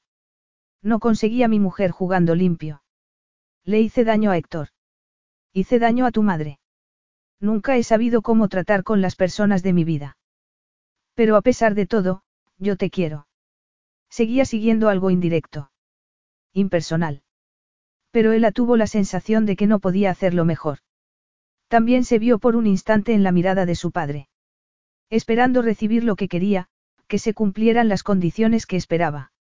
No, ella no estaba siendo poco razonable al desear el amor de Apolo. Pero tenía que pensar de dónde venía. Apolo estaba roto. Bateado por la vida. La gente en la que había confiado lo abandonó. Lo traicionó. Necesitaba que alguien le demostrara que las cosas eran diferentes. Necesitaba que alguien permaneciera a su lado pasara lo que pasara. Él haría eso por él. Por ella. Lo amaba, y su amor bastaría para los dos. Te quiero, dijo entonces, porque pensó que le vendría bien decírselo a otro hombre al que también le costaba oírlo. Quería seguir practicando aquel nuevo comienzo en el que ya no se escondía. A pesar de todo. Yo no he cambiado, admitió su padre. Soy el mismo hombre que conoces. Solo sabes un poco más de la historia. Bueno, está bien conocer toda la historia. Eso no significa que crea que hayas tomado buenas decisiones. Nunca le pedí a nadie que estuviera de acuerdo con ellas. Me hice mi propia cama, y dentro está la mujer que amo. ¿Cómo iba a arrepentirme? Bueno, dijo Ella. Yo voy a ir a buscar ahora al hombre que amo. Porque es un cabezota y está asustado. Y me parece bien, siempre y cuando yo pueda estar a su lado. Ah, voy a tener un hijo suyo, por cierto. Creo que eso es relevante. Aquello pareció dejar conmocionado a su padre. Alzó las grises cejas y se quedó boquiabierto. No se te ocurrió comentármelo antes. Nos hemos puesto filosóficos y me pareció que esta podría ser la única ocasión. Pero Apolo es el padre de mi hijo. Tú estás casado con su madre, así que los dos seréis los abuelos del niño, él afrunció el ceño. Es muy complicado. Y vas a tener que hacer las paces con él de alguna manera. Tal vez no sea posible. Como tú has dicho, la historia completa cambia las cosas. Y en cuanto a él, creo que me considera un villano. Y no puedo negar que lo fui en el pasado. Intenté compensarle dándole todo lo que podía. Pero como tú misma me has señalado, mis demostraciones no son siempre claras. Los dos habéis causado mucho daño. Peleando, buscando venganza, persiguiendo lo que vosotros queríais sin pensar en los demás, eso tiene que acabar. Aunque solo sea una tregua temporal. Pero tiene que parar. Yo no puedo estar en el medio. Y mi hijo tampoco. ¿Y si tienes que elegir entre él o yo? Lo elegiría él, afirmó ella sin vacilar. Suponiendo que él sienta lo mismo. Su padre asintió lentamente con la cabeza y sonrió. Tal vez incluso puedas entender mis decisiones más despiadadas. En lo que a Apolo se refiere, sé que puedo ser despiadada. Y en cuanto a mi hijo, por el mato. Me temo que yo fui demasiado egoísta para tomar esa decisión, reconoció David. Por otra parte, no soy tan orgulloso como tú. ¿Qué quieres decir? A mí no me importaba que Mariam sintiera lo mismo que yo. Solo me importaba tenerla. Bueno, yo he vivido así durante mucho tiempo y ahora sé que eso no me sirve. Su padre la miró con, orgullo. Por primera vez podía decir que lo había sentido. Fue un momento extraño porque no le resultó ningún triunfo. Solo se sintió, triste. El orgullo era un pobre consuelo para un corazón roto. Necesito ser amada, repitió Ella. Y necesito asegurarme de que mi hijo no será utilizado como un peón. Ni para que Apolo te haga daño ni para que me haga daño a mí. Creo que descubrirás que mi amor por mi hijo será el más despiadado de todos. Adelante entonces, dijo su padre. Díselo. Ve y muéstrate despiadada por amor. Capítulo 13. Apolo no era ajeno a la desesperación. Aunque no fue absolutamente consciente de la pérdida de riqueza cuando era niño, sí sintió la falta de su cómoda cama y de su casa. Y después de eso, la pérdida de su padre. Y luego la del hombre que había llegado a considerar un padre. Pero nunca había experimentado una pérdida como aquella. Una pérdida que era en muchos sentidos culpa suya. Cuando perdió su modo de vida y el dinero no pudo hacer nada, ni tampoco cuando descubrió la auténtica naturaleza de David St. James. Pero ahora, con él tuvo opción. La posibilidad de decirle lo que ella quería escuchar, encontrar el modo de ser el hombre que ella necesitaba. Pero decidió darse la vuelta. Cobarde, dijo en voz alta en el despacho vacío. Se acercó a la ventana y miró a la ciudad. Había vuelto a Grecia porque no sabía qué más hacer. No sabía dónde ir. Se sentía inútil, y hacía mucho tiempo que no experimentaba aquella sensación. No le gustaba. Lo más mínimo. Aquella era una de las razones por las que le había dado la espalda a David Saint James. Porque cuando supo la verdad fue un golpe mortal, como si le hubieran cortado las piernas de golpe. Y era una sensación muy desagradable. Orgullo herido, Apolo. Es una razón muy nimia para buscar venganza. Para agarrarse a la ira. Pero lo que había pasado su padre, y su madre. Sabía que debería hablar con su madre. Pero lo cierto era que le daba miedo escuchar lo que tenía que decir. Lo tenía desde que supo la verdad sobre David tres años atrás. No quería escuchar lo que ella tenía que decir. Por temor a que lo amara. Por temor a que fuera feliz. Por temor que apoyara las decisiones que había tomado su marido ya que habían resultado en su unión. Pero ahora sabía que tenía que preguntárselo. Sabía que necesitaba averiguar por qué se había quedado. Sacó el móvil, marcó su número sin pensar que era muy temprano en Nueva York. Hola. Hola, mamá. Apenas habían hablado durante los últimos tres años, y cuando lo habían hecho era con pinzas. Porque su madre sabía que Apolo estaba buscando venganza contra su marido, y aunque se guardaba sus sentimientos para sí misma, Apolo siempre tuvo la sensación de que no lo aprobaba. Al parecer no le apoyaba, porque no le había pedido que la llevara a Grecia con él. No tenía por qué haberse quedado con David Saint James y, sin embargo, lo hizo. ¿Por qué? Le preguntó Apolo sin más preámbulo. No había sido su intención lanzarse así, pero no pudo contenerse. ¿Por qué, Apolo? ¿Por qué te quedaste con él?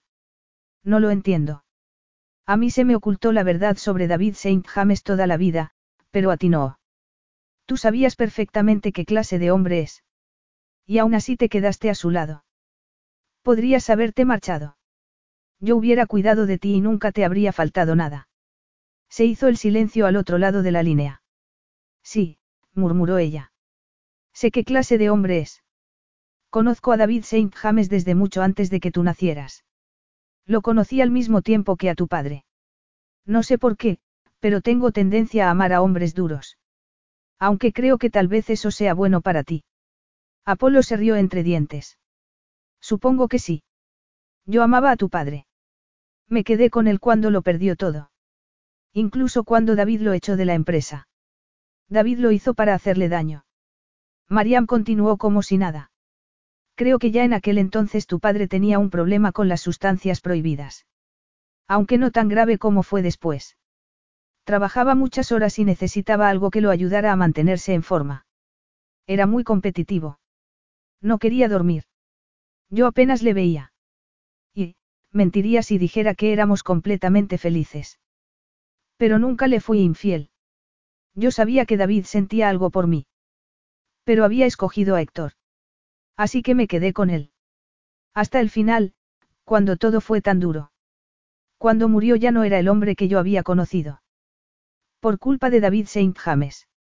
Sí y no. Los negocios son un territorio duro y despiadado, siempre fue así. Muchos hombres pierden todas sus posesiones materiales y salen a flote. A Apolo le estaba costando trabajo procesar sus palabras. Estás diciendo que no le guardas ningún rencor al hombre que nos hizo pasar por todo eso. Lamento decirte que culpo mucho más a tu padre que a David. Sí, él le echó de la empresa, pero si tu padre hubiera tenido más cuidado no habría sido destituido. Si no se hubiera dejado llevar completamente, podría haberse recuperado del golpe. Yo no tenía ninguna habilidad. No era más que una chica de pueblo que solo sabía coser. Y mientras eso pudiera proporcionarnos algunos ingresos, nunca permitiría que cayéramos en la pobreza. Cuando David se puso en contacto conmigo, Estoy orgullosa de lo que sucedió después de eso, porque a pesar de todos mis pecados, de mi lealtad dividida, de lo único que me arrepiento es del papel que haya podido jugar en la destrucción de su matrimonio. Apolo tragó saliva. Le resultaba difícil escuchar algo así. Asumir el papel de su propia madre en todo aquello. Sí, bueno, tenías un hijo del que ocuparte. Él no me obligó a tener una aventura, afirmó Mariam con tono suave. Eso fue mi elección. Cuando descubrió cómo estábamos viviendo nos pidió que viniéramos, se ofreció a pagarme una casa y a ocuparse de ti. Tener una relación no formaba parte del trato. Pero, yo me sentía sola. Y me di cuenta de lo que podría haber tenido. Me arrepentí de no haberle escogido a él. Porque parecía más fuerte. El error fue mío, Apolo. Suyo también, pero no le eches toda la culpa a él. Bueno, a su exmujer no le importó lo suficiente su propia hija como para quedarse cerca cuando se divorciaron. Su madre suspiró. No, no lo hizo. Aunque eso no es excusa para mis acciones. Pero quiero a Ella como si fuera hija mía. Ella lo sabe. Eso espero. Hubo un tiempo en el que creí que tú también sabías que David te quería como a un hijo. Eso creía yo, reconoció Apolo. Pero supe los extremos a los que había llegado para tenerte con él, no pude quedarme en su casa como si fuera su hijo. Lo hecho, hecho está, reflexionó Mariam. Tal vez no estuviera bien, pero ya está hecho. Yo le quería, dijo él. ¿En qué clase de hijo me convierte eso? No soy capaz de querer sin que eso se convierta en algo tremendamente retorcido. Tú tenías que ocuparte de mí y eso te forzó un poco. Yo quería a mi padre, pero eso no fue bastante para hacer que se quedara.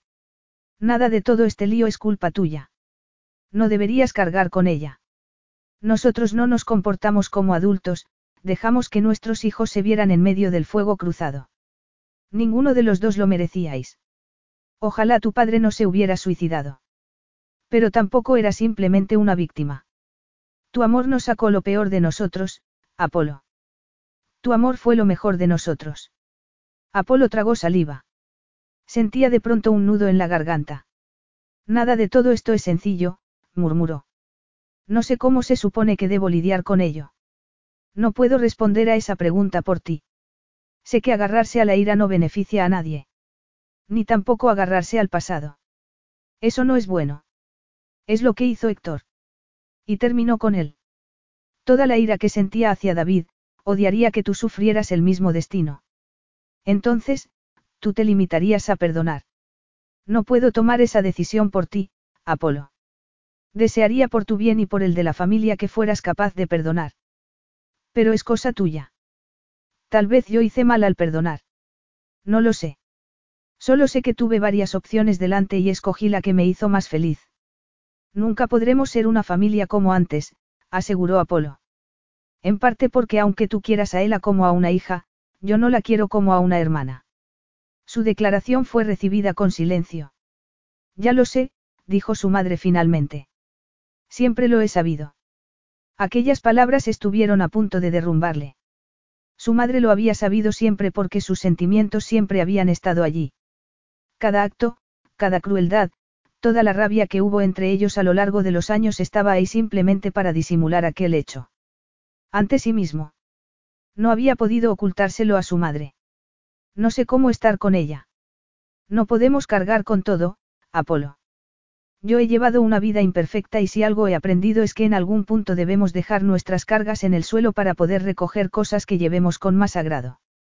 Son las decisiones que tomamos. No podemos esperar que la rabia desaparezca por sí sola, tenemos que tomar decisiones. Algunas serán muy duras, pero debemos hacerlo si queremos avanzar. Yo sé lo que quiero, reconoció Apolo. Pero no sé si puedo tenerlo. Estás enfadado con David y eso es comprensible. Quieres venganza, y eso también lo puedo entender. Pero creo que eres consciente de cómo la venganza puede estropearte la vida. Si niegas tu amor por él solo porque quieres castigar a David Saint James, entonces no es a él a quien haces daño, sino a ti. Te quedaste a su lado porque lo amabas. Que Dios me ayude, sí, afirmó Mariam. Aunque a veces no se lo merece. Y creo que a su modo él también me ama. Apolo no podía decir que envidiara a su madre ni a su matrimonio. Y, sin embargo, aquella pareja se amaba. A él no le cabía ninguna duda de que también amaba a Ella. Y eso significaba que aunque fuera arriesgado quería darle todo lo que pudiera. Lo que tenía. Quería dárselo todo. Tendré que hacer que vuelva, dijo finalmente. Espero que lo consigas, contestó su madre. Espero que no sea demasiado tarde. Apolo colgó el teléfono y volvió a girarse hacia la ciudad que se extendía ante él. Tenía que subirse al primer avión. O tal vez debería llamarla. Pero no sabía si aquel tipo de disculpas podían pedirse por teléfono. La había hecho mucho daño, le había dicho cosas terribles. Dolorosas. No merecía su perdón. Pero si David Saint James había logrado el amor de la mujer que amaba después de todo lo que había hecho, ¿por qué no iba a conseguirlo Apolo? Se dirigió a la puerta de su despacho justo cuando se abría. Y entraba Ella con la cara roja seguida de aletea. Lo siento, señor Sabas, dijo su asistente. Insistió en que quería verle. Así es, afirmó Ella con expresión decidida. No pasa nada, aletea. La mujer asintió, se giró sobre los talones y salió del despacho. Tenía que verte, le espetó Ella sin preámbulo. Hay algo que debo decirte. A Apolo se le subió el corazón a la boca. No se trata del bebé, ¿verdad? No, el bebé está perfectamente. Bueno, antes de que te lances a hablar debo decirte que ahora mismo iba de camino a verte, se lanzó Apolo. Quería decirte algo. Esta mañana he hablado con mi madre. Eso tiene gracia. Esta mañana yo he hablado con mi padre antes de venir. Entiendo. Yo necesitaba saber por qué se quedó con él. ¿Cómo había conseguido dejarlo todo en el pasado? Me ha aclarado varias cosas. Por ejemplo, que tu padre no la obligó a tener una relación con él. Para mí es importante saberlo. Mi madre admite que no manejaron bien la situación, pero él no la forzó. Ella pareció visiblemente aliviada con la revelación. Me alegra oír eso. No es algo que mi padre admitiría como si tal cosa. Es un hombre obstinado. Creo que lo que menos le gusta en este mundo es hablar de sus sentimientos. Pero me reconoció que ama a tu madre. Ella también lo ama a él, dijo Apolo. Consiguió dejar ir todo lo que había sucedido tantos años atrás y se enamoró de él. Nosotros no tenemos ni la mitad de problemas que se interpongan entre nosotros y sin embargo no somos capaces de resolver nuestras diferencias. Hay una razón muy sencilla para eso, afirmó él. He sido un cobarde. No fui capaz de admitir lo que sentía por ti nueve años atrás y tampoco la semana pasada. Pero te amo, Ela. Siempre te he amado. Ela se quedó mirando a Apolo con gesto de asombro. Había dicho que la amaba. Que siempre la había amado pero que no fue capaz de admitirlo. No se lo esperaba. Había volado hasta Atenas y había entrado en su despacho esperando una pelea cuando le dijera que no habría venganza. Que lo iban a dejar todo atrás por amor. No por el suyo, sino por el amor de su hijo. Y sin embargo ahí estaba Apolo, diciendo que la amaba. Tenía un discurso preparado, murmuró Ella. Quería que supieras que nuestro hijo es todo. Que nunca lo utilizaría para vengarme de ti ni tampoco permitiría que tú lo usaras para hacerme daño. Y que bajo ninguna circunstancia permitiré que nuestro hijo se vea en el medio de tus asuntos con mi padre. Eso no va a pasar. Ahora lo veo. Porque tú, pero yo, él asintió de pronto una punzada en el pecho. Lo siento. Tú me amas y yo lo sabía. Pero no confiaba en que fuera verdad. ¿Por qué ibas a conformarte con menos de lo que mereces, Ela? ¿Por qué me ibas a esperar? Porque el amor no se trata de lo que uno se merece. Afortunadamente para mí, murmuró Apolo. Y para todos. Vamos a tener un hijo, y somos la prueba de que los padres cometen errores con sus hijos. Aunque los quieran. Eso es cierto. El amor es, algo más grande que andar contando puntos. Cuesta más de lo que nunca podríamos ganar. Al menos así debería ser.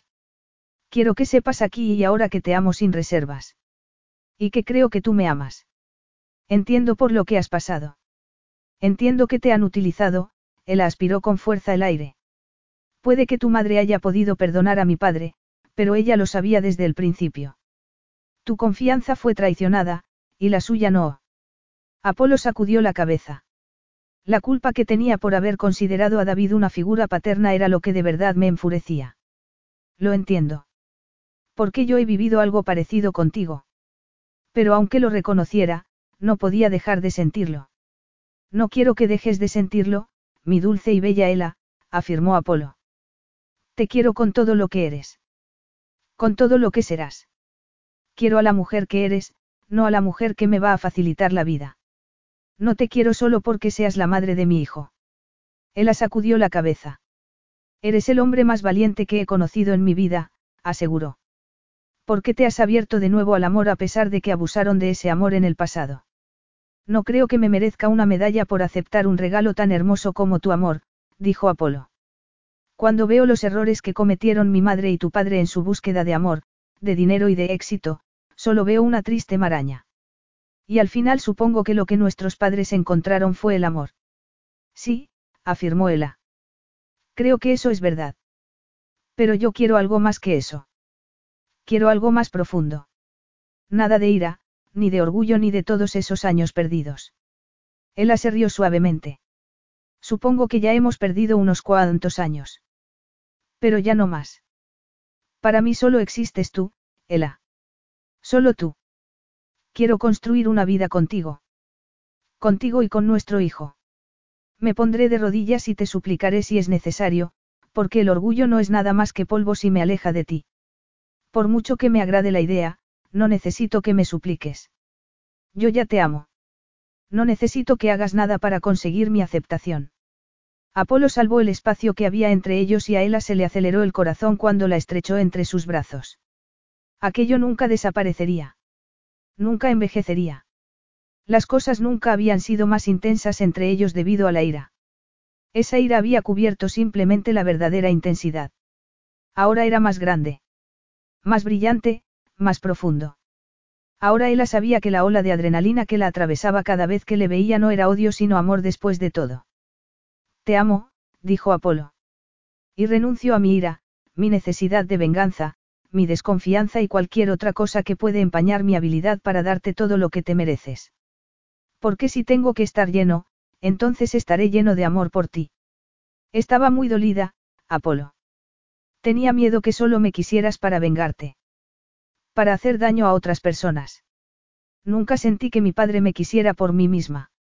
Nunca sentí que alguien en mi vida me quisiera sencillamente por ser quien soy. Pero aquí estás tú pidiéndome que sea yo misma, me cuesta trabajo creerlo. Entonces dedicaré toda mi vida empezando por este momento hasta el final de mis días demostrándote lo mucho que te amo en lo bueno, en lo malo y en todo lo que suceda en medio. Haré todo lo posible para que nunca dudes de que tú eres la mujer que amo, ya seas directora ejecutiva, abogada, pastelera o mujer policía. Nunca te he dicho que quisiera ser pastelera o policía. Pero podrías querer serlo. Puede ser cualquier cosa que desees y seguirás siendo ella. Y yo te seguiré amando. Hay una gran cantidad de libertad en eso, a ella se le hinchó el pecho por la emoción. No sabes lo que significa para mí. Apolo la atrajo hacia sí y la besó en los labios. Entonces demuéstramelo, Ela. Epílogo. Ela lo hizo. Y lo siguió haciendo los días posteriores, demostrarle el amor que sentía por él. Y Apolo hizo lo mismo. Uno de los momentos de mayor orgullo para Apolo fue cuando Ella se graduó con una de las mejores notas de la Facultad de Derecho. Fue un momento de gran felicidad, estar sentado allí vitoreándola mientras ella subía al estrado y él sostenía a su hija en el regazo y a su bebé recién nacido en el otro brazo. Estaba muy orgulloso de lo que él había conseguido, de lo que había decidido lograr. En su opinión, ella era la mejor abogada de la ciudad de Nueva York, siempre defendiendo a mujeres en circunstancias difíciles y a niños que habían sufrido alguna injusticia. Si alguien le hubiera dicho cuando se casó con él a que durante la siguiente década la amaría todavía más, le habría contestado que estaba loco. Después de todo, ¿cómo se podía amar a alguien más que en el día de la boda? Pero Apolo había descubierto lo profundamente que podía crecer el amor. Cada año, cada hijo, cada nuevo logro y cada fracaso añadían una textura y una riqueza a lo que sentía por ella que iba mucho más allá de lo que nunca pudo haber imaginado. En la noche de su décimo aniversario, ella volvió a casa del trabajo agotada y con el ceño fruncido, probablemente porque estaba trabajando en un caso complicado. Apolo la estrechó entre sus brazos sin decir una palabra. Y ella se relajó y se apoyó en su fuerza. Me alegro de que hayas llegado, murmuró Apolo. Por supuesto. Es el único sitio en el que quiero estar esta noche, alzó la vista para mirarlo y sonrió. Los niños están bien. Creo que Aletea les está leyendo un cuento. Y ha conseguido también que se tomen las verduras en la cena. Ella se rió. Es una buena noticia. Y mañana vendrán David y mi madre para llevarse a los niños el fin de semana. Quieren contribuir a que pasemos tiempo solos. Muy amable por su parte. La verdad es que sí, Apolo le acarició la mejilla con el pulgar. ¿Te apetece salir esta noche? Observó las ojeras que tenía. ¿O prefieres quedarte en casa? Me encantaría salir. ¿Por qué quiero presumir de marido? Igual que yo de mujer. Ella dejó escapar un largo suspiro. Llevamos juntos más de una década. Es increíble lo distintos que han sido estos diez años comparados con los anteriores. Entonces nos deseábamos el uno al otro pero no nos lo permitíamos. Sí.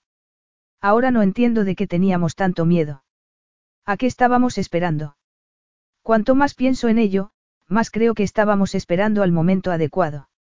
En el que podríamos ser lo bastante valientes para darnos amor el uno al otro del modo adecuado. Si te hubiera besado por primera vez cuando tenía 20 años lo habría estropeado todo más tarde. No te habría dado el apoyo que necesitabas en el momento. Él asintió lentamente. No creo que yo hubiera sido una mujer capaz de perseguir sus sueños. ¿Quieres saber un secreto, Ela? Ella asintió. Por supuesto. Me gusta todo lo que tenemos. Lo atesoro. Disfruto de mi trabajo. Y estoy orgulloso del tuyo. Pero mi sueño eres tú. Ella sonrió y se le llenaron los ojos de lágrimas. Oh, Apolo. Tú también eres mi sueño. Se puso de puntillas y le dio un beso, y fue como la primera vez. Con ella siempre parecía la primera vez. Tal vez al final nos salgamos hoy después de todo, dijo Apolo. Ella sonrió con expresión algo maliciosa. Sí, tal vez será mejor que nos quedemos aquí. Fin.